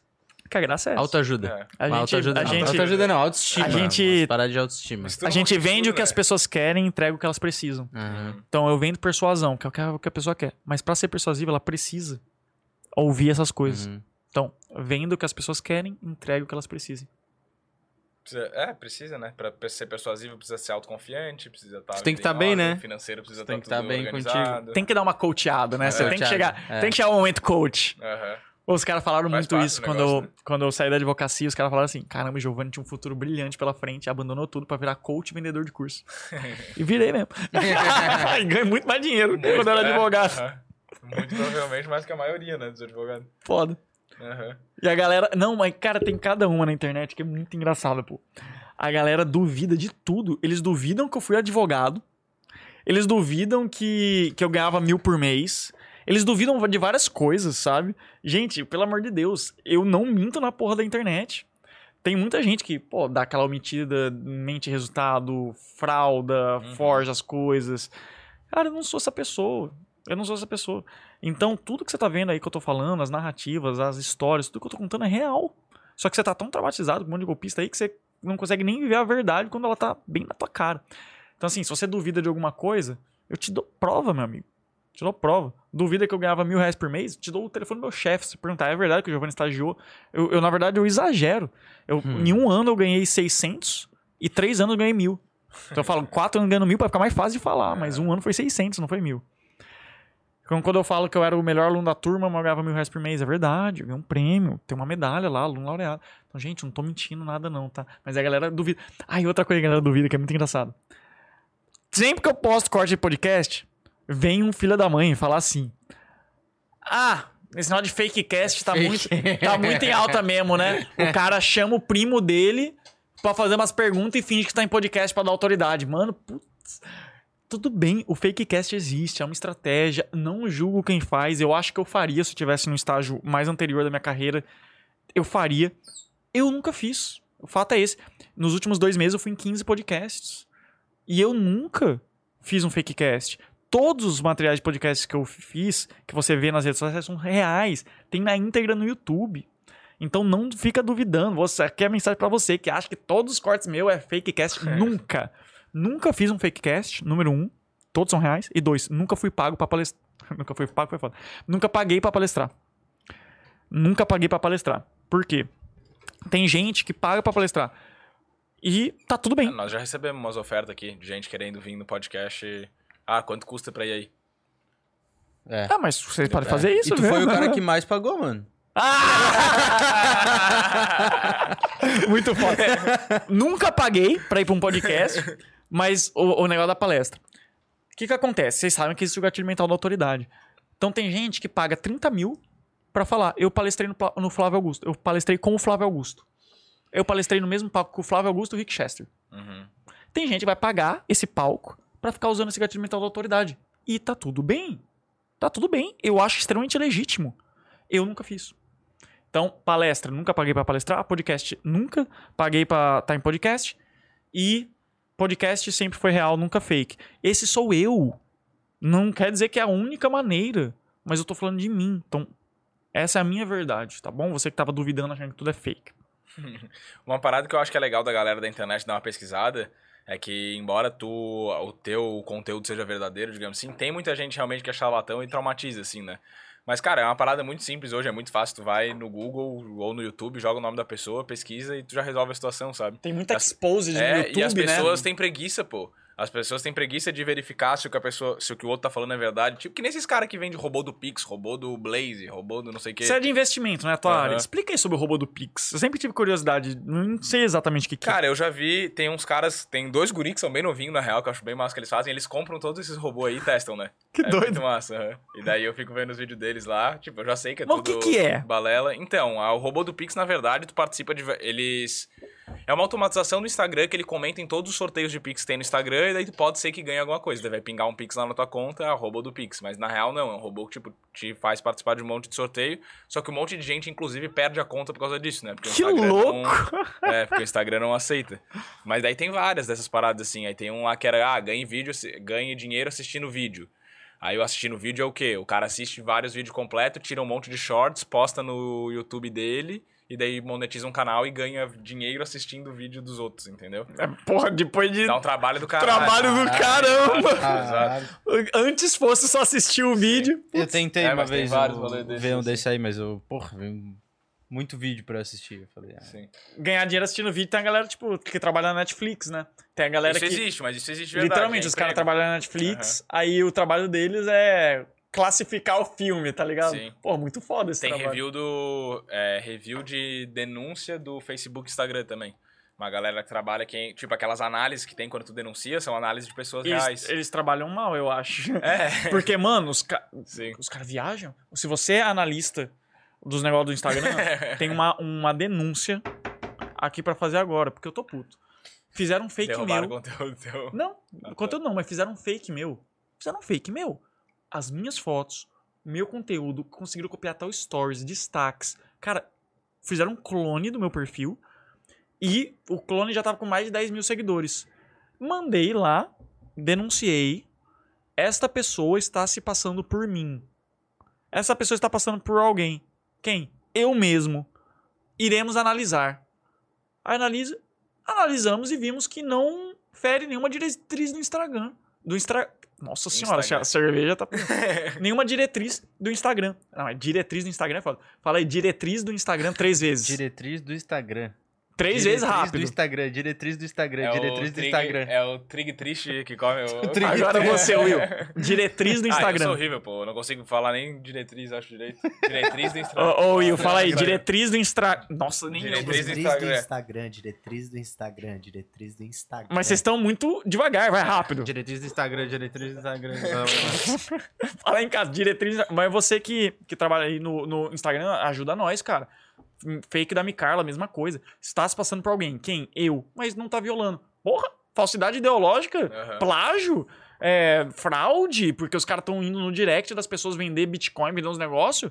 Nada disso viola. Então você que trabalha no Instagram, denúncia. E você que tá vendo isso, já viu um fake seu ou alguma coisa do Instagram não tá respondendo bem, comenta aqui, marca o arroba Zuckerberg, marca o... É Zuckerberg o arroba? né? Sei lá. Marca o deve arroba Instagram, vamos fazer esse vídeo chegar lá em Massachusetts. Não sei nem se, não sei nem se a sede é lá. Onde é que será que é a Nossa, sede? faço a menor ideia. Vale do Silício. Deve ter, será mas que é? deve É, ter Vale o BR. Ah, deve ser no Vale do o Silício. Instagram BR É. aí, né? Que... Vamos chegar no, no, no Zuckerberg e vamos falar: Well, eu, eu, eu não estava dando atenção a isso, mas o El professor agora ele, ele falou uma coisa muito importante, por isso vamos reformular a política aqui. Não, mas, velho, mas o Instagram tá foda, velho. Os caras estão fazendo fake atrás de fake. Os fakes aplicando golpe nos nossos alunos. Tipo, o fake vai lá falar, falando, ah, aqui esse curso, não sei o quê. E Instagram não faz nada. E a gente chega Tem lá que e a gente pedir- denuncia. Tem que pedir pra uma galera denunciar, eu acho, né? Que deles derrubam. E a gente Tem, fez, a é. gente fez um mutirão pra todo mundo denunciar e não derrubaram. Então, assim, é, é muito bizarra a negligência que os caras tocam nessa rede social. Instagram que não se cuide. TikTok tá passando. Inclusive, esse negócio do TikTok, a Micarla ela tem uma sacada que é o seguinte. O... Vocês sabem que tem aquela teoria da conspiração que o celular ouve a gente, né? Aham, Ouve mesmo. Ninguém sabe, não. mas às vezes sabe. É. Aí, né, do nada você fala assim, ah, eu queria um tênis da Nike, do nada você vai ver assim, só coisa da Nike, Aham. né? Aí, a Micarla, ela entendeu isso. Da Micarla hackeou a viralização. Sabe o que ela faz? Ela fala, ela fica acariciando o celular assim. Ela fala assim: TikTok, quem que é o algoritmo que mais entrega? Quem que é? Ó, o Instagram tá entregando. Você não quer passar o TikTok? Você não quer ser a melhor rede social? Aí o TikTok viraliza. Aí ele, ele, ela chega no Instagram e fala: Instagramzinho, cadê o meu algoritmo? Ó, o TikTok tá te passando, hein? Se eu fosse você, eu viralizava. Aí ela, ela fica acariciando o celular para essas coisas e funciona. Não, brincadeira, gente. Não. Ou às vezes. Mas provavelmente é coincidência. Provavelmente não é a, a, a, Não tem, acariciar. não o- tem isso no curso de comunicação. Mas tente isso. Tenta acariciar e falar pro TikTok viralizar. Ela gosta de falar que é a rinha de algoritmo. Ela coloca os algoritmos pra brigar entre si. Ela brinca com o ego dos algoritmos. A cara é pô, incrível. Então testa aí, testa acariciar o celular, vê se funciona. Capaz que funcione mesmo. Aí ela viraliza. acariciar o celular eu não sei, Puta né? fake Mas- news, né? Daí viraliza. Ah, é isso que funciona, né? É isso que viraliza mesmo. Os Pô. conteúdo mais sem sentido. Robô sem do Pix. É, robô do acariciar, Pix. do- dos criadores de robô do Pix. Acariciar o celular. Oi, tem uma galera que foi. que começou a se complicar com esse negócio de robô do Pix aí, porque os caras movimentam muita grana, né? E daí tem um monte de famoso envolvido aí nessas. Os caras que fazem propaganda, né? É. Tu já caiu na nossa propaganda aí? Já chegou Ah, eu já vi, eu já vi gente. Cara, já chegou até mim de aposta online pra eu fazer a publi. E também eu já vi pessoas famosas fazendo, né? Eu, pessoalmente, eu tenho um princípio. Lembra que eu falei pra você? Não venda nada que você não venderia pro seu pai? Uhum. Então, isso aqui é um bom produto? Realmente ajuda pessoas? Gera transformação? Se não, eu não vou vender. Tem muitos produtos da internet que eles são quase uma pirâmide, basicamente, né? Sim, sim. Pra uns ganhar, os outros têm que perder e até que todo mundo vai se fuder. Então, eu não faço isso e eu procuro publis, procuro parcerias que façam sentido. Então, por exemplo, uma parceria que eu tô louco pra fechar, me ouça parcerias editora de livro, porque eu amo livro, tô sempre indicando. Por favor, você que é uma editora de livro, tá vendo isso? Por favor, me patrocina. Outros que eu adoraria, eu adoraria também, café, marcas de roupas legais. Hoje em dia eu tenho que gastar uma nota, porque cada podcast tem que ser uma roupa. Então, uma marca bacana, se quiser patrocinar. Mas hoje eu tô procurando parcerias e públicas que façam sentido com o meu branding. Isso é um erro da galera. A galera quer se vender, Aceita qualquer coisa. né? qual- aceita qualquer coisa, e daí eles ganham um dinheirinho ali, pra pre- ou um dinheirão às vezes, mas prejudica a credibilidade deles, a confiança que o público tem neles no longo prazo. Co- Como é que eu vou confiar no que, que esse cara faz se ele tá fazendo propaganda de coisa que realmente faz mal aqui só no dinheiro, só pensando no umbigo da- dele? Então, tenha preocupação também, não só a parte principiológica, que é você venderia isso pro seu pai, mas também a sua credibilidade no longo prazo. Vai ficar danificado com isso aí? Então pensa nisso, não pensa só no curto prazo. Boa. Aí você foi no banheiro e começou a falar de, de, de várias coisas. Ele tá falando de É- publi. Ela, ele perdeu a, a técnica de acariciar o celular. Eu fiquei ouvindo de canto ali, não peguei até o final. O que, que você achou dessa técnica? Revolucionária. Revolucionária. Agradar o algoritmo. Acariciar o Prazeres celular. Físicos, com prazeres físicos. Cara, mas manda um recadinho final aí pra galera, se tu tiver afim, claro, né? E. Não, Então, acaba galera, não abruptamente aí. É. Créditos. Posso falar pra galera também. Tá aqui as redes sociais todas do Giovanni estão aqui na descrição do vídeo também. Entra lá. Se interessou em algum curso, algum dos conteúdos gratuitos que ele passou também, corre lá no Insta lá, manda mensagenzinha, né? E agora deixo pra ti uma mensagem final pra galera aí. Então, estamos aqui no ao vivo, 14 para meia-noite, quase 4 Quase horas de podcast, então acho que a gente pode falar que esse é o mais longo. Olha aí, Aí, mais ó. longo da minha vida, parabéns, galera. Não é o mais longo de vocês, né? Você já deve ter passado pra caramba. A gente tem um de 4 De e quatro. 30 quase. Tá. Outro dia eu volto. Extremamente bêbados. Gente, o recado final que eu quero passar pra você que chegou até o fim desse podcast é o seguinte. Vim aqui participar desse podcast. Esse podcast é em Florianópolis, eu moro em São Paulo. Inclusive falaram assim, caramba, Giovanni, você viajou só pra um podcast? Mal sabem eles que podcast tá me dando muita grana, porque eu aprendi a monetizar isso. Se você quer aprender mais sobre isso, vai lá no Oratória Viral. É um curso de comunicação digital viciante que eu tenho, que eu ensino exatamente como que você viraliza, como que você cresce um perfil do Instagram usando a sua comunicação, atraindo leads qualificados. Eu ganhei 200 mil seguidores em um mês aplicando essas técnicas. Eu ensino lá. Mas daí eu cheguei em Florianópolis e foi uma coisa muito boa, porque eu pude, por exemplo, me hospedar no Majestic, que sinal o melhor, é um dos melhores. É o segundo melhor. Segundo melhor? O Qual que é o primeiro é melhor? o de áudio hotel. Ok? Ah! o melhor é esse que tá acontecendo o, podcast. Se não é o melhor, um dos melhores, só perde pro de áudio hotel. e, cara, eu já passei muito perrengue na minha vida. Vocês não têm noção o que eu passei de perrengue. Eu tô falando de coisa de acordar 4 e meia da manhã pra pegar o ônibus das 5 e 20 pra conseguir ir sentado, pra chegar na aula às 7 horas da manhã, passar o dia inteiro na universidade, dormindo pelos cantos, cansado, amassado, fedido, pegar seis ônibus por dia. Seis ônibus por dia, espremido, quando chovia, que pegava trânsito, aí chovia, acabava, o- ônibus ficava parado, lotado, com as janelas fechadas, tudo abafado, sem andar, você não podia descer, você não podia fazer nada, você só podia hum, só torcer pra esse tempo passar, mas não passava. Eu já passei muito perrengue, era coisa de descer no ponto de ônibus e alguém apontar uma arma na minha cabeça, morar numa rua de terra, num quarto com infiltração. Gente, até quando não era pra eu passar perrengue, eu passava perrengue. Então, quando eu tava lá em Portugal, quando eu tava em Paris, que eu ganhei uma bolsa de intercâmbio, eu pude participar de um campeonato internacional de debates em Paris. Até lá, passei frio em Paris, porque eu não tinha grana pra comprar a roupa certa, que tiver do frio. Então, até quando não era pra passar perrengue, eu passava.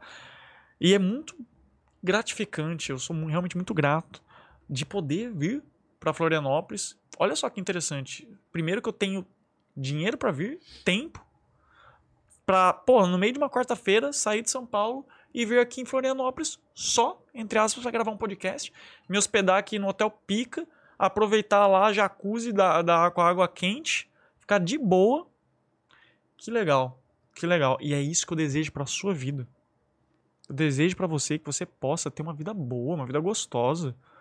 Que você pare de passar perrengue, que você tenha grana pra poder ter boas experiências, que você possa ir pro restaurante, escolher a comida sem se preocupar com o lado direito do cardápio, olhando realmente qual ingrediente, que combinação que eu quero hoje, que você possa fazer as viagens dos seus sonhos, igual a Micarla tá lá em Dubai agora, nesse momento que eu tô falando, a Micarla foi pra Dubai pra palestrar, foi fazer tanta coisa. Então é isso que eu desejo pra você. Prosperidade, abundância. E se você quer, se você se identificou mais com esse assunto, se você achou bacana, não importa se você está vendo isso aqui gravado ou ao vivo, sinta-se sempre, sempre convidado aí lá no meu direct, no Instagram, falar comigo. Giovanni, me dá uma luz, me dá um conselho. Tô querendo crescer no digital, tô querendo começar a empreender, tô querendo melhorar minha vida, melhorar meus hábitos. Cara, seja lá qual for a tua dor nesse momento, saiba que você tem em mim uma pessoa que você pode se abrir. Eu tenho uma missão pessoal. Eu, eu sempre, todo dia eu limpo os directs. Isso é uma coisa que big player nenhum faz. Vocês devem ter visto uhum, isso na uhum. prática. Você manda mensagens para pessoas com muitos seguidores, eles não respondem. Ou passa muito tempo pra dar uma curtidazinha só. A galera não responde. Eu, pessoalmente, todo dia limpo a caixa de directs. Eu, não é minha equipe. Eu, Giovanni, leio, respondo, tiro dúvidas, mando materiais. Então, se você tá procurando uma ambiência, se você tá procurando uma luz, saiba que eu tô aqui pra te ajudar e fazer por você o que nunca fizeram por mim. Porque eu errei muito, perdi muito tempo, perdi muito dinheiro, porque eu não tinha quem me aconselhasse. E agora eu quero ser esse cara que aconselha, que ajuda, tá bom? Então, gratidão, você que veio até o final e conte comigo. É isso, né? E assim a gente encerra. Cara, quero te agradecer imensamente por ter saído de São Paulo e vindo aqui só gravar o Boteco com a gente. Foi massa Tamo pra junto. caralho. As portas estarão sempre abertas. Curti, curti muito o assunto. Vamos conversar com ele, né? Acho que tem umas coisas pra. Ah, sim, umas coisinhas pra vir aí. Pra gente que é o assunto. é o que a gente faz, né? Comunicação. Exatamente. E assistirei os cursos, farei os cursos. Olha aí, Pode ter gente. certeza, Se velho. eles vão fazer, você deveria fazer também. Muito bom. Dá essa força. E, mas é isso, cara. Te agradecer por ter disponibilizado um tempo aí. Espero que tu tenha curtido. E volte, por favor, quando puder, em breve. Com certeza, meu amigo. Vai ter o Boteco 2? Vai ter o Ah, Boteco com 2. certeza. A volta do. El Professor, temporada 2. Segunda temporada. Segunda- Brabo. Se, se for no Boteco ritmo do Casa de Papel, Vai. vai ter 18 Vai temporadas. Então, fique esperto pro episódio 2. Fechou, obrigado. E é galera. isso. Galera que ficou aí, por favor, se inscrevam no canal. Segue o professor, segue o Will, me segue lá no Instagram também. Tá tudo aí na descrição. Terça e que vem. Terça que vem estaremos aqui. Acompanhem os cortes do episódio, os reels que eu vou postar, tá? E boa noite. Tamo junto. Boa noite, tamo junto.